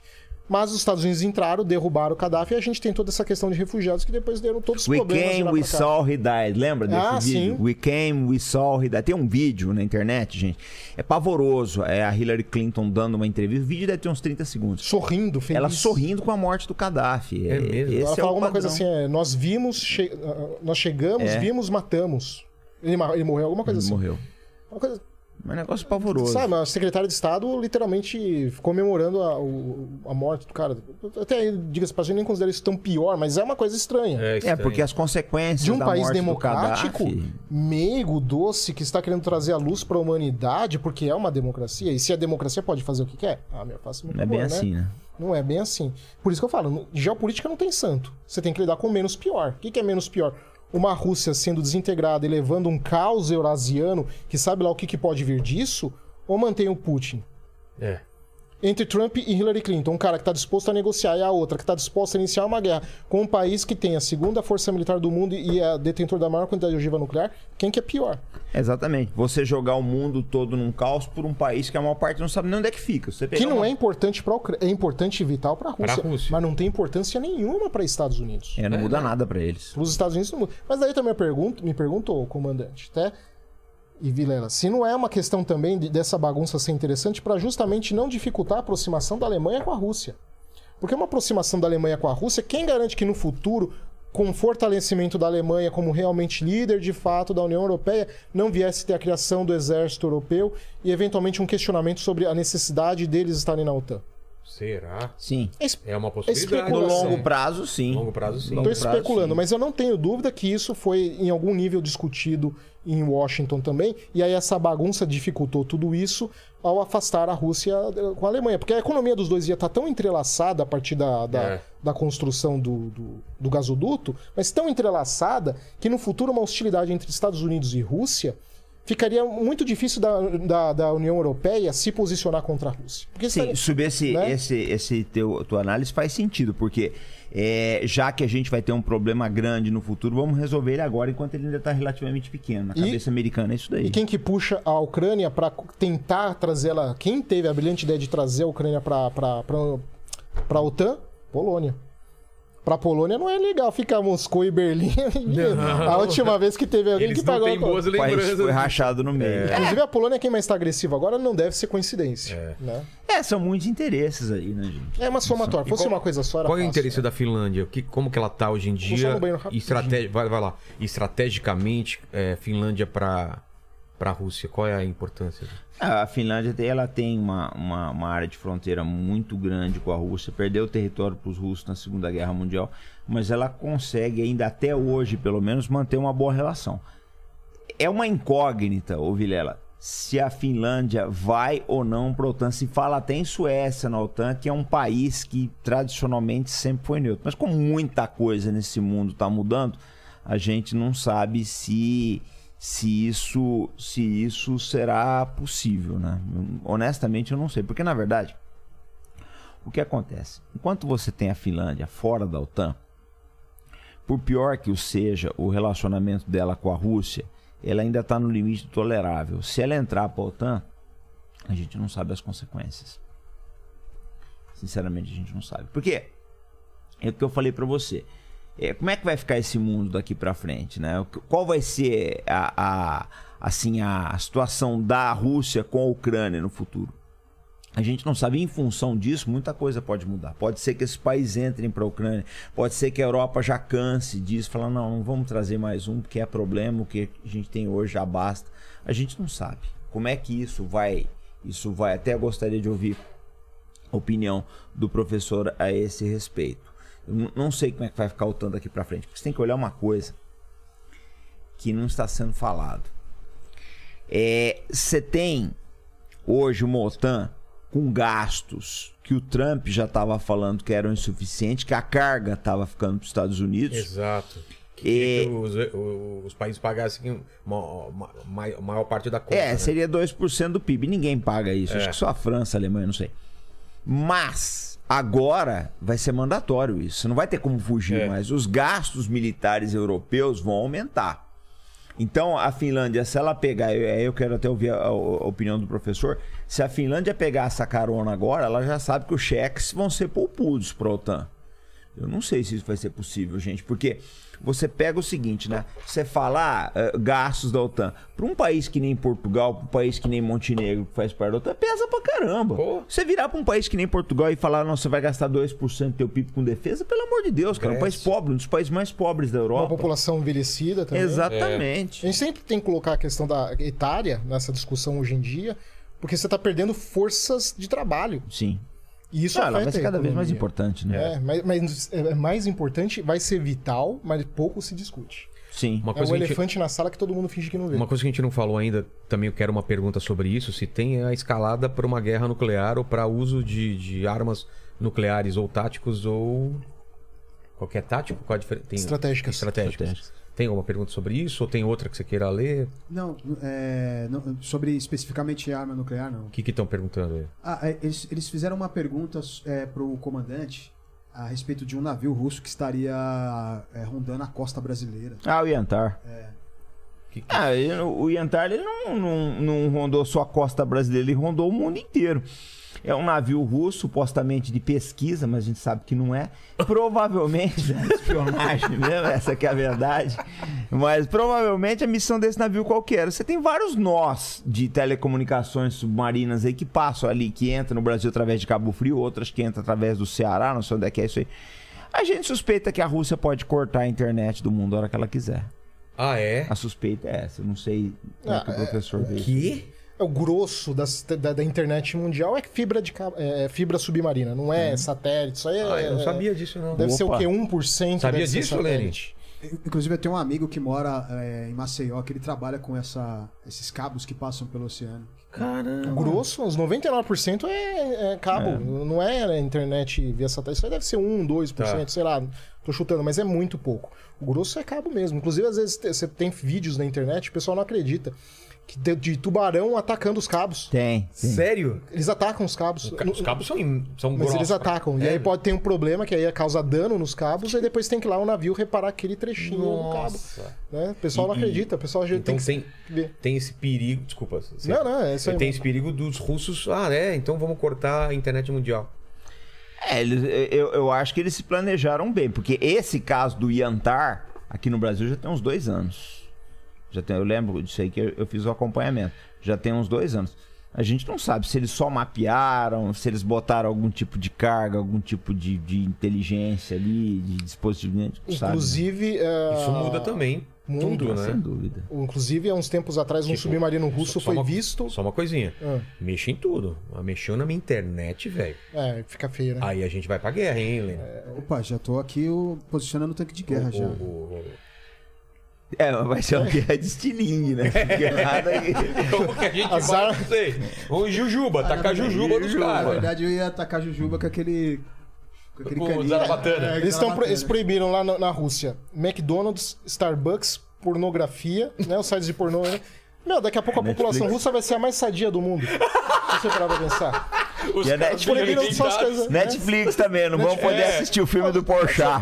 Vai, vai sobrar espaço pros caras lerem mais, Daqui a pouco. se exercitar. É, pô, daqui a pouco o pessoal Não fala. assistir o filme do "Quer Porchat. saber? Essas sanções não foram tão ruins, vamos começar a sancionar outros países. Mas aí desculpa, eu te também." interrompi, você estava falando. Não, uns tempos atrás, no, no ano passado, teve um submarino russo que se aproximou de um cabo por aqui na, no, no, no, Mas no cabo da Inglaterra. É, é, Cabo Desculpa a ignorância, ele tá colado no fundo ou ele tá esticado, jogado ali, tá es- é esticado, né? Tá ali no fundo e colocado lá mas no não fundo. tá, não, tá no, no, no chão, no no, fundo? ch- né? no chão, fundo. Isso, no, no solo marinho. Mas o, o submarino não vai, não. Depende da região. Ah, é? Depende. Tem- tem- nessa região aqui, eu acho que comandando bem mais do que eu, mas essa região aqui não é tão profunda, deve ser o quê? uns 200 metros de profundidade. Né? É, é menos. menos. For- Fora que você tem a exploração petrolífera aí do, do, do, do Mar do Norte, essa coisa toda aí. Mas essa também. região aqui é relativamente Então- rasa aqui. Então, aqui então- tinha um cabo, o submarino foi ali, pegou mal na época, eles pediram explicação pros russos, os russos falaram que não eram eles. Mas e eles danificaram? Não, só se aproximaram. Ah, eles já, já ficaram já, já encanados com esse. É que dá pra roubar, acho que, informação a partir do que você consegue se aproximar do, do Ah, Ah, é? assim. Tem essa também? Você consegue capturar os dados ali. Eu acho que dá pra. Com a, dependendo da tecnologia, dá. Espero que não peguem nada no meu celular aí. Não, mas acho que dos ingleses aqui, opa, Ah, tá. tem Tá alguém vendo OnlyFans ali. Nada assim. Alguma coisa. né? Meu histórico de busca do. É estratégico, né? Total, né? Vilela? É, já falam muito sobre os russos, essa parte toda de hackeamento, de, de ter influenciado na eleição do Trump no Brasil e tudo eu mais. Eu né? acho que a questão da eleição do Trump de ter sido os hackers, eu acho que foi exagero. Eu acho que É. havia uma. Não pode ser. Tudo bem, tinha lá, o- tinha os robôs, tudo, mas daí a gente tem que lembrar o clima na época, o contexto. O contexto era muito. Do- do- da questão do Trump, ele sabia jogar o show business como ninguém, de, Nossa, de América chamar a Grande atenção. Again, É, é, um cara da bravata, aquela coisa toda. Eu não sei se os hackers russos teriam essa coisa. Agora é muito interessante, né? Que de 5 em 5 anos falam que a Rússia vai entrar em colapso. Cada pouco. Quantas vezes já não era para entrar? Só que ela tá em colapso de 5 em 5 anos, né? Os analistas de 5, 10 anos, agora ela vai colapsar. Mas ela tem capacidade de interferir militarmente num país que tem 40 milhões de habitantes e é um país, o segundo maior país da Europa. Tem capacidade de hacker para influenciar as eleições dos outros países. Né? Tem capacidade de, construir, de fazer um projeto binacional com a China para construir uma base na Lua. Mano, Que decadência é essa? Né? Então é exageros, mas eu não acho que no caso no caso russo, os hackers russos influenciaram tanto a eleição assim, não. Acho que é um exagero. É. Fale, Leni. É, tem, te- eu acho que vocês vão entrar no assunto né, É. aí da Finlândia e tal, mas o pessoal tá perguntando aqui sobre a, a posição da França, que acho que já foi comentado, da Itália, mas principalmente sobre a Inglaterra, que não se. A Inglaterra não se, não, não se ouve muito não, sobre a né? posição da Inglaterra. Tá pro Estados Unidos. A Inglaterra é? a ponta de lança dos Estados Unidos na, na Europa. A Inglaterra, já- em termos geopolíticos mundiais, a política externa americana herdou o pensamento geoestratégico inglês. Mas não sei se herdou a competência, mas o Ah. pensamento. Mas o, o pensamento, estrutura de pensamento, uma geopolítica naval, ah, explorando explorando rivalidades entre vizinhos, sabe? A, Inglaterra, quando a gente olha a história da Inglaterra, basicamente o que que ela fez para se manter como uma poderosa na, na, na Europa? Explorava rivalidades. Toda vez que alguém ficava um pouco mais forte, ela apoiava o que estava menos forte para contrabalancear o, o outro. Exatamente. Isso deu certo enquanto você não tinha uma Alemanha. Que aí a Alemanha já nasceu um bebê com esteroide, digamos assim, né? Já nasceu forte, turbinada, ela bagunçou o negócio. E os Estados Unidos vêm nisso. Eles adotaram isso em uma escala global muito grande. Eles adotam essa ideia de explorar rivalidades para se manterem em primeiro. Isso não é uma crítica, é, é o jogo. E eles fizeram isso muito bem, diga-se passagem. E tem que fazer porque né, tem que defender os interesses deles. Mas esse tem sido a doutrina de pensamento americana, vem do, do principalmente por causa do, do pensamento geoestratégico inglês. É, eu acho que é basicamente isso. Tem, tem só uma última pergunta aqui. É, o que seria melhor para o Brasil? Preservar a Amazônia ou, ou, ou ter uma arma nuclear? Para se defender contra os outros países na questão da Amazônia. Não sei se. É, mas eu não sei se tem a ver. É uma não coisa tem nada outra, a ver. Não tem nada a ver. Não, É, Eu acho que é bom ter uma arma nuclear para preservar a Amazônia. Eu Ah, tá. É, acho que dá. Então acho que foi isso que ele quis dizer. Vai ver que é vamos, isso. vamos falar dessa. Eu, Da... eu vou ser sincero, eu não vejo uma necessidade também de ter, ah, temos que explorar a Amazônia. Eu acho que o Brasil devia construir lá umas 20 usinas nucleares. Eu sei que não vai acontecer porque isso vai levar décadas. Mas construir uma quantidade maior possível de, de usinas nucleares, baratear a energia, incentivar a produção industrial e tecnológica. Aqui mesmo no Sudeste, Sul e Nordeste já está de bom tamanho. Pode deixar a Amazônia lá, tudo bem que tem as ricas delas, mas eu acho que não, é não deveria ser a prioridade brasileira. Entendi. É, o, o problema todo, professor Silveira, é o seguinte: se a gente vai explorar ou não vai ela, né? Eu não sei. Só que, eu quero ela pra gente. Né? Isso é É, básico, isso que né? eu coloco, é a nossa soberania. Agora, eu acho o seguinte: se a gente vai tá explorando ou não, pra essa turma não interessa. A narrativa deles vai ser sempre que a gente tá de- detonando. Ah, sim. A narrativa delas vai ser a mesma da- das armas de destruição em massa do Saddam. Aliás, eu acho que agora seria até um momento para você ter uma discussão séria sobre o programa nuclear brasileiro. Não para desenvolver uma bomba atômica, mas de repente aí ver a opinião dos brasileiros com relação a isso. Talvez até trazer um plebiscito. E aí, a população brasileira é a favor de ter bomba atômica? Mas a gente não, não respeita muitos ple- plebiscitos, né? Mas a questão aqui é precedente. Lembra que eu falei? Geopoliticação em reação e precedente. Por quê? Qual que é o precedente que a OTAN está utilizando na questão da Ucrânia? É é uma democracia cujo povo, por livre e espontânea vontade, está querendo trazer a OTAN. Então, a Rússia está agredindo e a vontade popular tem que ser atendida. Bom, se vale para eles a vontade popular só por ser democracia, também vale para nós. Exatamente, eu acho que faz bastante sentido. Faz sentido isso. sim. Precedente. Faz Vamos sentido. adotar? Aí a gente vai ver, que aí não vai, né? Por falar em, em- arma nuclear, há, uma, há, uma, há um perigo de, uma, de uso de arma tática eh, nuclear por parte da, da Rússia? Comandante. Se for pra mim. Vilela, eu acho que não. Eu acho que se a Rússia tiver que partir para uma pro uso nuclear vai ser estratégico. Eu É? digo, eles atacam os Estados Unidos. Eu acho que se eles tiverem que usar, eu acho. Já que vai. vai, Vai eu- escalar pra isso? Porque qual é a diferença? Se você usar uma arma nuclear tática ali, você vai ser condenado. Então eles sabem disso. Eles vão ser condenados em. Vai, vai pra outra De esfera. qualquer forma. Então, eu, eu acho que a gente não. Eu acho que dificilmente, eu vou ser sincero pra você. Eu acho que o russo é mais contido e mais pragmático. Eu acho que se houver o início de, de uma, uma guerra nuclear, das duas, uma, ou é o Ocidente que começa, ou é a Rússia, ela é colocada no corner do ringue e ela precisa começar. Mas ela acho que se ela precisar começar, ela vai fazer um ataque estratégico. Ah, é? Ela não vai fazer um ataque tático. Essa é a visão que eu tenho. Até que eu quero ouvir o professor. Caramba, isso eu não tinha Mas eu- essa eu não acho que Eu, eu- eu não acredito que vai chegar nisso. Eu Nem- também acho. eu- Eu, das duas peraí, peraí, peraí, Mas- Mas eu, mas eu ele- acho que se. eh, eh, veja bem, eu acho que poderia, ela poderia ser forçada o Ocidente fazer primeiro, mas eu acho que se, se não tiver saída, eles vão partir para um ataque estratégico. Mas por, que, Eu- mas por que, que o Putin falou isso? Por que, que ele, ele jogou essa carta na mesa? Porque tem que mostrar que tá com disposição de ir até as últimas. Até eu entendo. Mas eu acho que ele poderia eventualmente utilizar armas táticas dentro da Ucrânia. Por, contraposições- Em, em, que, em que momento? Por quê? Se- principalmente contra os comboios, eventualmente levando suprimentos e voluntários, esse tipo de coisa. Posições um pouco mais difíceis. Ele pode mostrar, não tô brincando. Eu tô disposto a usar. E, e aí vamos fazer um exercício. Ele usa isso. Qual é a resposta do Ocidente? Ou vai continuar o outro? Eu acho que vai ficar igual. Vai ser só pra mostrar. Opa, então vamos tentar, vamos tentar negociar. Mas eu acredito que ele, ele já mostrou que, que não tá blefando. Eu acredito que. Não vai chegar a esse No ponto. que depender dos europeus, eu acho que o conflito até chegaria no fim rápido. Principalmente diretamente entre a Ucrânia e a Rússia. A questão mesmo está sendo Inglaterra, Estados Unidos e Polônia. Eu É? também acho. É, Esses aí que estão.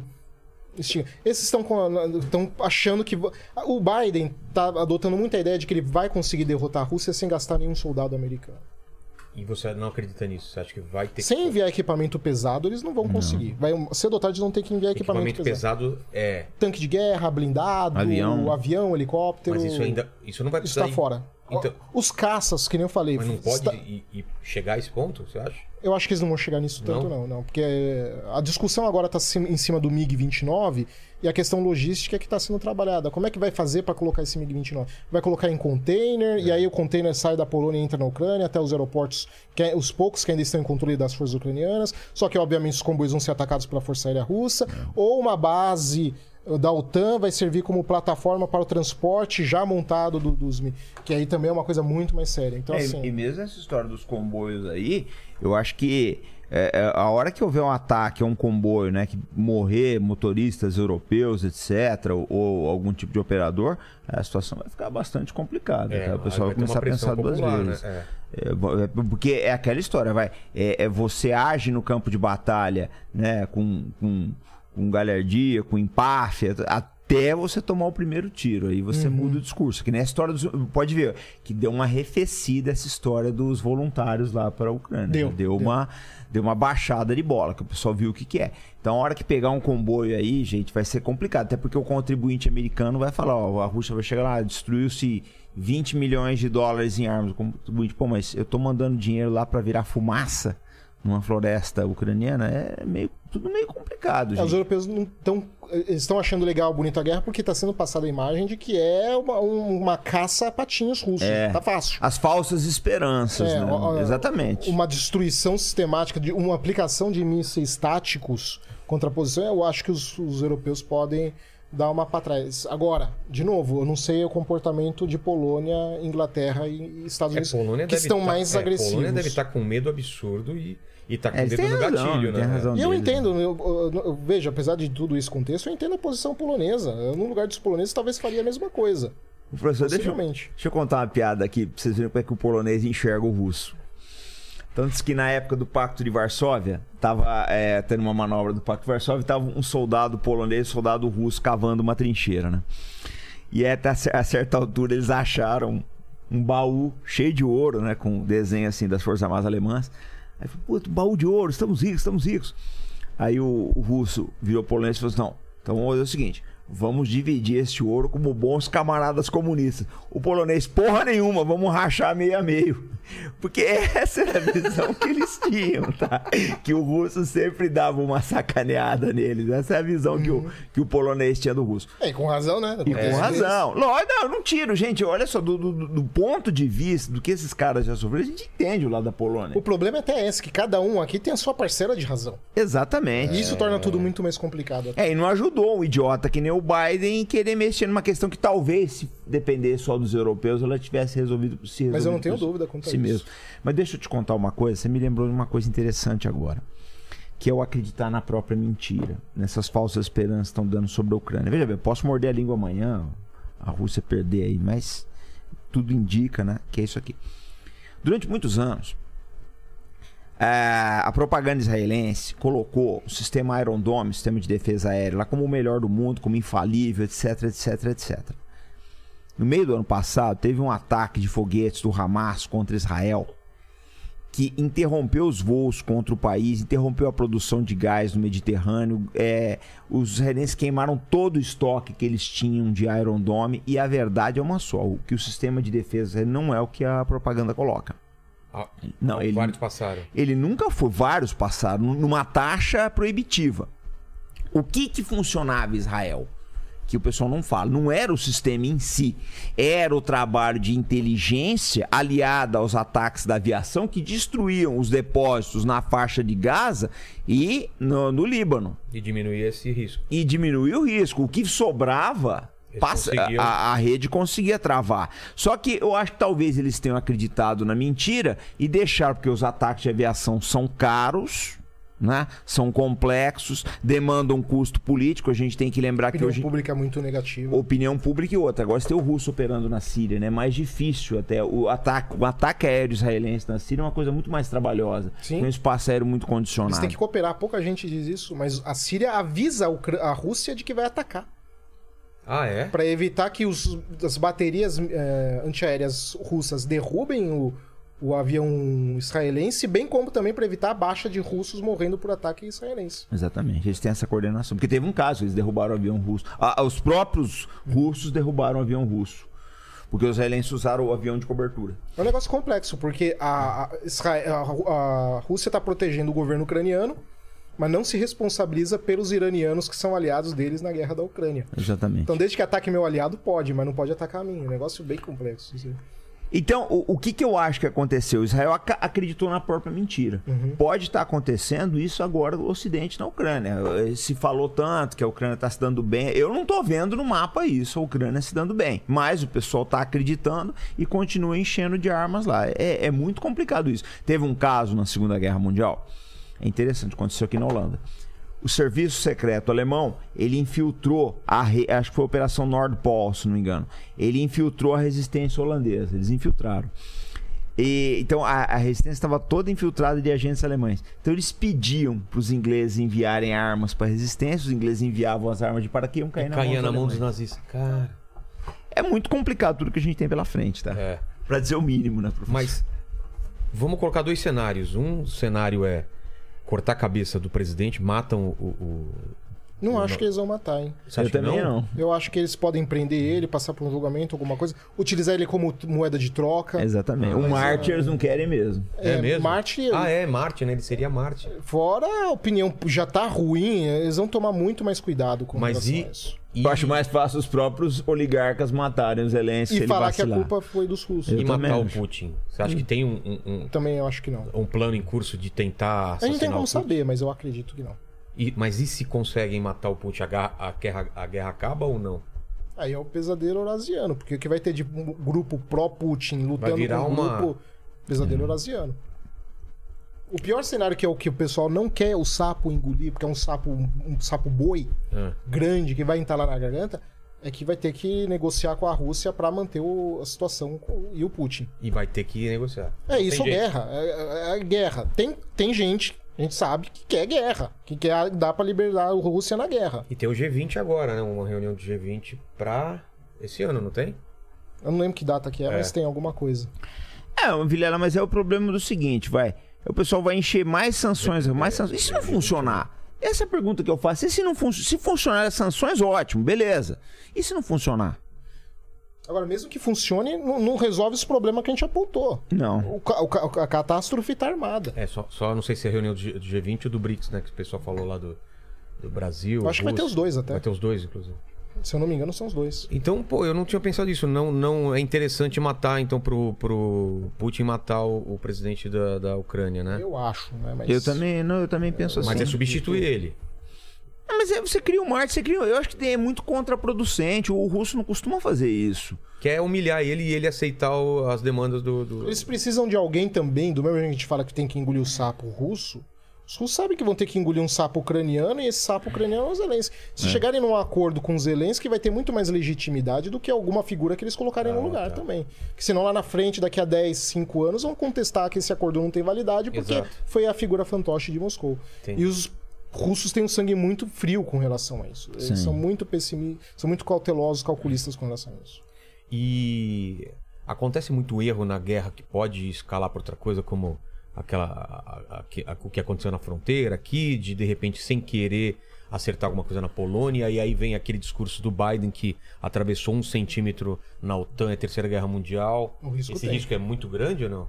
Esse risco tem. Por isso São também que eu pessoas, acho né? que. Por isso também eu acho que a Rússia não quer correr risco de expandir as operações para muito pro, Pro oeste? pro oeste, Oeste, eu europeu. também, Ah. também penso assim.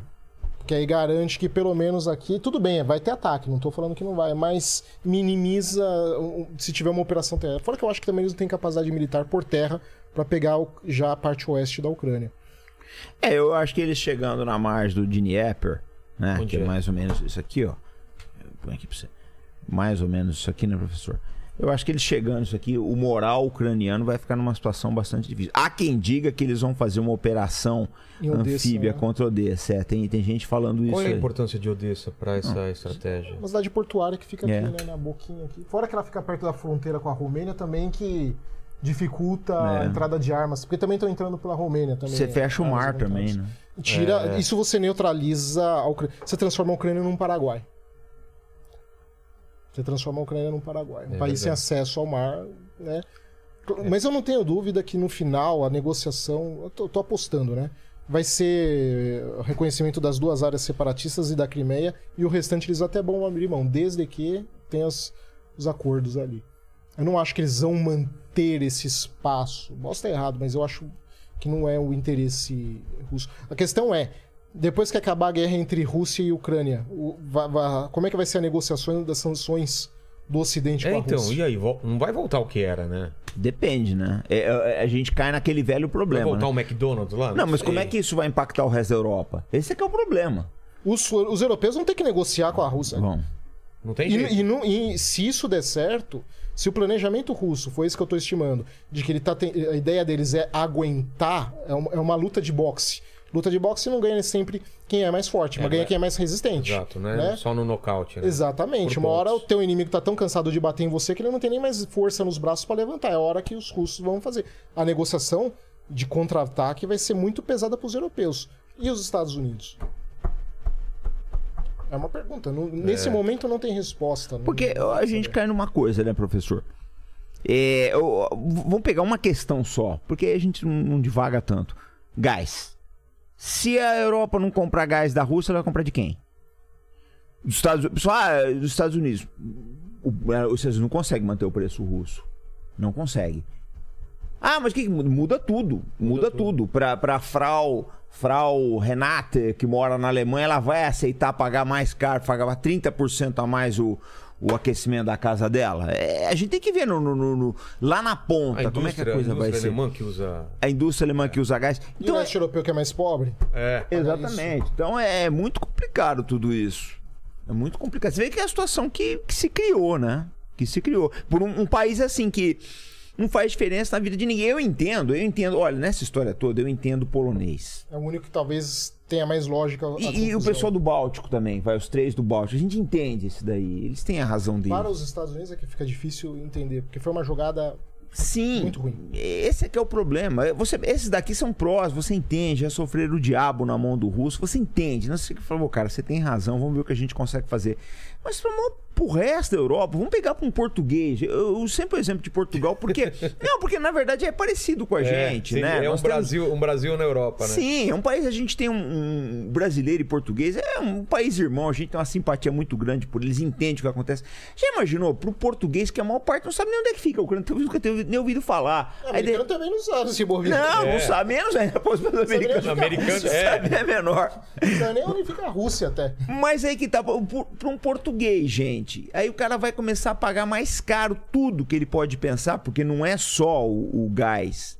E aí, E tendo que se reconstruir pós-crise de pandemia. exatamente. No fora- momento que tá começando a máquina a girar, Não, mas uh, tem mais um, uma questão. O cheque da OTAN. Que tem que dar o Ah. dízimo. Ah, é, OTAN. o dízimo da OTAN, dízimo né? da OTAN, professor. Então, é. Poxa, é um mundo complicado que nós estamos falando, gente. Hoje é muito fácil. Olha, você quer ver uma coisa? Eu vou dar um exemplo. to- Todo mundo vai entender o que eu vou falar agora. Fique em casa. Lembra do casa? Na economia a gente vê depois. É. Não, Ucrânia, todos somos Ucrânia. Ilumina. Não, e a economia, a gente, vê, depois. Vai che- essa conta vai chegar. Ela vai demorar, mas ela vai chegar. Aí nós vamos ver como é que a coisa vai ficar, né? E eu fiquei muito impressionado com os europeus, porque assim, eu tenho, tenho, tenho amigos europeus, principalmente acadêmicos lá. Eu fiquei, o que me impressionou é que sempre pareceram pessoas muito sensatas, muito impassionais, muito razoáveis, quase que frias mesmo. De repente, eles ad- adotaram um discurso. que, eh, eh, Eles sempre desprezavam os americanos, porque os americanos são um bando de gordo, redneck que dá tiro em tudo quanto é canto, aquela coisa. Não, nós europeus não. Somos a razão. Somos a luz E no- com a guerra, esses caras ficaram insanos. É a imprensa, né, que faz isso. Pessoas que eu vi assim que parecia um robô. De repente. Sabe, o monstro vai sair da jaula. De repente, é uma coisa assustadora. Em muito pouco tempo, um intervalo de um mês. Vamos esperar, né, professor? A hora que chegar a conta, a gente vê, né? E a hora que chegar o, o problema todo. Olha, é aquela história, tá, gente? É. Qualquer pessoa, todo mundo sabe fazer conta. Todo mundo entende de percentagens, né? O efeito boomerang vai doer. Exatamente. A hora que chegar a conta aí. Esse boomerang vai voltar com força demais pra mão europeia. É, é, é- é isso, porque, por exemplo, o, o- eu tava vendo outro dia o petróleo russo nos Estados Unidos, por exemplo, acho que é 1% da, da, das importações. Não vai, Não mexer. afetar, é. não vai mexer. Mas pro resto da Europa vai contar bastante. Aí eu não sei. É muito cedo para dizer. A Europa perdeu muito protagonismo com isso. Basicamente é Estados Unidos que estão assumindo a liderança e dane-se a opinião do, do, da Alemanha e da, da, da Mas a China também cresceu o protagonismo nesse, com esse ponto. A China está quietinha. É. Se você olhar, está relativamente quieta. Não, ela não quer se tá, envolver mais? Ela não quer se envolver. A sorte do Ocidente até essa. Porque se ela aposta para ver, mandando equipamento você não aposta que os Estados Unidos vão fazer sanções, né? Os Estados Unidos ameaçaram sanções contra a China. Ameaçaram? Ameaçaram. Se a China ajudar a Rússia, eles vão impor sanções. Se a China fala, quero ver. É, Ixi, aí, aí o bicho pega. Eu acho que eles vão fazer e os Estados Unidos vai ter que ficar por isso mesmo. Eu tava é, vendo o, o, o Coronel McGregor falando isso. Vai ficar que... quieto, né? Não, diz que o, Aí a credibilidade americana pega muito pesado. Mas é que tá, professor. Diz que o Jake Sullivan, no encontro que ele teve com o, as autoridades chinesas em Roma, ele ameaçou os chineses. Isso foi um erro muito grande. Sim. Isso foi um erro muito grande. Chineses e americanos são muito parecidos, apesar de tudo. Ah, é? Eles têm uma cabeça muito parecida. Vamos para mais uma pergunta, eu vou fazer um xixizinho enquanto isso. Sim, sim. Deixa eu. Lava a mão, hein? É. é. Depois cumprimenta, você lava né? É, vamos lá. O, o pessoal tá perguntando aqui, o Peter, ele falou sobre o Biden de rolo com o Irã. Israel vai retalhar o, o, a morte de, é, de militares no Iraque é, e o Putin já domina a Ucrânia, cercou tudo e a, e a fome, e quando a fome bater. Né, eu acho que ele está tá dizendo dessa, dessa, dessa movimentação ali de todos os países agora, que é justamente o que vocês estavam comentando aí. É, como, é que fica, como é que fica isso na visão de vocês agora daqui para frente? Eu não entendi a última pergunta. É, é ele está é dizendo assim. É, porque Putin já, do, já domina a Ucrânia, ele está fazendo uma, uma exclamação, assim, né? Do tipo. Acho que um, uma, seria uma, uma ironia, né, digamos assim. Ele já, já, já, já pode se considerar a Ucrânia ah, dominada? Eu, eu diria que não. Acho, também, também não. acho que não. Uma boa parte. Cedo para dizer, é, né? ainda tá cedo. E, e aí eles falam sobre o, o, o rolo do, do, do Biden com, com o Irã. Não sei se vocês têm é, alguma, alguma sabem alguma coisa a respeito disso. E sobre é, Israel retalhar os militares é, iraquianos, né? Foram... Deve ser com relação que o Irã, os Estados Unidos procuraram o Irã para negociar sanções para diminuir para poder importar. Sim, mas está rolando em paralelo o novo, o novo acordo que vai fazer 120 dias agora e não deu em nada, né? É, acredito que é isso que ele está perguntando. É, acredito que pode é, ser. Mas o problema é que mesmo que isso gera um outro problema, porque ao negociar com o Irã, uh, para tirar sanções, ainda que parciais, vai ter um fortalecimento de um, um, Estado no Oriente Médio que é muito, muito forte.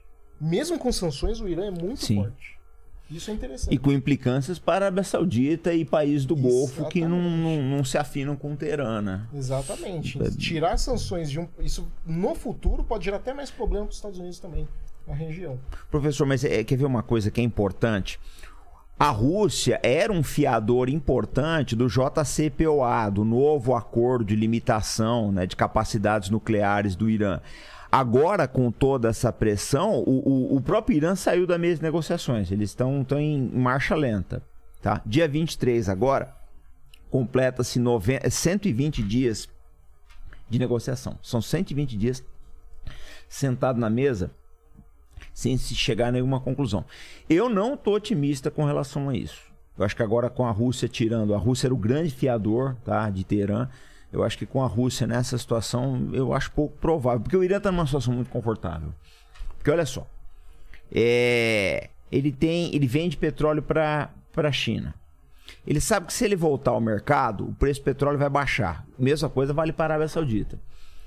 É, eu não sei se esses países têm interesse de ver o preço do petróleo cair muito. Porque eles estão ganhando dinheiro. Que interesse que você tem? Mas né? é a oportunidade do Irã agora também fazer alguma coisa também, né? Sim, obter concessões, né? Sem dúvida. Nesse sentido. Eu, eu, de qualquer jeito, é um problema que os Estados Unidos vão ter que lidar também lá na frente também. De qualquer... É, daí aquilo, o Biden fez um, um, fez tanto estrago, a administração democrata, né? Fez tanto estrago empurrando essa coisa que agora qualquer solução gera um problema logo em seguida. Verdade logo em seguida. Logo em seguida de resolver a Rússia, que não vai resolver também, porque mesmo que acabe a guerra, os, res, os resquícios dela vão durar décadas. Não, e as demandas vão continuar, né? É. Algumas demandas vão continuar. É difícil, gente. O mundo de 2050 vai ser. É, é um mundo merda. Vamos ser bem sinceros, né? a, a- a- Que mundo a previsão não é nada legal. Nem nada legal. Nada legal. A gente olha eh, cidades, me- mega cidades inchadas, talvez cada vez mais empobrecidas, cada vez mais parecendo a Cracolândia. Falta de trabalho. com falta, de trabalho, uma população envelhecida, é, um mundo que não vai produzir tanta riqueza como produziu no passado, Não. porque a gente não vai produzir esse período de 1950 para 1990, que foi o período que mais se produziu riqueza na história da humanidade, a gente não vai ver isso por muitos séculos, provavelmente. Precarização do trabalho que a gente já tá vendo aí. É, Tudo isso. É um cenário bem pessimista. Gente, vamos encaminhando pro final. Então eu, eu fico por vocês aí de, de completarem com alguma coisa que vocês acham que não foi abordado ou realmente fazer uma, um fechamento disso. E espero vocês de novo assim que esse cenário mudar, né? Porque pode acontecer Se tudo, não depender pode? disso, então Né? a live vai até To- amanhã. É, né? exatamente. Mas... Semana que vem tá de volta falando aí Exatamente. Da então, guerra já nuclear. fiquem em alerta, aquele telefoninho lá, o Lene já liga e fala, mudou tudo. Vamos falar. Mas o Lene, não, Lene avisa lá quem escolhe as fotos. É. Não, vocês tiraram foto hoje e vão ser substituídos, mas a foto foi sacanagem o que colocaram de foto dele. Pior que sobra pra mim, né? É, falado do Lene, né? Você fala que não é você, mas não sei não, viu? Eu tava parecendo o Jabba the Hutt naquela foto. Total, lá. total, Total, você confirma ainda? Total, parecia mesmo. Você, você também vê, você vê os docinhos que eu vou trazer na próxima É, vez? da próxima vez tudo envenenado, É. né? Pô, aliás, Chimbuço. agradeço demais, matou a nossa fome aí, não foi não? Não, o professor é Salvou, 100%, 100%. 100%. Tem que convidar ele forte da guerra lá, que é Vamos, 100%. vamos- então vamos completar essa primeira parte aqui do papo da gente. O que, que vocês querem falar sobre? É isso mesmo? É, falem sobre seus canais, mas fica à vontade aí pra encerrar. Pera aí, eu só queria ver uma coisa. Nós estamos Tá. esquecendo de um player importantíssimo, ninguém falou nada dele aí. Israel. Não. Tur- Turquia. Turquia? Por quê? Turquia. É OTAN, Vizinho da Rússia, né? Indiretamente. É. Controla o, o acesso O ao Mar Negro. aqui, né? Tá construindo um novo canal de acesso que não vai estar submetido aos ditames da Convenção de Montreux. Tem o segundo maior exército da Europa, só per- da, da, OTAN, só perto dos Estados Unidos, tá? De uma certa forma, indiretamente, tem hora que afaga a Ucrânia, tem hora que afaga a Rússia, comprou sistemas antiaéreos da Rússia, mas deixou de comprar aeronaves americanas por pressão. É, é outro que também dá uma no cravo, uma na ferradura. A Turquia tem uma. Mas tem um, a gente, eu não gosto nem um pouco do Erdogan, não é isso, não. Mas Sim. aqui você tem que falar, que dá o braço a torcer. Que em termos de mentalidade geoestratégica, esse Ele é cara esperto. tá jogando. Ele joga. E outra coisa. Ele tá, ele tá conseguindo consolidar na mão dele o recurso mais importante do Oriente Médio. Qual que é o recurso mais importante do Oriente Médio? petróleo. Não. Qual? Água. Ah. Quando a gente fala em deserto, é água. Ele está construindo uma quantidade gigantesca de, de barragens na, na, na, na Turquia, que é, são da onde fluem os rios, da onde fluem os rios em direção a toda essa região Oh, desculpa. aqui. Ah, é? Daqui? Passando para Síria, Iraque, é, Arábia Saudita. Os- as- a maior boa parte dos rios que vão para lá, inclusive até para o Irã, nascem aqui na Turquia. E ele está controlando o acesso. Olha só. É, esse homem não é bobo, não. Ao mesmo tempo que ele controla, por sua vez, parte do abastecimento de petróleo e gás que vem do Oriente Médio para a Europa, junto com o controle de refugiados. Pô, Turquia é um player É. que realmente. Percebe? Não, é, se ele abrir a, a fronteira dos refugiados, a Europa afunda, né? É mesmo? A Europa Exatamente. afunda. É eles que estão pagando a conta do- daquela bagunça dos refugiados que a gente via. Eles estão com uma situação muito mais dramática e eles estão segurando. Se você vai somando, então, água, energia, questão humanitária dos refugiados, a Turquia está segurando ali. É por isso até que eles dão tapa na cara de todo mundo. Eles deram tapa na cara da Rússia, deram tapa na cara da França, deram tapa na cara do Trump nos Estados Unidos. E estão saindo impune. Desde que, eles O estão com que essa é- filosofia. O que, que é dar tapa na cara? Desafiar. Cada Ah, pouco eles estão post... ah, Eles aumentam a aposta. eles vão se posicionando de alguma forma que é de desaforo, de desafiar. Por exemplo, que nem ele comentou de vender os drones para a Ucrânia para poder lidar com a Rússia. Isso saiu impune. A Rússia não pode fazer muita coisa. O fato deles comprarem um dispositivo antiaéreo da Rússia foi um tapa na cara dos Estados Unidos. Foi. E também saíram impune. Mandarem expedições militares para a Líbia foi um tapa na cara de, de- de França e da Rússia. Eu- várias vezes eu falei, dessa vez eles abusaram, eles passaram do limite, não aconteceu nada. É, e outra, né? Se a Turquia sai da, da, da OTAN, perde o sentido, né? A OTAN é, É. é um dos países mais estratégicos do mundo. né? Total, né? Ele tá aqui, Muito metade na Europa, metade, uma parte na. na Não, metade não, é só na isso aqui, ó. Vou Só mais, hein, o- Só esses É só essa 10% partezinha aqui. É. Aqui é a Ásia. E aí já. pra eles já são europeus já. Ah, é? Ô, Professor, você vê alguma possibilidade da Turquia ser um mediador nessa questão? Eu não tô vendo interesse deles. É. Né? Mas se eles quisessem, eles poderiam ser um mediador chave ali. É porque pra eles talvez seja interessante que essa situação continue um pouco, né? É, né? Pode ser. Desvia. Estão ganhando dinheiro com isso. Sim, eu vejo muito mais Israel interessada em ser mediadora até do que a Turquia. Sim. Sim. A Turquia está relativamente quieta, mas eles têm um projeto geopolítico de não restabelecer por completo o Império Otomano, mas parte dele eles, eles têm essa ambição sim. Se eles mantiverem isso e conseguirem lidar ah, com, com os problemas internos, que ainda tem problema de separatismo curdo, tem um problema de extremismo islâmico, tem uma população jovem desempregada muito grande, etc. Problema com a Grécia. Isso. Se eles conseguirem lidar com essas- esses problemas internos, a Turquia é um player fundamental a partir da década já de 2030 e 40. A hora que ela começar a colocar as asinhas de fora, esse pessoal aqui não vai gostar, não. É bem lembrado, É. comandante. Isso é E, fundamental ele a e gente você, esqueceu. professor, alguma outra questão ou fo- fomos para essa primeira Eu parte? acho que essa questão da Turquia resume bem. A gente tem que prestar muito. O Brasil teria que prestar atenção muito na Turquia e na Índia para aprender. Entendi. Porque o, jogo, o jeito como eles jogam, principalmente É sem paixão. diplomacia, política externa, segurança, eles jogam muito bem jogado.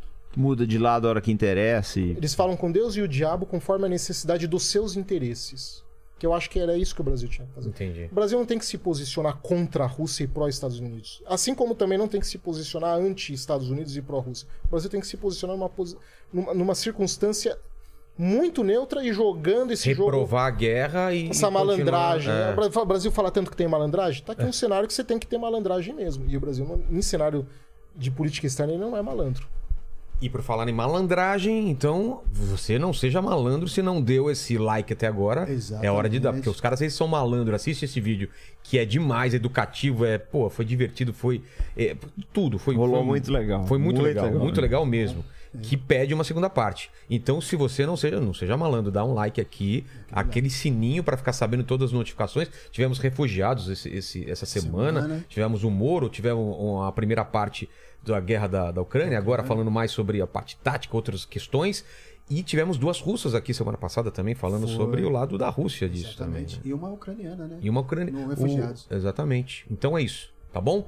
Canais deles vão estar Na na, descrição. na descrição, né? Vamos escrever no Arte da Guerra. Arte da professor. Guerra, Geopolítica mundial. Geopolítica Quem Mundial, se inscrever no meu canal vai ganhar um. um Jujuba. um obrigado. Um obrigado. Não tem. Valeu, gente. Não No Arte da Guerra tem aquele esporro do comandante garantido. Vai lá que o esporro é de graça, tá no pacote. Valeu, gente. Demais. Até mais.